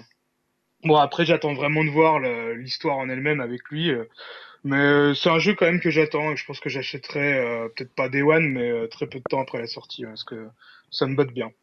Euh, juste, juste pour finir, si par exemple je joue Titanfall 2, tout le monde s'en fout. Non, euh, ça, ça arrive sur PS4 je m'en fous pas, mais euh, non, ça, ça avait l'air pas mal. Moi, j'aime bien l'univers de Titanfall 2. Je suis content que ça continue à, à suivre, on va dire. Mais bon, voilà, la, je seule l'achèterai fois pas. que Quoi. j'avais- euh, la seule fois que j'avais joué au premier, bah, c'était à la Gamescom et ça m'avait bien bien plu. Et euh, ouais, pourquoi pas quoi. C'était quand même vachement nerveux et tout. euh, Ça peut être sympa. Puis là, en plus, ils ont mis du solo, non C'est ça. hein Ouais, Euh, ouais, je Ouais, crois. Ouais. partie de solo, ouais. Ouais, tout à fait. Pourquoi pas ouais. C'est ce qui manquait d'ailleurs. Donc on a eu aussi le retour de Quake, Oh, ça, je Quake Champions, ça, hein, qui était l'ouverture de la conférence euh, Bethesda. Ouais. Moi, je m'en fous complètement. Voilà, c'était quand même une légende. Moi, je me rappelle euh, quand j'y jouais sur Dreamcast C'est à vrai, l'époque. C'est vieux. hein. une, lé- une légende. Euh, donc là, je, je, je passe un peu. Donc on en avait parlé. Prêt, on avait ça. euh, Prêt, ouais. Alors on sait que Prêt 2 a été annulé. Donc là, c'est un ça. reboot par Arkane Studio de Prêt. C'est ça. Euh, donc pourquoi pas? Pourquoi pas, mais bon, c'est pas moi, c'est pas un jeu qui m'attire, mais pourquoi pas effectivement. Je crois que ça a fait plaisir à pas mal de gens parce que c'est un peu une arlésienne. On en est presque au stade de l'arlésienne pour près, hein, donc euh, faire un reboot, c'est une Ouais. bonne idée, ouais. Forza Horizon 3, je sais pas s'il y a des fans de jeux de voiture. Qui était, Le Mm. 2 était très très bien. C'est un des. De toute façon, je leur fais confiance là-dessus parce que c'est c'est toujours une bonne série qui est. Et là, alors, est ils ont- efficace. hein. Ils ont choisi l'Australie, donc euh, ça laisse supposer peut-être un peu un tournant un peu un, un peu Motorstorm. Et je trouve qu'il y avait des trucs qui faisaient... Moi, j'aimais beaucoup le Motorstorm euh, Mm. sur, PlayStation. Euh, on n'en voit plus d'ailleurs. Je crois que le studio a, le studio a fermé, euh, Evolution. Et euh, Forza Horizon 3, là, ça, il y a un côté, c'est super beau. Ouais, C'est magnifique, c'est une bonne idée. De toute façon, euh, moi je leur fais confiance, ouais. Il y a aussi, alors on l'a vu rapidement, on a, je sais pas trop. euh, Il y a eu le nouveau jeu des créateurs de Limbo Inside. Oui, Donc, on parlait des jeux indés. Il y avait celui-là qui avait été. alors, On a presque rien vu. On Non. a juste vu une ambiance. un peu compliqué d'en dire beaucoup plus là-dessus, effectivement. Euh, moi, moi, il y a un jeu que j'attends beaucoup, j'en ai beaucoup parlé ici, c'est Scalebound. Ouais. Euh, là, on a revu. Alors, un- moi, ça m'a déçu parce que c'était de la coop euh, en multi. Alors que moi, j'attends vraiment le jeu sur la partie solo, même si le multi a l'air d'être intégré. Là, c'était un peu bordélique. C'était un peu On bordélique. comprenait pas trop ce qui se passait. Donc, il y avait quatre joueurs qui jouaient, dont Hideki Kamiya, qui avait pas très l'air très content d'être là, mais il a l'air d'être content d'être nulle part. Même si apparemment, il est très sympathique euh, au demeurant dans les interviews et que c'est un des types apparemment les plus sympas de l'industrie. Mais là, euh, il est peut-être aussi stressé sur, euh, sur scène, ça peut être ça. Mais là, on n'a pas vu grand chose. Alors, il tirait. Ah, alors, moi qui connais pas Scalebound, je peux te dire, j'ai regardé la vidéo, je comprenais rien du Bah, tout. c'est ça, un jeu Platinum, généralement, ça joue plutôt que. Ah, c'est ça, c'est c'est presque pas très bien en fait de, de voir ce truc-là. Tu te dis, waouh, ça c'est pas un jeu pour moi. Tu Ouais, vois, ou alors, faut que que je regardais là, parce que hier j'ai maté euh, PewDiePie, là, le, Ouais. le célèbre euh, YouTuber YouTuber, euh, qui fait euh, des 4, 5, 6, 10 millions de vues euh, par vidéo. Et en fait, là, il est en train de faire sur Bayonetta 2. Ah ouais. Et alors, c'est excellent parce que apparemment, ça a relancé les ventes de Bayonetta 2. Oh putain. Parce, et alors, le truc est en rupture. mais c'est vrai que quand. La façon dont il fait, alors pour ceux qui ont déjà vu PewDiePie, il a une façon, c'est très criard. Ah bah oui. Là, il a tout axé sur euh, tits, euh, boobs and ass. Donc, euh, il y a des gros plans, il fait des zooms. tu vois, c'est hyper bien foutu en termes de montage. Tu vois presque pas le gameplay du jeu. Il met toutes les séquences, les trucs complètement what the fuck du jeu. Et faut voir, parce que pour ceux qui n'ont pas fait, Bayonetta 2, faut voir la mise en scène de jeu. Elle est juste phénoménale. Et là, mis par PewDiePie, ça fait un truc euh, assez dingue. Donc, je me dis que pour vendre des jeux Platinum Game, il ferait mieux d'acheter PewDiePie Bah, plutôt que de. Ça s'achète hein, de toute façon du PewDiePie. ça s'achète. Je sais pas si c'est Nintendo qui a dealé ou il s'est dit tiens on va faire ce jeu là. Des fois, il choisit tout seul, ouais. Ouais, il choi- et là apparemment donc il est fan du jeu et il joue en easy donc il fait des trucs complètement de malade, Ah ouais. il s'en fout Ah, complètement pour ça, ouais. et c'est très très bien mis en scène. Moi j'ai regardé, il y a 4 ou 5 qui fait tout le jeu hein, je crois. hein. Donc euh, Ah, il y a déjà 4 ou 5 euh, moi j'en ai vu 4 hier, euh, j'ai regardé ça, j'arrivais pas à m'arrêter de regarder tellement il c'était what the fuck et Tu vois Alors, pourquoi il gagne des millions hein bah ouais, en fait j'ai compris pourquoi parce que finalement Quand il a trouvé connais- en fait, quand tu connais le jeu et que tu apprécies un peu le, que Ouais. le mec hurle dans tes oreilles pendant deux ça heures, va, ça c'est un peu chiant, mais bon, voilà. non mais en fait tu vas pas pour qu'il il t'explique le gameplay. Non, non, non. Et il est là, tu sais, il y a du- alors, dans le jeu, pour ceux qui l'ont fait, il y a des plans, euh, des angles de caméra qui sont complètement dingues, des trucs euh, hallucinants. Et il est là, il hurle complètement. euh. Ça, il est là pour crier en fait. C'est Voilà. là qui est payé à crier. hein. Euh, sea of Thieves, alors personne n'a compris ce qu'était Sea of Thieves, donc le jeu, le jeu multijoueur de pirates des anciens de Rare, on sait J'ai pas vu trop. des youtubeurs jouer à ça, je- ça m'a suffi. Voilà, ça c'était un peu le, le problème de leur présentation. Euh, Ubi, on en a pas trop parlé parce qu'il y avait Ghost Recon euh, Ouais. Wildlands, hein, donc on a commencé par on va tuer tout le monde euh, en équipe. Ouais, qui était pas. Ouais, c'est The Division euh, dans le monde des cartels. c'est un, peu ça, c'est ça, un peu ça, ouais, carrément. Euh, Il y avait alors euh, Eagle Flight, là, le truc avec les aigles ou les pigeons. Euh, en, En réalité VR, virtuelle, ouais, ouais, il y avait d'ailleurs, euh, comme il s'appelle, Ah, le créateur d'Oculus euh, qui était là. Ouais, Palmer Lucky. Palmer Lucky, ouais. c'était un peu raté hein, comme moment ça. C'était un peu chiant, c'était un peu long. euh, Bah, encore une fois, difficile. Moi, ça m'a fait penser, tu sais, comme si tu avais, comment euh, dupliqué Gilbert Montagnier, tu sais, parce qu'il y a toujours ces mouvements de tête de Gilbert Montagnier comme ça. Et là, tu voyais les gars qui étaient là avec leur casque. Et tu sais, ils, tournaient comme ça la tête. Et l'impression, tu te dis, mais la blague de trop. qu'est-ce qu'ils font là, quoi? Non, voilà, Moi, je me suis dit, quand j'inviterais des gens, je pourrais sortir mes 8 Oculus Rift que j'ai gardés, voilà. que- Non, mais montrer de la VR, c'est hyper compliqué et ça passe pas très bien. Donc, euh, donc là, ça se confirme. Hein. C'était pas être une grande réussite. T'avais. Grow Up, donc la suite de Ouais. Gros Homme, de Ouais. Gros Homme, le jeu d'Ubi qui a fait par une petite équipe. Donc pour le coup, on. Alors, je l'ai pas mis dans les jeux indés parce que si chez, chez Ubi, c'est un peu comme fait chez Electronic Arts, c'est pas ça. du jeu indé, c'est du. C'est du jeu indé dans l'appellation en fait. labellisé, label indé. Ouais, c'est ça. Donc t'avais ça, t'avais le truc complètement what the fuck, euh, Trials versus euh, Ouais. Blood Dragon. Ouais, j'ai pas regardé plus que ça. Moi, j'ai je sais pas trop dans quoi ça consiste, mais bon. Bah c'est prendre un les deux univers. mecs qui ont présenté, ils étaient quand même marrants hein, avec leur euh, pyjama. là. J'ai vu qu'ils étaient habillés bizarrement. Bah si t'as joué à Trials, qui était vraiment excellent, le ouais, premier bien sur, sûr. euh, sur Xbox, c'est un jeu assez génial, mais là c'est croiser des univers. Euh, bon. au moins, c'est bien, Ils, ils- ils feront, ils feront peut-être un Assassin's Creed euh, Blood Dragon, ça pourrait être cool. Ou à Trials, Assassin's Creed. Euh, je, passe, hein, je regarde un peu tout ce qu'il y parce que j'avais noté un peu tous les jeux de chaque conférence, non bah c'était tout. C'est pas mal. Star hein. Trek, euh, le Star Trek Ah oui, VR. Star Trek VR, Star Trek VR ouais, aussi. ouais. où tu vas pouvoir... Ce qui, euh, est, ce qui est un peu improbable parce que bon, faut avoir des amis pour euh, jouer à ça et des amis qui ont un Oculus Rift. Mais Et des, les fans de Star Trek, je crois qu'ils ont pas d'amis. Ouais, c'est ça. Quand t'aimes Star Trek, t'as pas d'amis. C'est surtout ça la base. non, par contre, avec, avec la VR, bon, Rip Chekhov. hein. Rip, Rip Chekhov. c'est vrai. Mais par contre, avec la VR, il y a vraiment un truc à faire sur le, bah, le pilotage. Moi, je me rappelle d'un jeu qui s'appelait Teki, qui était fait par un, d'ailleurs un actuel à Platinum Games qui est euh, Asuchi Inaba. C'était un jeu de mecha où tu avais une manette gigantesque. Ah ouais. Et en fait, tu avais une manette qui, je sais pas, c'était il y avait 18 boutons, des Et tu devais l'acheter pour le jeu. Ouais. D'accord. C'était un truc, un projet complètement what the fuck. Et après, ils avaient fait Teki avec Kinect, où là, tu avais finalement, tu bougeais tes mains. Ouais. Et tu te dis que Teki en VR, ça peut être génial. C'est-à-dire que Ah t'as bah, Tu as des deux moves, tu diriges ton mecha. Il y a déjà un jeu de mecha, je crois, c'est Riggs euh, euh, sur PSVR, euh, où c'est des sortes de combats ouais. où tu joues avec les deux moves et tu contrôles, comme si tu es un peu dans, dans les mechas d'Avatar, là, les Mm. trucs bah, façon, les, dans Matrix. les, jeux, les, jeux, les jeux que tu pilotes, en, en Ouais, gros, c'est t'es ça l'avenir de la VR. Enfin. Parce qu'effectivement, à part avoir l'autre l'autre casque qui te permet de savoir où tu es dans la pièce, là, de. De, je ne sais plus qui le construit. Bon, bref, euh, tu vois, où tu dois mettre des caméras. chez Vive. toi. Voilà, merci, le, la HTC Vive, où tu dois mettre des caméras chez toi pour, euh, en quelque part, euh, savoir où tu peux marcher et où tu ne peux pas marcher. Bah, sinon, il vaut mieux être assis et il vaut mieux un jeu où tu pilotes. Donc, moi, je pense que les Star Wars. Justement, euh, pardon, excuse-moi. Vas-y, vas-y. Euh, justement, la première fois que j'ai essayé la VR, euh, l'Oculus Rift, c'était euh, à la Gamescom et je, je serais incapable de dire euh, le nom du jeu en plus vu que tout le monde parle en allemand là-bas. Mais c'était un jeu de normal, c'est en Allemagne. c'est ça le problème. C'est le problème des Allemands, ils parlent tous allemand. Ouais, voilà. Ouais. Et euh, en fait, c'était un jeu où justement j'étais dans un mecha et c'est vrai que c'est hyper impressionnant. En plus, le mecha, il avait des propulseurs, tu pouvais voler, tu pouvais, tu pouvais retourner sur le sol hyper rapidement. Moi, je m'amusais qu'à faire que ça, quoi. Je tuais aucun ennemi, mais euh, Ouais. euh, non, ça tue. Hein. Franchement, euh, je pense que ouais, ça, ça a un peu l'avenir, ouais, comme tu disais. De toute façon, quand, Ju- quand Julien aura son, son On PSVR en session. octobre, on, Ouais, fera, ouais, on fera un numéro spécial. Dim, il faudrait bah que tu viennes à Paris juste pour le tester. quoi. c'est un peu ça le problème, mais bon. Bon, je crois qu'on a fait le tour de l'E3, on a été Ouais, assez long, je pense. ouais. non? Je pense qu'on a été assez complet, j'espère. En tout Bah cas, ouais. dites-nous dans les commentaires si on a oublié quelque chose, s'il y a une conférence qu'on a zappée. On n'a pas parlé par exemple du, du côté PC, mais qui était vraiment Non, nul à Puis il y a même après des jeux, sais, on a, on a vu que Persona 5 avait Ouais, ils en bon, avaient parlé. c'est- vieux tout ça. Enfin, Mais voilà, des, des choses qui, qui popaient en même temps que le 3, notamment Mm. il y a eu Gravity Rush, il y a eu des trailers, il y y a eu pas mal de choses comme ça. Bon, après, tout, vous pouvez aller sur les sites pour voir les trailers. hein, on pas non plus, on n'y a pas joué non plus, donc voilà, on pourra pas vous dire. je ne pourrais pas vous dire si c'est bien. Euh, voilà, on va passer. On va passer à la partie effectivement euh, critique, conseil et les sorties au ciné des 15 prochains jours.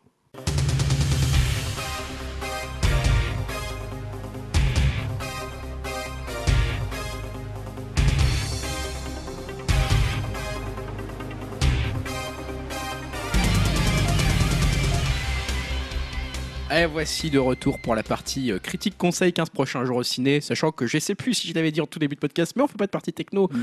pour ce podcast euh, exceptionnellement ou pas exceptionnellement, on verra si ça sera amené à se reproduire. Ah, là, c'est surtout lié à Là, surtout, 3. voilà, on a passé deux heures sur le 3, donc on s'est dit qu'on allait peut-être pas encore passer plus de temps sur la partie techno parce que sinon on allait être très très en retard. Donc nous voici pour la partie euh, critique, conseil, en fait, qu'est-ce qui nous a occupé dans ces 15 derniers jours, de quoi vous voulez parler. Et je vais commencer avec toi, Dim. Dim, qu'est-ce que tu as fait pendant ces 15 derniers jours? De quoi tu veux nous parler? Oh bah c'était même pas 15 jours, c'était un mois.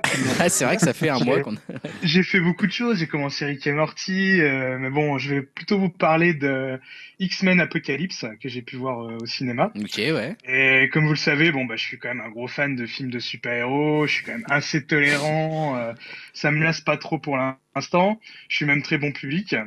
Euh, donc faut vraiment pousser les critères de nullité assez loin pour me décevoir et bah là ça a bien été le cas.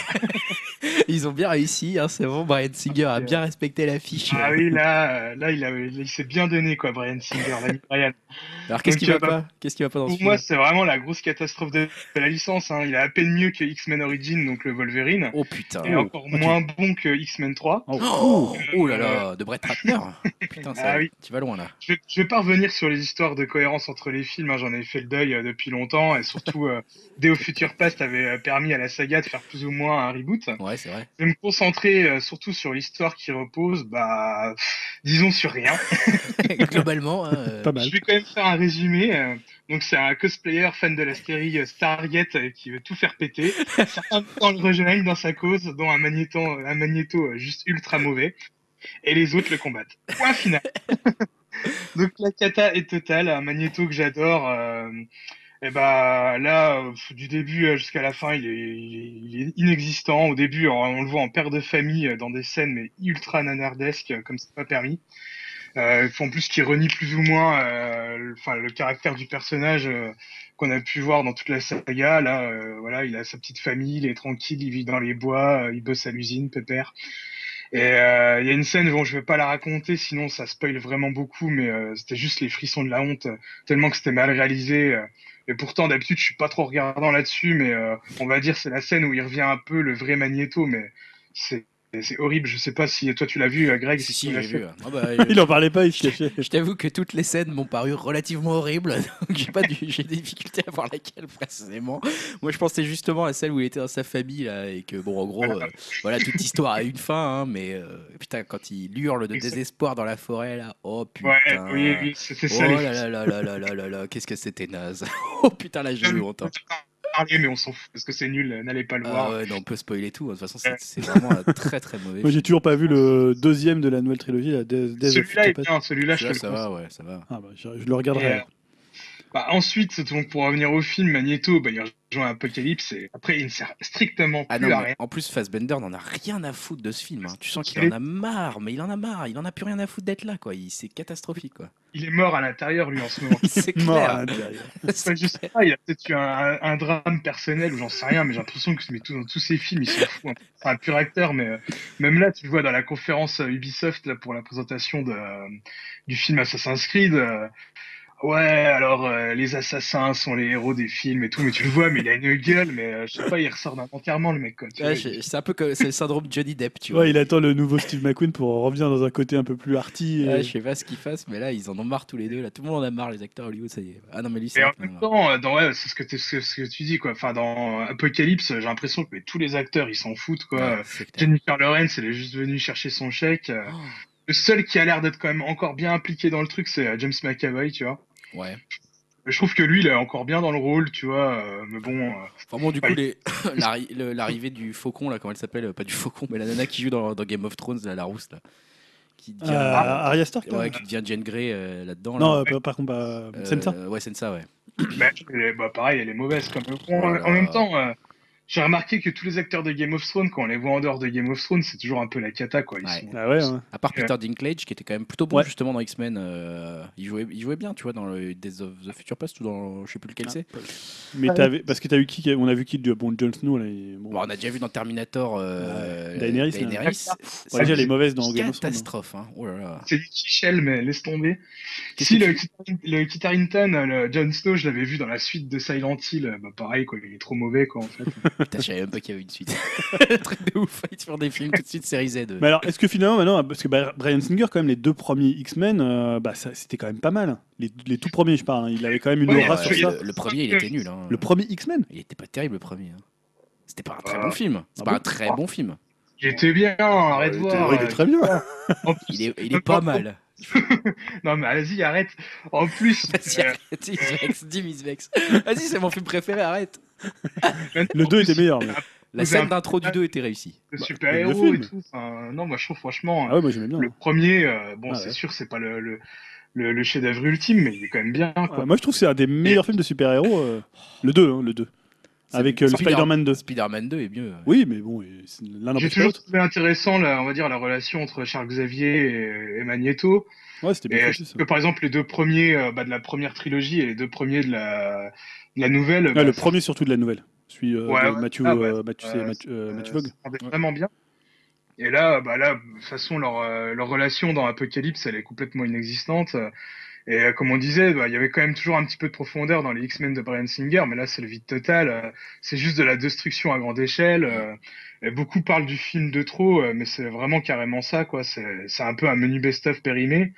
Après, une des scènes qui, pour moi, qui a un peu sauvé le, film, mais encore, c'est du déjà vu, c'est la scène de, de Quicksilver au ralenti. Alors là, moi non, je suis pas d'accord quoi. Je suis pas du tout d'accord. Je trouve qu'au contraire, c'est justement le syndrome du best-of périmé, tu vois. C'est genre, ah, celle-là, elle a bien marché dans le film d'avant, les gens ont bien aimé Quicksilver quand il est tout allé ralenti et tout. On va refaire Ouais. exactement la même chose. Allez hop, les gars, tu as aucune créativité. C'est ce que je dis, c'est du déjà vu, mais c'est Ah, quand même du déjà vu bien foutu. Et bon, on l'a vu qu'une fois. C'est pas comme euh, bah, tout le reste du film, en gros, où c'est vraiment euh, ce qu'on a vu pendant 7 ou 8 films avant, quoi. Donc, euh, bon, bref, une méga déception pour ma part. hein. Ce qui est marrant, c'est que Jean Grey dans le film, à un moment, dit, euh, il parle de films, justement, il parle de regarder des films, ou je sais pas quoi. Ah Et il dit, de- ah, le, le troisième d'une trilogie, c'est toujours le plus mauvais. Ah bah ouais, euh, ça, ça se vérifie je vraiment. te le fais pas dire, hein. Jean. Pour les X-Men, pour les deux ouais. trilogies, c'est vrai, hein, Ah bah putain, là, c'est. Ouais, Ah. ouais, ouais. apparemment. Et puis bon, il y a des scènes, mais c'est juste nanar au, au taquet. Bah, déjà, rien que Apocalypse en Ouais, lui-même. c'est Bon, après, c'est une question de goût. Hein. Peut-être des gens aiment, mais moi, je l'ai trouvé vraiment ridicule. Euh, Oscar Isaac, pourtant, c'est un très bon acteur, je l'adore, mais là, il est, il est juste. euh, Enfin, voilà, il est risible. Et il y a même des scènes, il y a une scène qui m'avait fait hu- hurler de rire, je sais pas si tu te rappelles, Greg, euh, où t'as Apocalypse qui euh, construit euh, des armures à, à ses, euh, à ses cavaliers, sauf à la Olivia Munn, la nana ultra canon. Ah bah oui, non, c'est- non. On va la laisser à poil, elle plutôt. Elle ça est- sera mieux. Ouais, c'est bon. Pas d'armure pour toi. Toi, tu cours à poil, toi. Allez hop. Enfin, bref, un film à oublier, quoi. Ouais, ça c'est clair qu'on peut vite l'oublier. Euh, On l'a déjà oublié d'ailleurs. D'ailleurs, ouais. C'est- Alors, toi, Julien, est-ce que c'est un conseil ou est-ce que c'est une critique aussi de ce que tu as occupé dans les 15 derniers jours de quoi Euh, non, je moi je, je joue à Fire Emblem Fates, donc sur euh, 3DS. Euh, pourquoi je joue à ça Parce que moi, je joue pas tellement sur portable, j'ai- les deux consoles portables, mais c'est un. Et là, en fait, comme j'ai eu un deuxième enfant, forcément, et je, je voulais un jeu que je puisse arrêter facilement et que je puisse reprendre facilement, donc un truc qui nécessite moins d'immersion qu'on on peut jouer, donc un jeu portable, c'est assez bien pour ça. Et donc, je me suis lancé, c'est mon premier Fire Emblem. Alors, Fire Emblem, Ah. c'est une série qui, a- qui- bon, qui a eu 25 ans, je crois, ils ont fêté les 25 ans, qui est très très appréciée, qui a fait son grand retour, surtout euh, grand retour public avec Awakening, euh, Fire Emblem Awakening, qui était sorti sur 3DS, et qui a vraiment, c'était un peu le, bah, le, soit ils arrêtaient, soit ça marchait. Ouais. Et là, ça a vraiment bien marché. Alors celui-là, en fait, il se décompose en trois parties. C'est un peu la, la particularité marketing du jeu. C'est-à-dire qu'il y a, il y a euh, donc tu peux acheter, il y a deux boîtes à acheter. Ah, d'accord, ok, vraiment. Tu en peux, fait. ah, tu peux en acheter qu'une. Ouais. Euh, C'est-à-dire, elle raconte deux. C'est c'est comme si tu prends, euh, tu vois, genre Jackie Brown ou Rashomon, on raconte la même histoire ou de, de points de vue différents. D'accord. Donc là, en fait, tu joues l'histoire pour faire vite. Tu incarnes Corinne, donc c'est un avatar. hein. Tu, soit tu peux cho- choisir le sexe euh, homme, femme, choisir son apparence. Ouais. Et en fait, il est euh, né dans une famille qui s'appelle Oshido, mais il a été enlevé par une autre famille qui s'appelle Nor, N-O-H-R, et il a grandi dans cette famille. Et donc, le principe, c'est que tu devras, à un moment donné du jeu, au bout de cinq chapitres, faire un choix entre ta famille de naissance ou ta famille d'adoption, d'où les deux jeux. Donc, tu as un jeu qui s'appelle Héritage, qui va raconter l'histoire si tu choisis le, camp, euh, le clan des Oshido, et euh, Nord, si, donc Conquête, si tu choisis euh, le camp euh, Nord. Donc c'est deux, un peu shakespearien, un peu deux familles qui s'opposent. Et tu as un DLC qui vient, une troisième histoire, c'est si finalement tu choisis de ne pas choisir et que tu te dis, bah non, je suis ni du clan, euh, du clan euh, je suis ni Oshidien, ni euh, Norien, et je choisis la troisième voie qui s'appelle Révélation, donc qui est en DLC. Donc ça veut dire que le jeu, faut que tu l'achètes. Soit tu peux faire qu'une version et voilà, t'arrêteras et peut-être après tu feras le DLC. Soit si tu veux vraiment l'histoire intégrale avec tous les tenants, tous les aboutissants, ça te revient quand même à 80 euros. Est-ce qu'il faut Voilà. l'acheter trois fois? Alors, il faut l'acheter, tu achètes une boîte, après, tu as, je crois, 50% de réduction euh, via l'eShop, ou alors fallait acheter l'édition collector qui est hyper dure à trouver maintenant. qui est-. Moi, j'ai réussi à la trouver, mais c'est un coup de peau parce que j'ai spammé F5 euh, sur Amazon. Et, et voilà, il y a des retours de stock, des gens qui l'allument, mais maintenant, c'est hyper dur à trouver. Les gens la vendent à 200, 300 euros. Ah ouais, sur, euh, ouais. Je l'ai même vu à 504 euros. T'aurais peut-être dû les garder sous blister. je dis te- la, garder. Donc voilà, pour pré- euh, présenter ce que c'est, c'est un tactical RPG. Euh, donc c'est-à-dire c'est comme un wargame, c'est-à-dire c'est des cases. Donc tu avances avec tes petites unités, tu as des unités. Donc euh, euh, le principe dans les Fire Emblem, c'est surtout ce qu'on appelle le permadeath, c'est-à-dire si tu perds un personnage, il meurt définitivement. Alors depuis Awakening, ils ont changé cette approche, c'est-à-dire tu peux choisir. Donc soit tu joues en mode classique et là il meurt définitivement. C'est-à-dire, En fait, il peut intervenir dans les cinématiques. Il, est- il se retire en fait, si tu veux. Il n'est pas vraiment mort, mais parfois des personnages tu les vois pas du tout.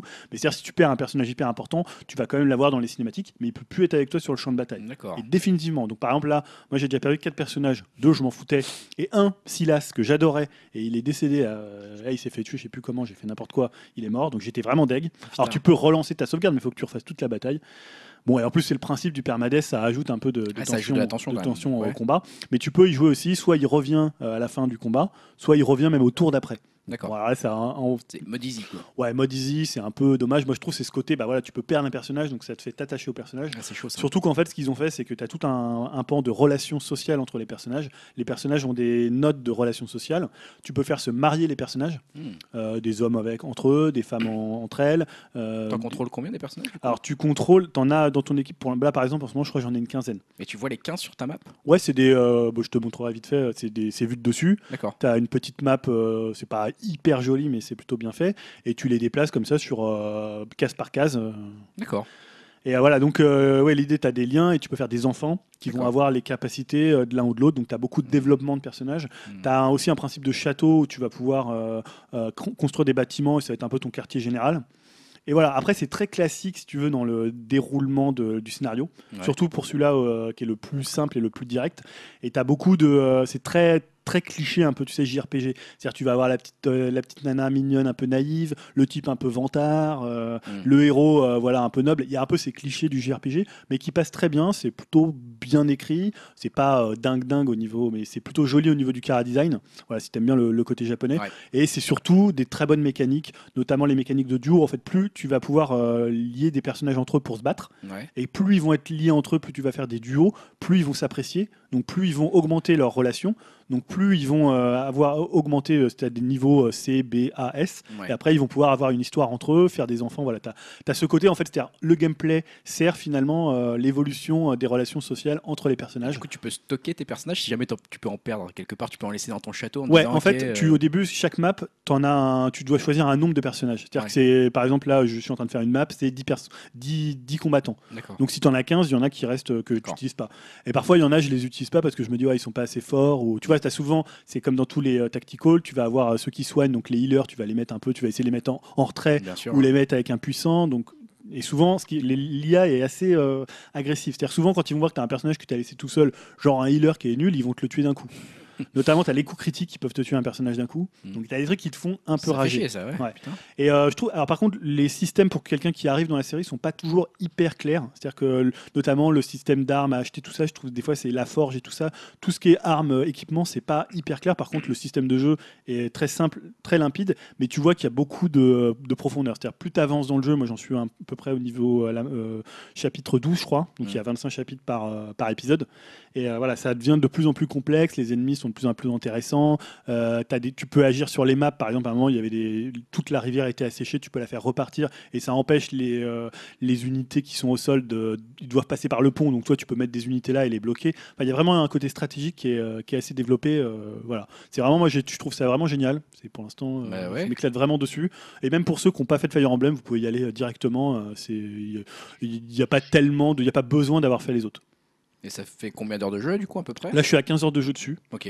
Euh, apparemment, c'est une trentaine d'heures pour chaque épisode, donc sachant qu'il y en a trois. Après, tu peux les refaire en mode difficile, en mode extrême, parce que après, l'intérêt, c'est aussi d'être sur les maps et d'avoir des difficultés, de voir comment tu fais évoluer tes unités. euh. Euh, non, non, c'est très très bien fourni, c'est très bien écrit, même si c'est un peu parfois un peu simpliste. Mais voilà, moi je trouve ça vraiment euh, hyper prenant en fait, ce côté tactique. euh. Alors après, faut aimer les tacticals, faut aimer un peu le, le JRPG, mais si t'aimes bien ce côté un peu wargame dans le jeu vidéo, il y a eu des grands. Je pense à Final Fantasy Tactique, à Ogre Battle. Enfin, voilà, il y a eu plein de comme ça. Moi, je suis pas un gros spécialiste du tactical, mais là, je pense que c'est une bonne porte d'entrée. Alors après, il y a un peu le système marketing qui fait que euh, c'est vrai que de pas avoir les trois versions, de devoir en choisir une. euh, C'est-à-dire que tu peux, tu peux ne pas choisir une famille, du coup, si t'en as qu'une des cartouches, quoi. En gros, tu peux pas choisir les Nords parce que t'as pas la cartouche. Bah, en fait, si tu achètes par exemple euh, Héritage, Ouais. qui est, euh, qui est les- les- enfin, le clan Oshidien, Ouais. euh, au début, tu as cinq chapitres qui vont te présenter les, les tenants et les aboutissants. Donc en fait, c'est assez bien fait parce que tu peux pas en détester une plus que l'autre. Ouais. Il y en a une qui est plus ninja et l'autre qui est plus un peu magicien. Donc une qui est plus féodale, chevalier, et l'autre qui est un peu plus dans l'esprit l'esprit japonais. Et tu, tu vois, c'est vraiment. il- C'est un peu comme chez Shakespeare, tu peux pas choisir une famille ou l'autre. Et au bout du chapitre 6, tu vas devoir faire ton choix. Donc si tu as acheté héritage, tu n'auras pas le choix. Ouais, c'est ça, voilà. Si tu veux, bloqué, tu pourras quoi. pas mettre Nord, ou alors ils vont te dire si tu peux le faire, mais paye 20 euros Ah oui, euh, en DLC. Moi, le fait que j'ai euh, l'édition collector, donc tu as les trois jeux sur la même cartouche, donc là j'ai juste Ah eu oui. à choisir. Et après, quand je referai le jeu, je pourrai repartir de ce point-là et choisir euh, le développement avec euh, le clan Ah Nord. bah, putain, Et après, tu peux faire. alors, il ne conseille pas de la faire tout de suite, mais tu peux faire révélation directement. qui est- mais c'est beaucoup plus dur. C'est vraiment pour ceux qui sont habitués. à- ils ne conseillent pas. Le mieux pour commencer, c'est de faire héritage, Mm. parce que c'est celui qui est le plus direct. Tu peux farmer entre les missions. Il y a, il y a moins de contraintes dans les missions. Donc, c'est celui qui est conseillé pour ceux qui débutent dans, dans Fire Emblem. Bon, bah écoute, ça a l'air super intéressant. Tu nous tiendras au courant quand tu l'auras fini, Ouais, ouais, quand si, t'as appris des choses, des spoilers. Euh, moi, je vais vous parler d'une série qui m'a occupé pendant ces 15 derniers, enfin même ce mois dernier qui est passé. C'est, euh, je vais être assez rapide parce que c'est une série qui est déjà assez, euh, assez vieille finalement, hein, puisqu'elle date, je crois, de 2006 ou 2007. Je sais pas exactement la date. Peut-être que je dis une grosse connerie, peut-être c'est 2015, j'en sais rien. Enfin, bref, c'est Peaky Blinders, hein, donc c'est, ça doit être plutôt 2013 en fait. Je suis en train de me dire. Bref, une- c'est une série justement Peaky Blinders qui est un peu passée inaperçue euh, dans le dans le paysage de la télé qui est un peu quand même saturé bah, par, les, par les grosses séries, par Game of Thrones notamment, ou ce genre de choses. C'est difficile de se faire une place au soleil quand on a une nouvelle série. Et Peaky Blinders, c'est donc une série qui est sur l'histoire d'un gang, hein, un gang qui a réellement existé, euh, qui sévissait dans les rues anglaises euh, juste après la Première Guerre mondiale. hein. c'est là où se situe historiquement cette série. Donc des, un gang qui est notamment réputé pour sa violence et ses, son- ses habits un peu, avec notamment une casquette dans, lequel- dans laquelle il cache une, une lame de rasoir pour pouvoir euh, justement saigner un peu leurs adversaires et qui sont un peu dans tous les mauvais coups, hein, bien sûr, les paris truqués notamment, les agressions, les choses comme ça. Euh, donc la série se passe, donc, comme je l'ai dit, juste un an après la fin de la guerre, dans la première saison en tout cas, et nous entraîne dans la ville de Birmingham, hein, donc dans un climat de traumatisme. hein. Les gens reviennent, euh, quasiment tous les acteurs masculins qu'on voit donc euh, ont été à la guerre euh, et sont partis en France pour, pour se battre, et donc se reviennent un peu forcément très traumatisés. Et on est également dans, la, dans les prémices d'une guerre d'indépendance avec, avec, avec l'Irlande, donc avec un climat de paranoïa, avec des personnages dont on ne sait pas voilà, s'ils peuvent être potentiellement dangereux, affiliés éventuellement à des terroristes irlandais ou ce genre de choses. Donc euh, c'est une série qui, comme ça, euh, peut paraître un peu complexe. On se dit, oh là là, c'est un climat qui est compliqué, euh, la Première Guerre mondiale, etc. Est-ce que ça va être sérieux? Est-ce que ça va être compliqué? Est-ce que à quoi ça va ressembler? Alors c'est une série, oui, qui est, on va dire, globalement sérieuse, hein, qui est donc sur l'avènement de, ce gang, des Peaky Blinders, qui va être mené par, par Cillian Murphy, hein, qui est le leader charismatique des, des, des Peaky Blinders.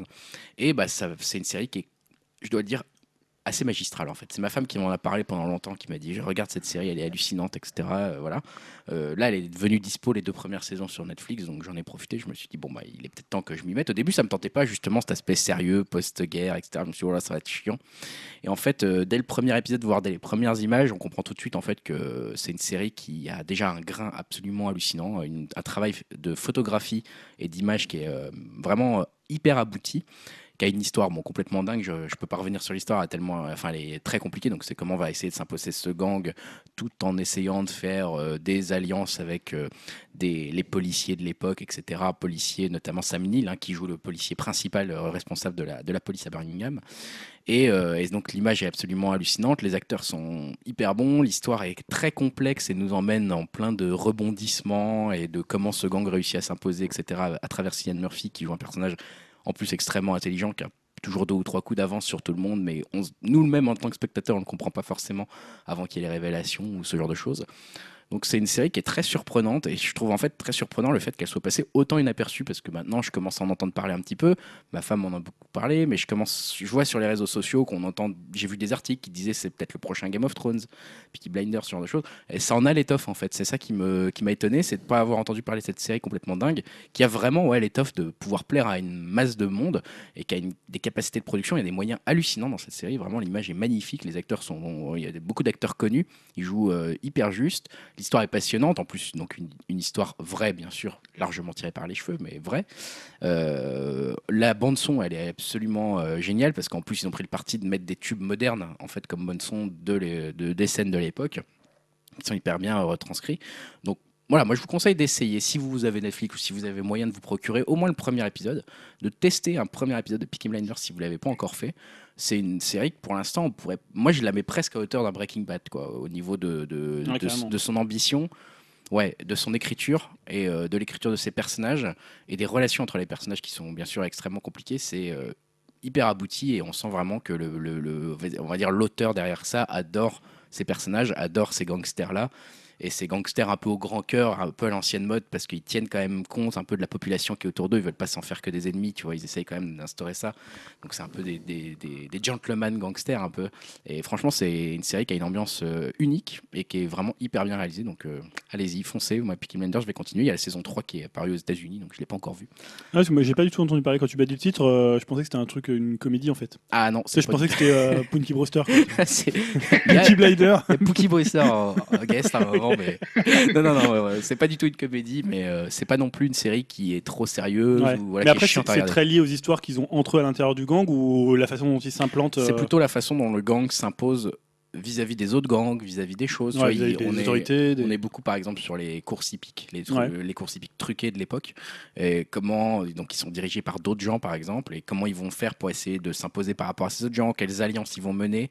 Euh, le caractère, euh, les Peaky Blinders sont donc issus d'une famille qui est à moitié gypsy aussi, par exemple. Et du coup, euh, il y a cette idée-là, c'est quelle relation on a avec les autres gypsy, comment on s'impose, est-ce qu'on le revendique ou pas, parce que c'est à la fois une honte et une fierté Ouais. à l'époque.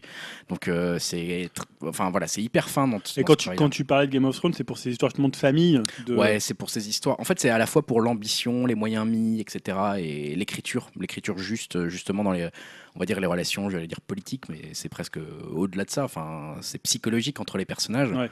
Et Mais alors euh, plutôt les Game of Thrones du début, on va dire. plutôt les Game of Thrones, euh, pas du tout pour la partie euh, science-fiction ou machin. Ouais. hein. Non, parce que maintenant c'est devenu un peu un une espèce de show comme Voilà, ça. Où faut... il y a plein de guerres, etc. Non, pas trop. Il n'y a pas tellement de scènes comme ça dans Peaky Blinders. Ça arrive de temps en temps que voilà, il se passe une grosse opération et que tu assistes à une scène où il y a vraiment de l'action, on va dire. Ouais. Mais c'est relativement rare. C'est quand même plutôt d'habitude.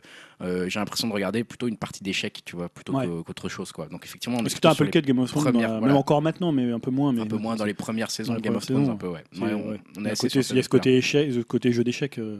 Ouais, et un peu histoire d'amour aussi dans Peaky Blinders. hein. Il y en a un petit peu, on, on s'intéresse notamment bah, à Cillian Murphy. euh, voilà, est-ce qu'il va pas trouver l'amour? On ne sait pas. hein, donc, euh, je ne vous ferai pas de révélation là-dessus. euh. N'en attendez point de ma part. Il faut regarder les, au moins les deux premières saisons, troisième saison, comme je l'ai dit, qui vient d'être diffusée et renouvelée pour deux saisons, Peaky Blinders. Donc, ça va au moins jusqu'à la saison 5. Ouais. Je pense vraiment qu'ils ont de l'ambition pour cette série parce que quand tu vois les moyens qu'il y a, c'est absolument un- euh, enfin vraiment il y, a, vraiment du moyen et les, les costumes sont géniaux enfin hyper euh, hyper bonne série pour Ouais, l'instant je donc euh, ouais Peaky Blinders essayez voir ça et on va Ouais, moi j'avais juste. euh, Ah, un non, autre truc, ouais, hein. rapidement, c'était pour parler de Dipan. Euh, Dipan. de Jacques Audiard, j'en parle très rapidement parce qu'on en avait parlé justement. euh, on avait parlé de Jacques Audiard pour Ah, son prochain vu, film, pour son prochain film, euh, un- apparemment un western américain. Ouais. Et donc c'est la der- c'est l'avant-dernière Palme d'Or canoise. c'est ça moi j'ai beaucoup aimé. Alors je suis très client de, de Jacques Audiard. Mm. Là, ça raconte quoi? Ça raconte donc un homme qui, qui est au Sri Lanka, qui est un tigre, donc les tigres tamouls qui luttent contre je ne sais plus quelle, dans quelle guerre, enfin la guerre au Sri Lanka. Ouais. Et donc il va arriver en France et il va euh, se- en partant du Sri Lanka prendre une, il va créer une fausse famille, c'est-à-dire qu'il va prendre euh, une femme qui n'est pas sa femme et un enfant qui n'est pas son enfant pour pouvoir fuir le Sri Lanka. Et ils vont donc arriver en France et ils vont se retrouver dans, une, dans la banlieue, euh, vraiment la banlieue parisienne, euh, type, euh, je pense que c'est un peu style, euh, tu vois, après Saint-Gervais, parce qu'à un moment ils disent, oh, on va au pré et ils cherchent ce que c'est le pré, ils disent, oh, c'est un truc avec plein d'espaces verts. Et ils arrivent dans une espèce comme ça de, de banlieue qui est complètement gangrénée par, un, par des trafiquants et par, du, par des, du- voilà, des, des petits gangsters, tu parlais des Mm. gangsters, de, là c'est pareil. Ouais. C'est aussi l'idée. Euh, le film a été pas mal critiqué justement pour montrer la banlieue. Euh, Il y a un côté un peu, tu sais, euh, film de, de droite des années euh, 60-70, ou même, et d'ailleurs c'est pour moi où, où la critique qu'il y avait sur le film par rapport à son contexte social vaut pas du tout parce que c'est vraiment un film de genre. Mm. C'est un film qui va utiliser le vigilant movie, donc ce côté où bah, je, vais, je vais me faire je vais faire vengeance moi- moi-même. Et c'est vraiment un film comme dans les autres, euh, dans les autres Audiard, où un personnage euh, arrive dans un milieu qu'il ne connaît pas et il va essayer d'en comprendre les codes, de s'habituer. Là, il y a un petit twist aussi que je révélerai pas, mais qui sort un peu de ce que fait Audiard, Audiard d'habitude, puisque le personnage n'est pas vraiment ce qu'on croit qu'il est ou ce qu'on ce qu'il laisse supposer. Euh, parce qu'au début, il arrive comme un peu l'étranger, comme ça, qui va nettoyer, il va juste faire euh, le concierge dans cette banlieue, euh, dans ces bars d'immeubles. Et voilà, donc c'est un film qui est toujours assez violent, euh, toujours mis en image. Voilà, pour moi, il fait un espèce de cinéma assez choc, Mm. mais pas du tout toc, tu vois. Il y a pas du tout de. Ça reste toujours assez juste dans la peinture du milieu. Ça reste du film de genre, donc c'est comme quand il fait un film de prison, bah, c'est pas non plus euh, un film social. Euh, Mm. On n'attend pas. Voilà, là, les, je voyais les critiques en France, c'était ah oui, mais la banlieue, c'est pas comme ça. Voilà, comme si tu- quand tu prenais la toile de fond la banlieue, fallait aussi que tu montres les réussites. Fallait pas, c'est pas la banlieue à feu et à sang. Il y a autre chose en banlieue, oui, mais là, c'est simplement une toile de fond et simplement comment cet homme va réussir à s'adapter dans, dans ce milieu-là. Les acteurs sont excellents. Voilà, c'est toujours très très bien réalisé. Il y a des séquences qui sont juste dingues. Ça te scotche, au siège, comme dans De Rouillé d'os, comme euh, Un prophète, euh, comme euh, Sur mes lèvres. Enfin, tous les films de Diar. Enfin, tous c'est plus réussi. Donc voilà, moi je le conseille vraiment. euh, je trouve ça vraiment excellent. C'est marrant ce que tu dis parce que j'ai l'impression que ce film, ils ont pas réussi à le marketer. Tu vois, moi, il Bah non, il a pas marché du tout. il paru chiant en fait, tu vois. Alors que moi, je suis assez fan d'Audiard et je Ouais. pas vu ce film parce que je me suis dit, oh, il a l'air chiant ce film, tu vois. Il en- Bah non, non, non, La non. bande-annonce, c'était pas. Non, ça commence comme une sorte de un peu style comédie sociale. Il y a presque des trucs, alors très noirs, on est quand même chez Ouais, Audiard. Et ça, ça, ça se poursuit comme euh, voilà un film pas, pas vraiment social, mais vraiment le Vigilant Movie. Et voilà, non, c'est c'est hyper maîtrisé. Euh, après, voilà, je comprends les, les quelques critiques qu'il peut y avoir. J'ai parfois quelques réserves sur le film. C'est pas le, le plus réussi des Audiard, je préfère un prophète. Mais voilà, il y a une force de cinéma, il y a une façon de. Voilà, ça, il y a des scènes qui sont juste hallucinantes. euh, voilà, de- en termes de cinéma pur. Ah bah ça donne envie là, tu vois, Audiard. euh, Ah, j'ai du coup. Après, moi, je suis très fan d'Audiard, donc c'est vraiment. Je, je... Et on dit Dipan du coup. Alors, je Dipan. pensais que c'était Dipan encore. Pas, mais je l'ai mal écrit. Ah d'accord, ok, bon, Dipan, ok, Dipan d'Audiard. Bon, bah super. On va passer aux sorties ciné, euh, les 15 prochains jours au ciné. Ça va donc, être plus rapide, hein, je pense. Ouais, ça va être assez rapide, hein, là je pense qu'il n'y a pas grand chose. Dim, je vois d'ailleurs que tu n'as rien noté le 22 juin, alors est-ce que c'est un Euh, oubli de ta part ou est-ce que tu as trouvé qu'il y avait absolument rien? Ce- n'est pas du tout un oubli, non, mais il y a vraiment rien qui m'a tenté. Ah, Donc on en est là, hein, on en est à plus rien noter dans le doc commun. Si on a noté Julien. Mais je et- me rattrape le 29. Ouais, je, je vois ça, on va, on va rester le 22 avec Julien quand même et moi qui avions noté le monde de Dory. Les gens qui ont des enfants. Voilà. Ou les gens qui aiment Pixar. Non, moi j'avoue que j'ai bien aimé Pixar, j'aime bien le monde de Nemo. hein, J'étais quand même assez attaché à ce film Ouais. que je trouvais assez réussi à l'époque quand même. C'est pas mon préféré non plus, mais euh, je l'ai je l'ai plutôt bien aimé.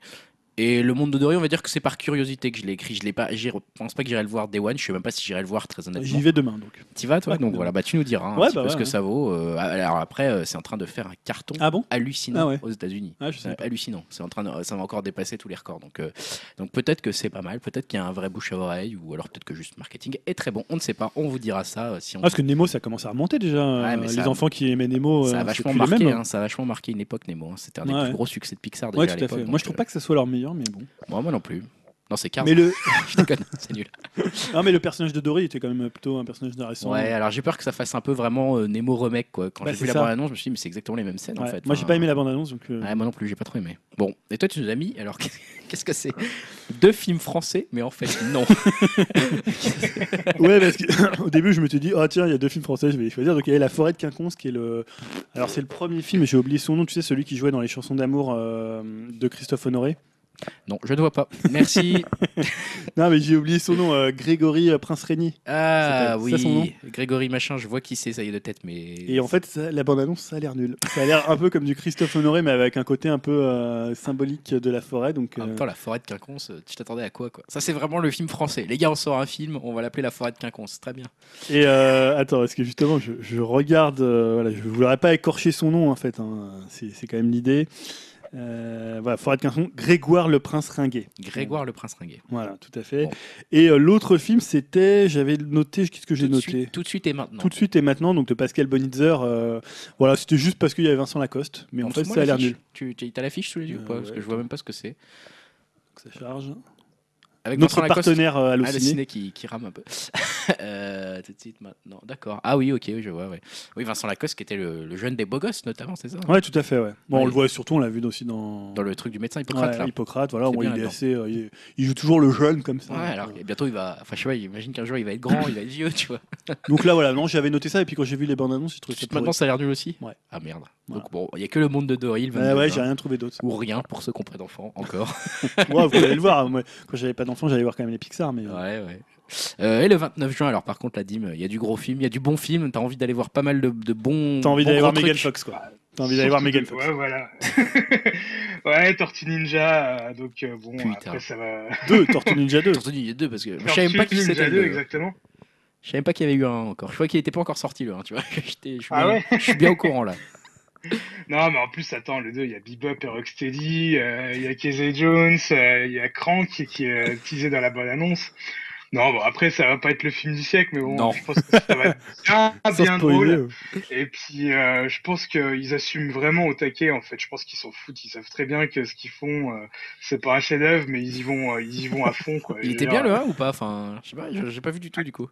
Il y a des gros défauts, mais moi, ça m'a fait marrer, quoi. Je veux dire, euh, enfin, c'est, c'est, c'est fun, quoi. J'avais l'impression d'un peu de- d'avoir un peu un feeling euh, comme le, le dessin animé des années 80-90 qu'on regardait quand on était môme. Ouais, c'est un buddy movie un peu, un peu comédie euh, buddy movie ou un truc comme ça. Bah oui, il y a plein de vannes et tout. euh, il y a Shredder. Enfin, ça fait vraiment. Enfin, pour, enfin, pour moi, ça fait vraiment dessin animé, euh, comme le, dessin- un peu le dessin animé de l'époque, mais en live, tu vois. Donc, euh, bon, pourquoi pas. Et c'était Michael Bay qui réalisait ou euh, non? Il produit. Il euh, produit. Et là celui-là, aussi pareil, il produit aussi. Ouais, ouais. En fait, Megan Fox, elle travaille plus qu'avec lui en fait. c'est c'est vrai. Mais en plus, je pensais qu'ils étaient, euh, ils étaient, euh, enfin, ils, ils étaient fâchés Ah, je crois qu'ils étaient fâchés Parce qu'elle que était il- chiante sur le tournage. ouais, sur le de- tournage de Transformers. Ouais. Elle avait plus de rôle, donc elle a, elle a retourné sa veste, elle est revenue vers lui. Hein. Ah ouais, hein. Pas con, la, pas con la meuf. Hein. Bon après, je crois qu'elle a fait des enfants, donc elle a peut-être été occupée à Ouais, faire autre chose. C'est ça, hein. plutôt que Tortue Ninja 2. Bon, Ouais, des fois, c'est pas plus mal. hein. c'est aussi un deuxième épisode euh, d'un autre film, d'une autre franchise que t'as mis. Euh, Ouais, bah, comme toi, hein, je peux Ouais. voir euh, Conjuring Conjuring 2. 2, ouais, effectivement. Moi, j'avais beaucoup aimé le premier. D'ailleurs, je l'ai rematé hier soir et il fait quand même bien, bien flipper. Donc, j'espère, euh, j'espère que le deuxième me fera tout autant flipper. J'avoue que le Et- premier au ciné, j'ai- je faisais pas tu mon malin. vu, ah ouais, j'ai- c'est rare que j'aille voir des films d'horreur. Je crois qu'il y avait un neveu ou je sais pas quoi chez moi ici. Je lui ai dit viens, on va voir au ciné, on va t'occuper, tu vois. On va, on va au ciné, on va voir Conjuring. J'ai regretté. J'ai arrêté parce que j'ai passé la moitié du film dans mon dans mon dans mon fauteuil comme ça, recroquevillé à essayer de pas regarder l'écran. Non, j'avoue Ah, que moi, j'ai. je suis vraiment un super client de films d'horreur et je trouve que James Wan, euh, Ah, il est bon. Il a, il a, il a trouvé bon. la recette lui, ouais. il arrive vraiment, je trouve, à- au niveau de la réalisation et tout, de comment c'est fait, comment que c'est filmé, euh, au niveau du son aussi. Enfin, Ah, tout le travail qu'il y a sur le son dans ces films, euh, ça, ça, c'est vraiment, s'il y a bien des films d'horreur à aller voir au ciné, c'est bien ces films. Ouais, parce qu'en plus, ce qu'on peut apprécier, enfin moi, ce que j'avais apprécié dans Conjuring perso, c'est que euh, il y avait pas de, enfin il y avait pas ou peu de jump scare en fait. Tu ça c'est bien parce que. Et c'est un mec qui arrive à mettre, à faire peur plus par l'ambiance que par les jumpscares, et ça c'est plutôt fort et rare en fait. Donc euh, il y en a pas aimé. beaucoup, mais quand il y en a, en Ah, quand il y en a, par contre, tu- quand il y en a, par Parce contre, tu te chies dessus. que-. Ouais, bah, fait. C'est vrai que maintenant, les ménager, jumpscares, c'est vraiment, c'est honteux. Enfin, Voilà. toujours. euh, Lui, il en fait peu, il en fait peu, il en fait bien quoi. C'est ça qui est bien. Donc Conjuring 2, je sais pas si ça va être du même niveau, Euh, mais bon. J'ai vu, bah, j'ai, vu qu'aujourd'hui, je crois qu'il y avait un peu les premières critiques qui étaient sorties là de la presse française. J'ai pas encore eu le temps de regarder. Je, je vais regarder ça. Et, euh, et voilà. Mais juste aussi pour noter, euh, au Kinépolis, très loin de chez moi, ils font des soirées films d'horreur et c'est la première. Ils vont faire ça avec Conjuring 2 où ils vont, euh, on va dire, faire une espèce de déco de films d'horreur dans la salle. Et si j'ai bien compris, je crois qu'il y a des gens euh, qui viennent pour te surprendre à ce Oh, moment. oh, le truc de fou, non mais jamais tu fais ça quoi. Les gens vont avoir des crises cardiaques. Putain, moi je meurs. Et j'avoue, je vous, je vous le dirai peut-être dans un prochain, euh, dans une prochaine promotion canapé. Je tenterai peut-être Oh, l'expérience. voir. ça pourrait être un truc euh, intéressant à raconter, ouais, effectivement. Et alors, Julien, qu'est-ce que tu as réservé pour Bah, moi j'ai mis, alors on attend pas Stan en hommage, Ah, puisqu'il y a Camping 3 qui sort. Je me suis dit peut-être que Stan euh, l'aurait choisi. Il faut comprendre, alors, euh, il faut comprendre la référence. Il faut avoir vu en fait. Voilà, vu que. il- Bah oui, bon, je pense que tout le monde a vu Camping, on n'attend pas Patrick. euh. Bah moi, j'avais pas vu encore. donc, Ah vu qu'il faut carrément un hashtag on n'attend pas Patrick, il y a une site on n'attend pas Patrick, il y a des t-shirts on n'attend pas Patrick, ça, les mecs ils ont trouvé. Ça c'est le but, faut que tu trouves un gimmick, hein, et puis si tu l'as c'est bon quoi. Pourtant, en soi, la phrase est pas hyper drôle. On n'attend pas Patrick. Non. J'ai vu plus drôle comme phrase. Non, parce que c'est alors, on n'attend pas Patrick, tu vois, genre. Ouais. euh, Tu sais, c'est voilà, la- le gars relou en fin de soirée du mec qui te l'a fait pour la 15e Ouais, fois, et là, ouais. ça a l'air d'être ça, Camping Un 3. mariage, je le vois bien, un mariage. Le mec comme ça qui te fait Alors moi, chier. j'ai j'ai vu que le Camping 1. C'était déjà, Ouais. ça m'a suffi. Ouais, moi pareil. Je pense que Stan On l'avait- voir on comme l'avait toi. on l'avait pas Avec vu Delphine. ensemble au ciné, euh, Greg, le premier? Camping, moi je l'ai pas vu Camping. Ah bon? Non. Ah, mais- Genre, Ah non, c'est toi vrai. je t'es l'ai- plus film, euh, plus Ah film non, j'aime, d'auteur. ah non, j'aime bien les gros films de merde, mais Camping, je l'ai pas vu. Non, Je j'ai- plaisante. j'ai- j'aime pas euh, trop But du Boss. Enfin, Ouais. il me saoule vraiment. Et du coup, je vais pas trop voir ces films. Moi c'était pourri. Donc, euh, non, non, mais je suis à moi, tu peux. C'est mettre parce des qu'en fait, il y avait rien. de- Toi aussi, t'as sélectionné un film quand même. J'ai été sélectionné un film pour D'animation voir. Ouais, c'est de l'animation, ça s'appelle La Tortue Rouge et ça a l'air d'être un film un peu métaphorique où il y a très très peu de dialogue sur un mec qui s'échoue sur une île euh, qui est plus ou moins déserte, enfin elle a l'air déserte a priori. Et puis en fait, ça raconte euh, l'évolution de la vie d'un homme à travers cette île, puisqu'il y a une nana un jour qui va émerger de l'eau, euh, ils vont avoir un enfant, on va voir l'enfant grandir et ça va raconter un peu toutes les étapes de la vie d'un homme sur cette île. Et j'ai l'impression qu'il n'y a pas ou peu de dialogue, en tout cas dans la bande-annonce, il n'y en a pas. Et ça a l'air d'être un peu. Voilà, c'est animé, c'est animé en Belgique. Mhm. Apparemment, ça, ça ressemble pourtant un peu parfois à du studio Ghibli. Et as notamment une tortue rouge qui, qui, a- qui vient euh, couler un peu le, le navire de, de ce rescapé, qui a l'air d'être également un peu symbolique, métaphorique. Alors de quoi, je ne sais pas exactement encore. Il faut aller voir le film pour ça. Mais en tout cas, ça m'a intrigué. quoi. C'est une annonce où tu te dis, waouh, ça c'est hyper différent comme projet et c'est assez bizarre. C'est hyper audacieux. En plus, un film muet de nos jours, euh, voilà, d'animation muet, c'est quand même pas tous les jours qu'il y en a. Donc pourquoi pas donner un peu sa chance à ce truc-là qui, est, qui a à défaut au moins l'air d'être original. Et je crois qu'il a plutôt une bonne presse puisqu'il a fait l'ouverture. euh, il a été à Cannes à un certain regard, il fait Mhm. l'ouverture d'Annecy. euh, Enfin donc euh, j'ai l'impression qu'il est déjà bien accueilli dans les, dans les festivals. Donc en général Et puis bon, euh, la tortue qui a le bandeau rouge, c'est celle qui a les dagues, elle est quand même assez balèze. Putain. Et ouais, je me suis dit qu'il y avait une thématique tortue qui, qui combat quelque chose, qui combat la vie, tu vois. Donc, euh, en fait, c'est un peu le même film. En fait, c'est Tortue Ninja 2, en fait. Que Ce qui est Megan Fox, qui est trop bonne, en fait. donc voilà, je sais pas s'il y avait d'autres choses dans les sorties ciné. Je crois que c'est tout. Bon, oui. Bon, bah super. Ouais, il n'y a pas grand chose. Hein. Non. Je vidéo, on plus, pas les, noté, donc, les- euh, les non. semaines suivantes, ça sera pas mieux, je crois. Moi, de toute façon, euh, là, maintenant, j'ai envie de dire. les, les gros blockbusters de l'été, c'est quoi cette Ouais. année? Je sais même pas. Bah, ce en a. plus, tout a été décalé. D'habitude, tout on les a avant, toujours ouais. un peu, on les a toujours un peu en avance euh, par rapport aux États-Unis. Et là, on a tout en décalé. Bah, je pense que ça doit être à cause de le- de l'euro. Mais tu vois quoi euh, comme. Parce qu'il y a quoi comme blockbuster cet été? Il y en a ou pas? Ah, il y a Suicide Squad, il y a Star Trek, Ah oui. il y a Independence Day. Oh oui, indépendance. Euh, Ah, ça va être bien, ça. Je, je sais plus, je crois qu'il y en a d'autres, mais en fait, on a tout en décalé, quoi. Et je crois qu'il y a une journée, un mercredi, où on a, on, on a au moins trois, trois blockbusters d'un coup. euh. Ouais, c'est bien, ça va nous occuper pour les vacances. On pourra vous raconter ça du coup euh, bah, au prochain podcast, puisque là on va nous faire nos vacances d'été du Dubcast. hein. donc ça sera la prochaine saison qu'on racontera ce qu'on a vu cet été euh, à nos chers auditeurs. En tout cas, on pourra en parler en attendant peut-être sur le, sur le forum sur upcast.fr. hein. N'hésitez pas à venir nous dire coucou, à mettre des commentaires sur le 3 si on a oublié de vous dire des choses, sur la partie techno si elle vous manque. Dire coucou à Stan, dire de revenir pour la rentrée. Euh, N'hésitez pas aussi à venir nous chercher sur iTunes, à nous mettre des étoiles. Enfin voilà, surtout vos systèmes de téléchargement de podcasts, ça nous permet de faire un peu plus de visibilité. On est sur Twitter. Je crois que Julien t'a posté quelques tweets. Euh, oui, juste pour dire qu'on allait revenir bientôt.